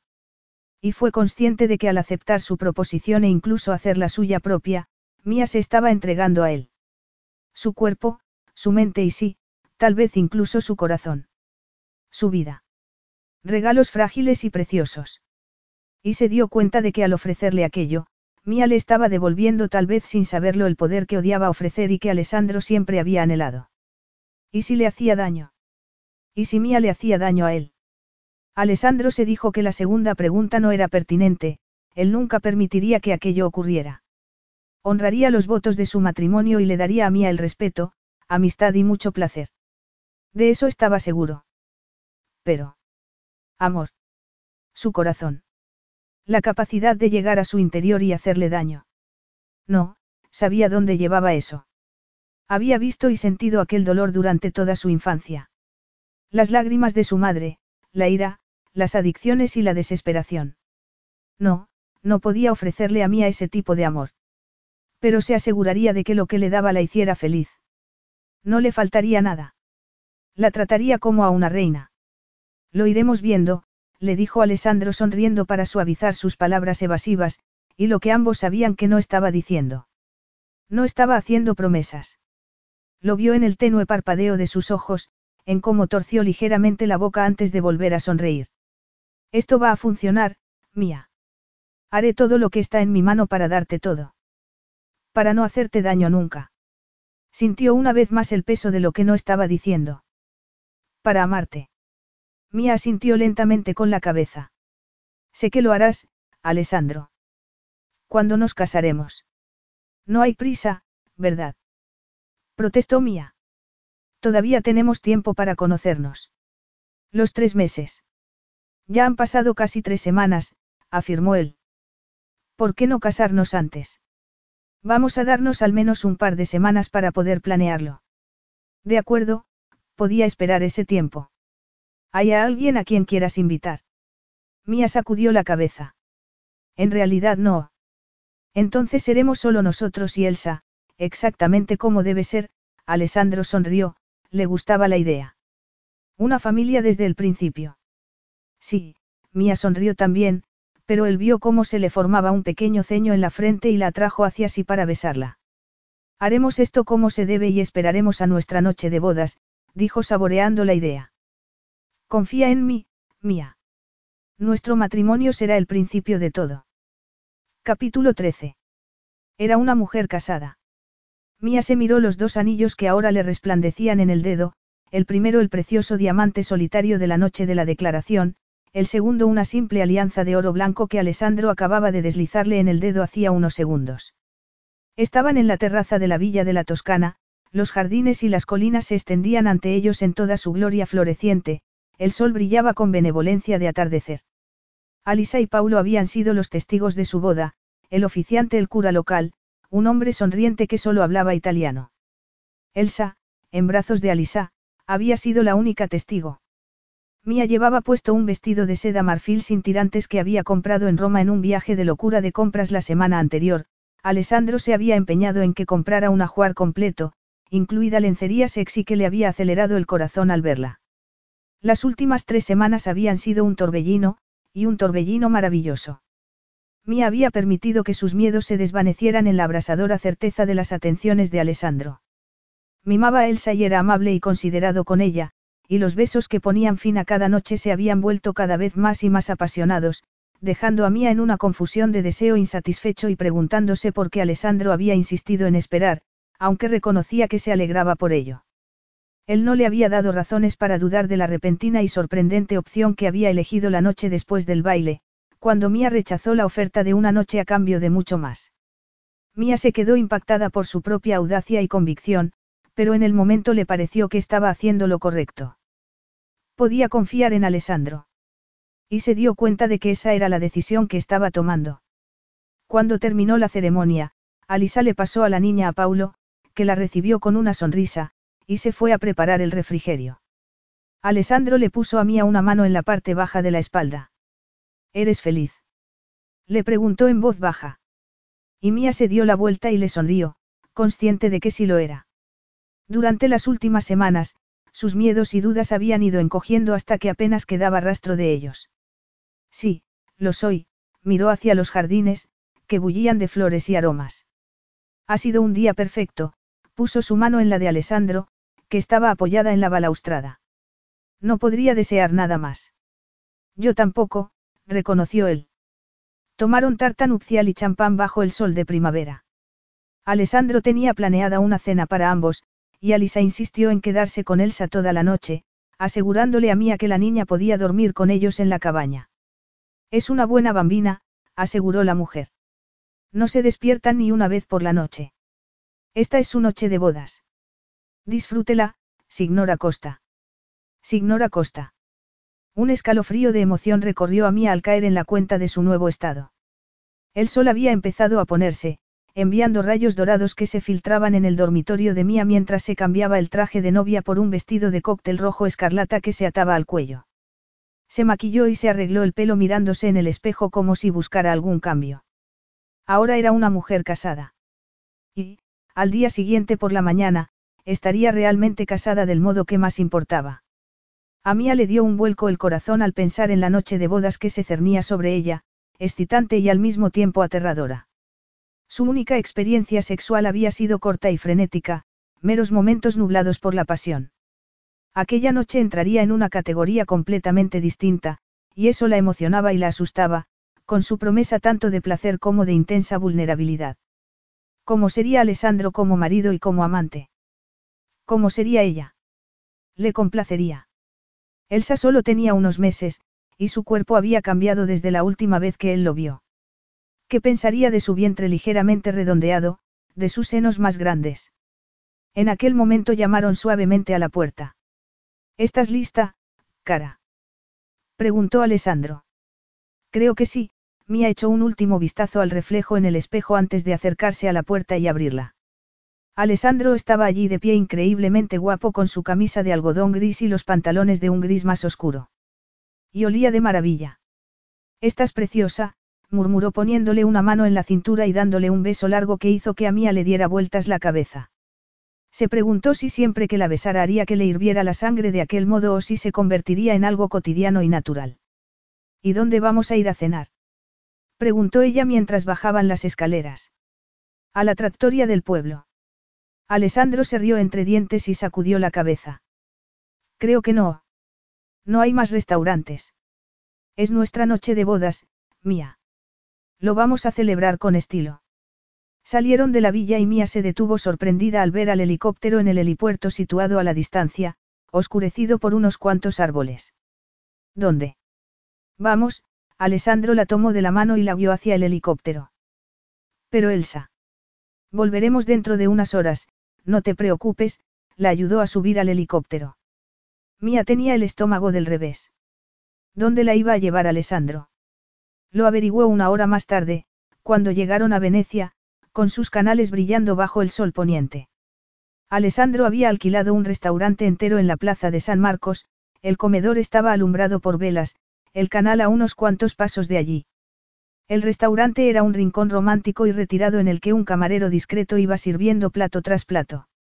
Esto es increíble, susurró Mía asombrada por el lujo y lo romántico de la situación. La comida estaba deliciosa y Mía se permitió tomar una copa de champán para celebrarlo, perdiéndose en el calor y la admiración que reflejaban los ojos de Alessandro. Aquella era una noche mágica. Y la magia continuó mientras caminaban de la mano por el canal charlando de todo y de nada. Finalmente, cuando la ciudad se sumió en las sombras de la noche y la superficie del gran canal se volvió casi negra, subieron al helicóptero y regresaron a la villa. La luz de la luna se filtraba a través de las ventanas mientras caminaban en silencio, todavía de la mano, por la villa hasta el dormitorio principal en el que Mia había estado durmiendo sola las últimas semanas, pero que aquella noche compartiría con Alessandro. Durante las pocas horas que habían estado fuera, la habitación se había transformado, había velas blancas altas encendidas, y la ropa de cama era de seda y lino. En la puerta del vestidor colgaba el camisón de encaje y seda blanca casi transparente que había elegido la semana anterior. ¿Esto ha sido cosa de Alisa? Preguntó. ¿Y mía? Le hacía ilusión pensar que Alessandro había tenido aquellos detalles. Esto es muy romántico. ¿Y por qué no iba a serlo? Después de todo, es nuestra noche de bodas, Alessandro estaba detrás de ella con las manos cálidas en sus hombros. Esta vez será diferente, cara. Mucho mejor. Mía sentía los nervios a flor de piel. La última vez estuvo muy bien, admitió temblorosa. Ahora que había llegado el momento y estaban juntos en aquella preciosa habitación, con la intención de consumar su matrimonio, se sentía abrumada por la emoción y la ansiedad. Aún así, Alessandro asintió y le señaló el camisón. ¿Quieres cambiarte? De acuerdo, susurró ella. Y tomando el precioso camisón, se dirigió al baño. Alessandro recorrió el dormitorio sintiéndose inquieto y, tenía que admitirlo, nervioso. Nunca estaba nervioso y, sin embargo, ahora no podía negar que tenía el estómago encogido y el corazón acelerado. Sí, estaba nervioso, pero también emocionado. Muy emocionado. Llevaba mucho tiempo esperando aquello. La puerta del baño se abrió y allí estaba Mía, con el cabello largo y dorado cayéndole por los hombros, su cuerpo esbelto envuelto en seda marfil. Alessandro aspiró con fuerza el aire, mareado por aquella visión. La seda era tan fina que podía distinguir las lujuriosas curvas de su cuerpo debajo, y aquello le hizo arder en llamas. Los escasos y precipitados minutos que habían compartido un año atrás no eran nada comparado con esto. Sigues vestido, comentó Mía con risa nerviosa. No por mucho tiempo, Alessandro se llevó las manos a los botones y luego los detuvo. ¿Por qué no lo haces tú, Mía? Te deseo. Quiero que me toques. Ella se lo quedó mirando con los ojos abiertos de par en par durante unos segundos antes de acercarse, la seda rozándole el cuerpo. Cuando se detuvo frente a él, Alessandro aspiró su aroma a cítricos, sintió el roce de su cabello en la mandíbula mientras Mía empezaba a desabrocharle el primer botón. Estoy nerviosa, susurró.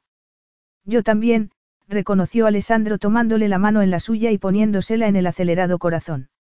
Siéntelo. Ella le puso la palma en el pecho y abrió los dedos. Aquel contacto tan sencillo lo excitó muchísimo, haciéndole desear más. Mucho más. ¿Por qué estás nervioso? Porque creo que esto es importante, las palabras le salieron solas, sinceras. No le importaba lo que revelaban de él. Mía lo miró con inseguridad, seguía con la mano en su corazón. Has estado con muchas mujeres antes. Pero no así. Nunca ha sido así. De verdad. Mía apretó un poco la mano contra su pecho absorbiendo sus palabras y luego siguió desabrochándole la camisa. Esta vez sus dedos no vacilaron, y enseguida separó la tela y se la deslizó por los hombros de modo que se quedó desnudo de cintura para arriba. En su momento no pude verte bien, comentó Mía dejando descansar las manos suavemente sobre los esculpidos músculos de su pecho. El corazón seguía latiéndole con fuerza. Ahora puedes mirar todo lo que quieras. Lo hago, Mía le deslizó la mano por el pecho, recorriendo con los dedos las fuertes aristas de los músculos, explorando su cuerpo de un modo que hizo que Alessandro se mareara de deseo aunque sus dedos apenas le rozaban la piel desnuda. No sabes lo que me estás haciendo, Mía. Ella bajó hasta la cinturilla de los pantalones antes de desabrocharle el cinturón mientras lo miraba traviesa. No lo sé. Alessandro dejó escapar una carcajada. Tal vez si lo sepas, diablilla, no podía seguir soportando estar sometido a sus embriagadoras caricias. Ahora tal vez tenga que descubrir qué te hago yo a ti. Le puso las manos en los brazos y las deslizó hacia los hombros, disfrutando de la sensación de seda de su piel antes de enganchar un dedo en el tirante del camisón y bajarlo. Mía contuvo el aliento y se balanceó cuando Alessandro le depositó un beso en la línea del escote antes de bajar hacia el suave montículo de sus senos. Alessandro. Parece que nos afectamos el uno al otro de manera similar, murmuró él, que ya ardía de deseo aunque apenas se habían tocado. Eso parece, admitió Mía temblorosa. Las piernas estuvieron a punto de fallarle cuando Alessandro le bajó el otro tirante y luego, con un suave movimiento del hombro, el precioso camisón cayó al suelo, dejándola desnuda y bella. Muy bella. No lo he llevado mucho tiempo, protestó ella de broma, aunque Alessandro podía sentir su pulso latiéndole salvajemente en el cuello. Tenía las pupilas oscurecidas y dilatadas. Se estaba interponiendo. Y esto también, Mía señaló hacia los pantalones y Alessandro abrió las manos. Puedes hacer los honores. Ella tragó saliva y fue hacia el botón con dedos temblorosos mientras lo desabrochaba y empezaba a bajar la cremallera, sus delicados dedos rozaron su palpitante virilidad, haciéndolo gemir. Entonces la tomó en brazos sin poder contenerse en una maraña de extremidades enredadas y la llevó a la cama, depositándola sobre ella como si fuera un tesoro. La besó apasionadamente bebiendo de ella, sintiendo su boca y todo su cuerpo abriéndose para él, ofreciéndose libremente. Se colocó encima disfrutando de sentirla apretada contra cada centímetro de su cuerpo, rodeándolo con sus brazos y los senos pegados a su pecho, toda suya para que la explorara y la saboreara. Y eso fue lo que hizo, tomándose su tiempo, arrancando una gloriosa respuesta de Mía, su mujer. Su mujer. Aquellas palabras, la verdad que revelaban, resonaron a través de Alessandro cuando finalmente se hundió en su acogedor calor, uniendo sus cuerpos de un modo en que nunca antes se habían unido, porque esto era para siempre. Un solo cuerpo unido por un vínculo sagrado. Para siempre. El grito de placer de Mía quedó acallado contra su hombro cuando Alessandro empezó a moverse mientras ella le seguía y encontraban un ritmo suyo propio que los iba llevando cada vez más y más alto, unidos de aquel modo, unidos en todo. Como uno solo. Aquella certeza reverberó dentro de él tras su explosión unida cuando Alessandro se puso boca arriba con Mía abrazada. No quería dejarla ir nunca. No esperaba aquello. Había planeado su estrategia desde el principio cortejando a su mujer con las miras puestas en la victoria, negociando los términos. Mía sería suya. No se había dado cuenta de que sería suya. Pero ahora lo sentía en cada fibra saciada de su ser, y esta unión que acababan de consumar entre ellos no era solo especial, era sagrada. Era abrumadora. Y Alessandro supo cuando la estrechó contra sí que corría grave peligro de hacer lo que la propia mía temía tanto, perderse. Dárselo todo a la mujer que ahora tenía entre sus brazos. La mujer que se había apoderado de su corazón sin que él se diera siquiera cuenta. Sin que hubiera sido su intención dárselo. Capítulo 14. Había pasado un mes desde que se convirtió en la mujer de Alessandro, un mes increíble y lleno de placer. Mía pasaba los días con Elsa y muchas veces con Alessandro, cuando podía escaparse del trabajo, y se dedicaban a placeres sencillos como explorar el mercado del pueblo y la campiña que lo rodeaba y a disfrutar simplemente de su mutua compañía. Cuando Alessandro tenía que trabajar en su despacho de Florencia, Mía se daba una vuelta por el pueblo y hacía algunas de las tareas de Alisa, además de aprender italiano y quedar con las madres del pueblo y el grupo de bebés. Le sorprendía lo fácil y placentero que le resultaba llenar sus días así, disfrutando simplemente de ser. Y en cuanto a las noches, bueno, también estaban llenas de placer y de una intimidad que no se había atrevido siquiera a soñar. Alessandro y ella se exploraban cada noche los cuerpos mutuamente, aprendiendo los mapas de sus selvas y ofreciéndose el uno al otro de una manera que resultaba la forma más pura de comunicación. Mía se quedaba todas las noches saciada y al mismo tiempo temblorosa, como si hubiera volado cerca del sol y se hubiera visto engullida por su brillo. Le proporcionaba un calor inmenso, pero también sabía que corría el peligro de quemarse. Porque un mes después de su boda, sabía que se estaba enamorando de su marido. Al principio se había resistido, le había preocupado que algo así ocurriera. Pero ahora no tenía dudas. Y no sabía qué sentía su marido por ella. Por las noches habría jurado por su alma que la amaba, y se lo demostraba de mil maneras distintas. Pero durante el día, Mía no podía echarle en cara nada. Era cariñoso, amable y bien humorado. Y, sin embargo, no podía evitar tener la sensación de que Alessandro seguía guardándose para sí una parte esencial. Si las conversaciones se volvían demasiado personales, Mía sentía que se abría una distancia entre ellos, había en Alessandro una lejanía fría. Cuando estaba sola, se decía que seguramente lo estaba imaginando. ¿Cómo no iba a estar agradecida con todo lo que Alessandro le daba? Luego, cuando volvían a estar juntos, sentía como si una parte de ella quedara desnuda y doliera, las palabras que él nunca decía, la sensación de no ser suya como lo era él. La lejanía era real, y le hacía daño. Y los últimos días había empeorado. Alessandro apenas pasaba tiempo con ella. Trabajaba hasta tarde, no llegaba a la cena ni a acostar a Elsa y se metía en la cama cuando Mía ya había sucumbido a un sueño inquieto e infeliz. No le había preguntado por aquella retirada. No lo había hecho, tenía que reconocer, porque no era lo bastante valiente. Tal vez tuviera algún asunto de trabajo importante. Tal vez estuviera pasando algo más. Pero, ¿por qué no se lo contaba? Y lo que era más importante, ¿por qué Mía no le preguntaba? Ahora, con Elsa sentada en su amaquita mientras Mía preparaba la cena, podía al menos fingir que eran una familia normal, una pareja que se quería.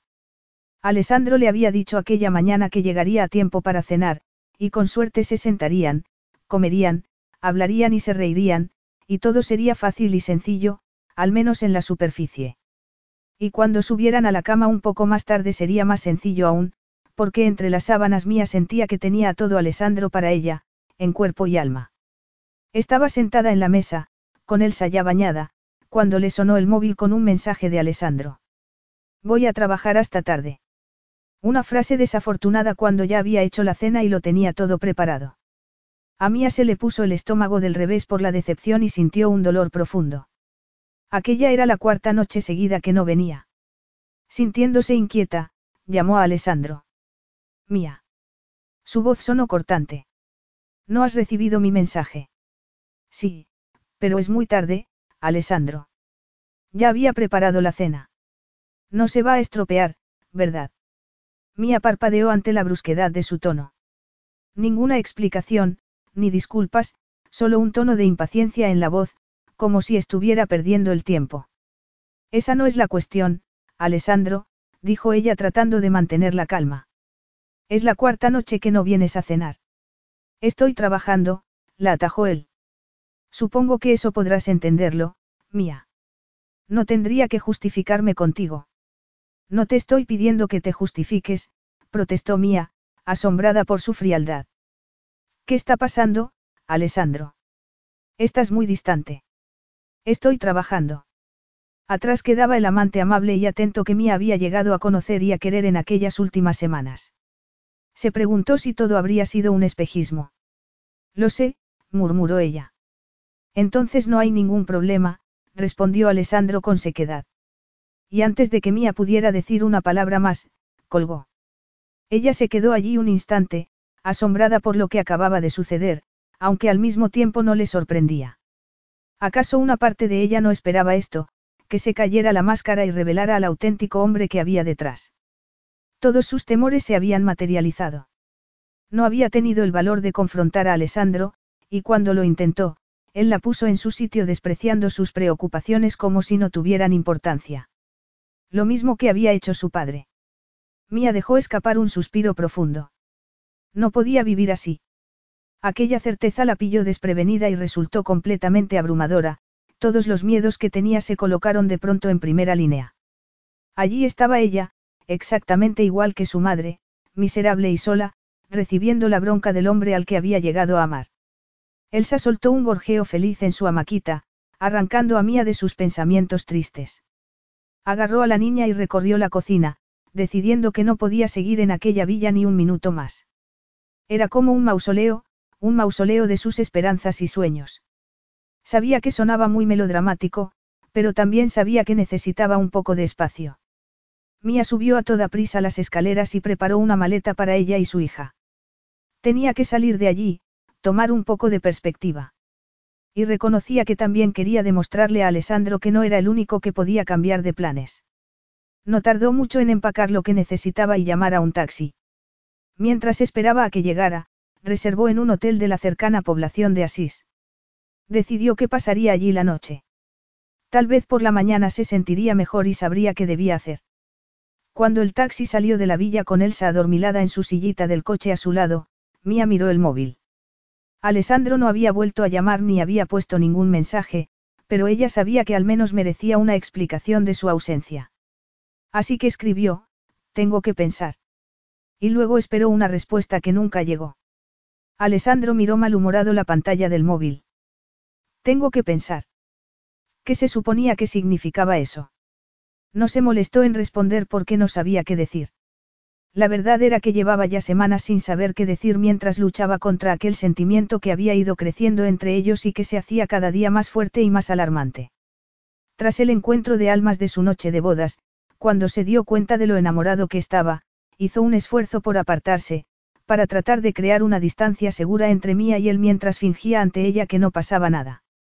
Le había resultado fácil por las noches, cuando sus cuerpos tomaban el mando y, sin embargo, sabía que aquellos encuentros demoledores en realidad los acercaban más.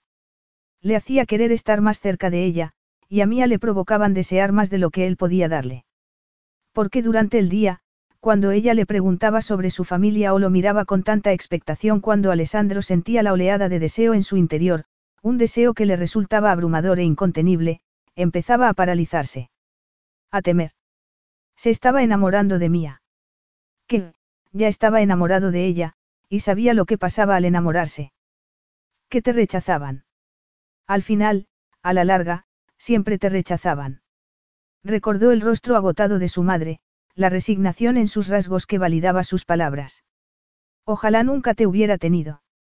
Su propia madre había lamentado su existencia. Su padre nunca quiso conocerlo. ¿Cómo iba a esperar que Mía lo quisiera como la amaba él? Especialmente cuando había dicho que ella no quería amar a nadie. Aquello le había venido a Alessandro de Perlas, antes. Ahora la única opción que le quedaba era mantenerse a salvo. Separado. Pero el resultado era aquella inquietud constante, aquella ansiedad. Necesito pensar. No le gustaba nada cómo sonaba aquello. Alessandro agarró el móvil y el abrigo y decidió enfrentarse a Mía directamente, preguntarle en qué necesitaba pensar. Aunque no le gustara la respuesta, sin duda era mejor saberla. Tardó una hora en volver a la villa, y durante el trayecto sintió como a cada minuto que pasaba su interior se iba poniendo más y más tenso hasta que pensó que iba a estallar. ¿En qué necesitaba pensar Mía? ¿Qué estaba pasando? Decidió sin pensar que le diría que la amaba. Admitiría la verdad que había estado intentando ocultarse a sí mismo, aunque la idea le provocara un nudo aún mayor en el estómago. Se atrevería a mostrarse tan vulnerable. A abrirse a tanto dolor. Pero, ¿Cuál era la alternativa? Vivir en aquella confusión de frustración y miedo. Siempre había estado dispuesto a arriesgarse en los negocios, y ahora tenía delante el mayor riesgo de su vida. Sería lo bastante hombre para asumirlo. Armado de valor y alimentado por la adrenalina, condujo por el serpenteante camino que llevaba a la villa, pero al llegar se la encontró a oscuras y vacía. Tal vez Mía ya se había acostado, pensó mientras corría escaleras arriba. Mía. La llamó en voz baja cuando abrió la puerta de su dormitorio. Estaba vacío, la cama sin deshacer. Alessandro frunció el ceño y fue a la habitación de Elsa. La sangre se le congeló en las venas al ver la cuna vacía, los cajones abiertos, la ropa que faltaba. Volvió al dormitorio principal y vio que faltaba una maleta y varias prendas de ropa de Mía. Finalmente se dio cuenta de que le había dejado. Y se había llevado a su hija. Alessandro se dejó caer sobre la cama, debatiéndose entre el dolor y la furia. Así que esto era en lo que Mía necesitaba pensar. Pensar en cuánto tiempo iba a dejarle, una noche o tal vez para siempre. No veía otra posibilidad. Los recuerdos de su infancia, de apartamentos vacíos, noches solitarias y la incertidumbre constante lo atormentaron y provocaban que no pudiera pensar con claridad o pensar siquiera. Lo único que sabía era que estaba solo, y lo odiaba. Alessandro dejó caer la cabeza entre las manos, abrumado por las emociones. Gracias a Dios que no le había dicho a Mía que la amaba. Capítulo 15. Una noche fuera no le había dado a Mía demasiado descanso. El hotel era pequeño y ruidoso, y Elsa había estado inquieta. Mía también, echaba de menos la presencia fuerte y sólida de su marido en la cama. Se había ido con la esperanza de poner en orden sus pensamientos, de conseguir un poco de independencia, pero aquel tiempo lejos solo le había servido para darse cuenta de lo mucho que echaba de menos a Alessandro, y sí, lo amaba.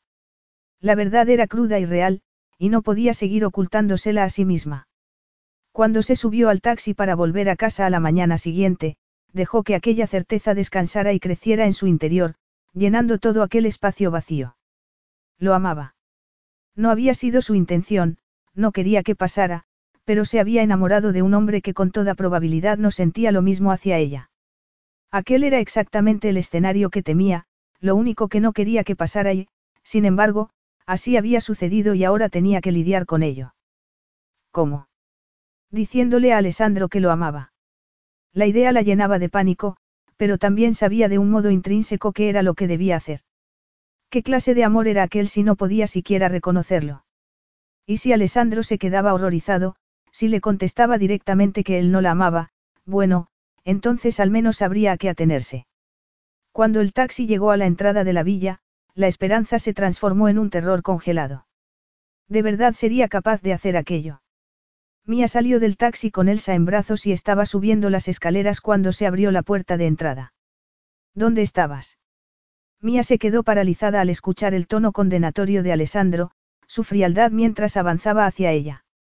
Todo en su actitud la catapultaba de regreso a la infancia. Te dije que, comenzó a decir, vacilando al ver la expresión furiosa de su marido. Me dijiste que necesitabas pensar. Y cuando llegué a casa estaba vacía, ninguna explicación, y mi hija se había ido. Me fui a pasar la noche fuera, nada más. Sin decírmelo. Y sin decirme dónde ibas, Alessandro sacudió la cabeza y apretó los labios. ¿Cómo has podido, mía? ¿Cómo has podido hacer algo así? Me da igual, volvió a sacudir la cabeza antes de que ella tuviera oportunidad de responder. Ninguna razón es lo bastante buena. Entonces no me molestaré en darte ninguna, le espetó Mía sumida en su propia rabia por sus modos autoritarios. Y pensar que había estado a punto de decirle que le quería. Parece que tú puedes entrar y salir como te plazca, pero yo no. Eso es completamente distinto. Estaba trabajando. Y yo estaba jugando con las hadas, ¿verdad? Da igual, la rabia y el dolor le entrecortaron la voz. Me da lo mismo. Voy a entrar. Pasó por delante de Alessandro, que la agarró suavemente del brazo. Mía. Déjame en paz, se zafó de su mano con los ojos cubiertos de lágrimas y corrió hacia adentro. Mía se dio cuenta de que aquella era la primera discusión que habían tenido en su matrimonio, y también parecía que iba a ser la última. ¿Cómo era posible que todo se hubiera desmoronado tan rápidamente? Aunque en realidad no había sido rápidamente. Había estado sucediendo durante todo el mes. Esto era solo el resultado. Elsa también estaba agitada, así que Mía le dio de comer y la cambió antes de acostarla para la siesta. Luego se dio una ducha con la esperanza de sentirse mejor, pero lo cierto era que estaba peor. Pensó en ir a buscar a Alessandro, pero no podía soportar la idea de volver a tener otra discusión, o peor todavía, de enfrentarse a un silencio frío. ¿Cómo había sucedido aquello entre ellos? ¿Habría alguna manera de mejorarlo? Mía, Alessandro estaba en el umbral de la puerta del dormitorio cuando ella salió del baño peinándose con los dedos el pelo húmedo. Se quedó quieta al verle con todo el cuerpo preparado para la batalla. ¿Qué pasa? preguntó con recelo. He estado pensando en nosotros, murmuró él sacudiendo la cabeza. Mía se detuvo y se giró para mirarlo completamente. En realidad nunca te di opción, Mía, afirmó. Te envié a California y luego te traje aquí sin que pudieras hacer mucho al respecto. Prácticamente te obligué a casarte conmigo, Mía lo miró fijamente, tratando de discernir dónde quería llegar. Pero me dijiste que eligiera, Alessandro. En realidad fui yo quien me declaré. ¿De verdad crees que tenías opción? Si hubieras dicho que no te había seducido, habría logrado lo que quería. Siempre lo tuve claro. Te ibas a casar conmigo sí o sí, la miró a los ojos. Mía sacudió la cabeza. ¿Por qué me cuentas esto ahora? ¿Por qué me he dado cuenta de que no puedo seguir con esto? No puedo darte lo que necesitas, lo que te mereces. Y eso es. Susurró Mía. Amor, Alessandro pronunció la palabra con rotundidad. Es demasiado difícil para mí, Mía. Con mi infancia, mis padres, no puedo hacerlo. ¿He dicho alguna vez que quería que me amaras? Preguntó Mía con voz temblorosa, aunque le dolía decir las palabras porque en su corazón se lo había estado pidiendo cada día. Un matrimonio necesita amor en los cimientos, aseguró Alessandro. Sin él siempre flaqueará en un punto o en otro. No será lo bastante fuerte para aguantar. Me he dado cuenta de eso ahora, y me he dado cuenta de que lo que tenemos no es suficiente. Entonces, ¿qué estás sugiriendo? Preguntó Mía con voz más dura. ¿Quieres el divorcio? Podríamos conseguir la nulidad, y en caso contrario, sí un divorcio discreto. ¿Y qué pasa con Elsa? ¿Qué hay de su necesidad de padre? Insististe mucho en eso. Acordaremos visitas. Puedo seguir formando parte de su vida. Quiero hacerlo. Eso no cambiará. Visitas. Mía sintió que iba a desmayarse, se le nubló la visión ante el horrendo impacto de todo lo que estaba diciendo Alessandro. Se acercó despacio a la cama y se sentó al borde, parpadeando. ¿Por qué me dices esto ahora? Es por la discusión que acabamos de tener. ¿Qué te ha hecho darte cuenta de todo esto tan de repente? La voz se le quebró por el dolor. Nada de esto ha sido real, has estado todo el tiempo fingiendo, orquestando la OPA. No pienses así de mí, mía. ¿Y qué quieres que piense? inquirió ella. O nuestro matrimonio ha sido real o no lo ha sido. Estoy intentando ser justo y devolverte tu libertad, Alessandro extendió las manos. Puedes hacer lo que quieras. Me aseguraré de que no te falte de nada. Me faltará todo, Mía se rompió entonces. ¿Estás seguro de que no podrás amarme nunca? No podrías aprender, si es tan importante. Alessandro guardó silencio, y cuando Mía alzó la vista para mirarlo vio por primera vez el tormento reflejado en su rostro. O lo que te preocupa es que yo no pueda amarte a ti. Susurró sin atreverse apenas a decir aquellas palabras. ¿Es eso, Alessandro? ¿Tienes miedo? No tengo miedo. Entonces di las palabras, le exigió ella. Dime, Mía, no te amo y nunca te amaré. Alessandro guardó silencio un instante y luego sacudió la cabeza. No quiero hacerte daño. Pues me lo estás haciendo, y mucho. Y lo que creo es que a quien no quieres hacer daño es a ti. Así que dime ahora mismo que no me amas. Hazlo real. Alessandro suspiró con fuerza y desvió la mirada. Creo que no sé cómo amar. Entonces. Hubo una pausa eterna y dolorosa mientras Alessandro la miraba a la cara. No, dijo finalmente. No te amo. Y, y nunca te amaré. Mía se había estado preparando para esto, pero aquellas dos simples palabras terminaron de rematarla. Dos lágrimas le cayeron silenciosamente por las mejillas, y se las secó rápidamente con el dorso de la mano. Muy bien, dijo con voz temblorosa. Haré el equipaje por la mañana. Es mejor así. No, no lo era. En absoluto. Pero al menos ahora lo sabía. Mía salió del dormitorio con el alma por los suelos. Era un cobarde. Alessandro estaba tumbado en la cama con los ojos abiertos como platos, mirando el techo. Mía dormía en la habitación de invitados, y echaba de menos su presencia con una ferocidad que lo desarmaba, pero más abrumadora y vergonzosa era la verdad que le atravesaba, no había sido lo bastante valiente para admitirlo. No te amo. Pero si la amaba. Por supuesto que sí. Y en el momento en que Mía le preguntó supo que era un cobarde patético, porque le dio miedo admitirlo. El momento más crucial de su vida, y lo había estropeado por el miedo. Había mentido porque le pareció que así sería más fácil. Creyó que estaría más seguro. Porque dejar que se fuera ahora era sin duda mejor que permitir que le hiciera daño más adelante, o que se lo hiciera él. Aunque él ya se lo había hecho, y mucho. No te amo. Las palabras más crueles que podría haber pronunciado, tan horribles como las que su madre le había dicho a él y que le habían atormentado durante décadas. ¿Cómo pudo hacer algo así? Se revolvió en la cama consciente de que no podría dormirse. De verdad se iría Mía por la mañana con Elsa. Alessandro acababa de destruir su familia, ¿y con qué objetivo? Se había convencido a sí mismo de que había actuado de manera noble al salvarla de un matrimonio sin amor. ¿Cómo había podido engañarse tanto y creer que era lo correcto? Mía le había visto por dentro, por supuesto. Sabía qué estaba pasando. No se trataba de que Alessandro no la amara, el problema era que la amaba demasiado. El problema era que amar a alguien significaba perderse uno mismo, tal como ambos temían cada uno a su manera. Y también suponía ganar mucho, si Mía le correspondía. ¿Por qué le daba tanto miedo arriesgarse? A la mañana siguiente, tras una noche sin dormir, Alessandro bajó y vio que Mía ya tenía hecho el equipaje y estaba con Elsa en brazos. Así que ya te vas, aunque lo esperaba, apenas podía creer que estuviera sucediendo. Creo que es lo mejor, Mía tenía los hombros encogidos. Parecía como si le hubieran drenado la energía, como si hubiera perdido las ganas de vivir. Alessandro se dio cuenta de que aquello era obra suya. Todo estaba saliendo terriblemente mal porque él no había tenido el valor de correr el mayor riesgo de su vida, querer a alguien. Entregarle su corazón. Aceptar el suyo a cambio. Y sabía que no podía permitir que aquello acabara así.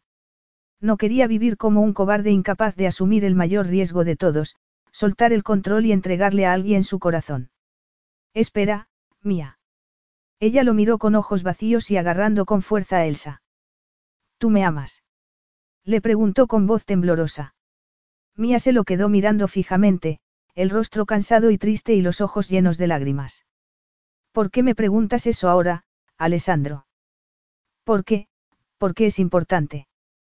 ¿Por qué tendría que habértelo preguntado la noche anterior, cuando tú me lo preguntaste a mí. ¿Qué más te da, si tú ya me has dicho lo que sientes? Respondió ella con tono pausado. ¿Qué quieres? Echarme sal en la herida. No te basta con no amarme. Alessandro vaciló un instante, dispuesto a lanzarse a volar y con miedo a caer. Pero incluso ahora, con todo en juego, se contuvo. Y en su silencio estaba su condena. He llamado a un taxi, dijo Mía. Debería estar ya aquí. Alessandro miró la bolsa de viaje pequeña. ¿Dónde están tus otras maletas? Voy a dejarlo todo aquí. No lo quiero. No necesito todos esos vestidos elegantes, afuera se escuchó el crujir de unas llantas en la gravilla. Mia agarró la bolsa con una mano y el asiento del coche de Elsa con la otra. Ya estaba. Aquello era el final. Se iba a ir de verdad porque él se lo iba a permitir. Mia no había respondido a la pregunta de si lo amaba, y no podía culparla por ello considerando cuál había sido su propia respuesta la noche anterior. Había dicho que no era capaz de amar, o de saber siquiera qué significaba eso y sin embargo, ¿y si lo supiera? ¿Y si en aquel preciso momento lo supiera? ¿Y si el amor de verdad no era un aterrizaje suave sino una caída peligrosa? ¿Y si se trataba de arriesgarlo todo sin conocer el resultado? Dejar que te hicieran daño, porque aquello formaba parte del maravilloso y aterrador acuerdo. Mía estaba en la puerta con una mano en el picaporte. Los segundos transcurrían demasiado rápido. Mía, por favor, le pidió Alessandro con tono suave. Espera. ¿Para qué? ¿Qué queda por decir? Alessandro tragó saliva. Sentía la garganta tirante. Ahora. Tenía que decirlo ahora. Te amo. Las palabras cayeron en medio del silencio, e incluso en aquel momento Alessandro se arrepintió de haberlas dicho. Alessandro, Mía sacudió lentamente la cabeza. ¿Por qué me dices esto ahora? ¿No hablas en serio? Sí. Antes he sido demasiado cobarde para decirlo. Pero la verdad es que me enamoré de ti hace meses, y he luchado contra ello todo este tiempo, las palabras le salieron más rápido y más seguras, y se sintió extrañamente bien por poder ser finalmente abierto y sincero. Nunca quise amar a nadie, mía. Mi madre no me quería y yo anhelaba desesperadamente su amor. Me dijo que lamentaba haberme tenido, se olvidaba de mí y no me cuidaba y, sin embargo, yo seguía deseando su cariño. Yo la quería. Alessandro tragó saliva, las palabras le salieron todavía más deprisa al intentar explicarse. Cuando era todavía muy pequeño me dije a mí mismo que nunca permitiría que nadie tuviera aquel tipo de control sobre mí. Sería yo quien tuviera el control siempre, y lo convertiría en la misión de mi vida. Y sin embargo aquí estoy, arriesgándolo todo porque es demasiado importante para no hacerlo. Porque te amo demasiado y no quiero seguir siendo un cobarde. Te amo, mía. Te amo. Alessandro abrió las manos, el corazón le latía con fuerza mientras esperaba su respuesta. Yo también tenía miedo, dijo Mía tras un largo instante. He estado luchando contra ello porque estaba demasiado asustada de perderme a mí misma, como te dije. Muy asustada. Y, sin embargo, ha pasado de todas formas. Sí, Alessandro tenía un tono ferviente. Pero anoche me di cuenta de que querer a alguien supone perderte, en la otra persona. Confiar en ella con todo lo que eres. Y es aterrador, pero también está bien y es lo correcto. Sé que me equivocaré muchas veces, mía. Me enfadaré, o seré mandón, o cualquier cosa. Pero lo intentaré. Y espero que me perdones. Y que aprendas a amarme. Oh. Alessandro, yo ya te amo, dijo Mía con lágrimas en los ojos. Te amo desde hace mucho, pero pensé que tú nunca me corresponderías. Desde que nos casamos he sentido que estabas alejándote. Sí, lo he hecho. Pero ahora soy todo tuyo. Todo yo soy tuyo. Te contaré todo, te entregaré las partes de mi ser que he intentado ocultar, las que son oscuras y feas y necesitadas. Y espero que no me rechaces. Nunca, susurró Mía.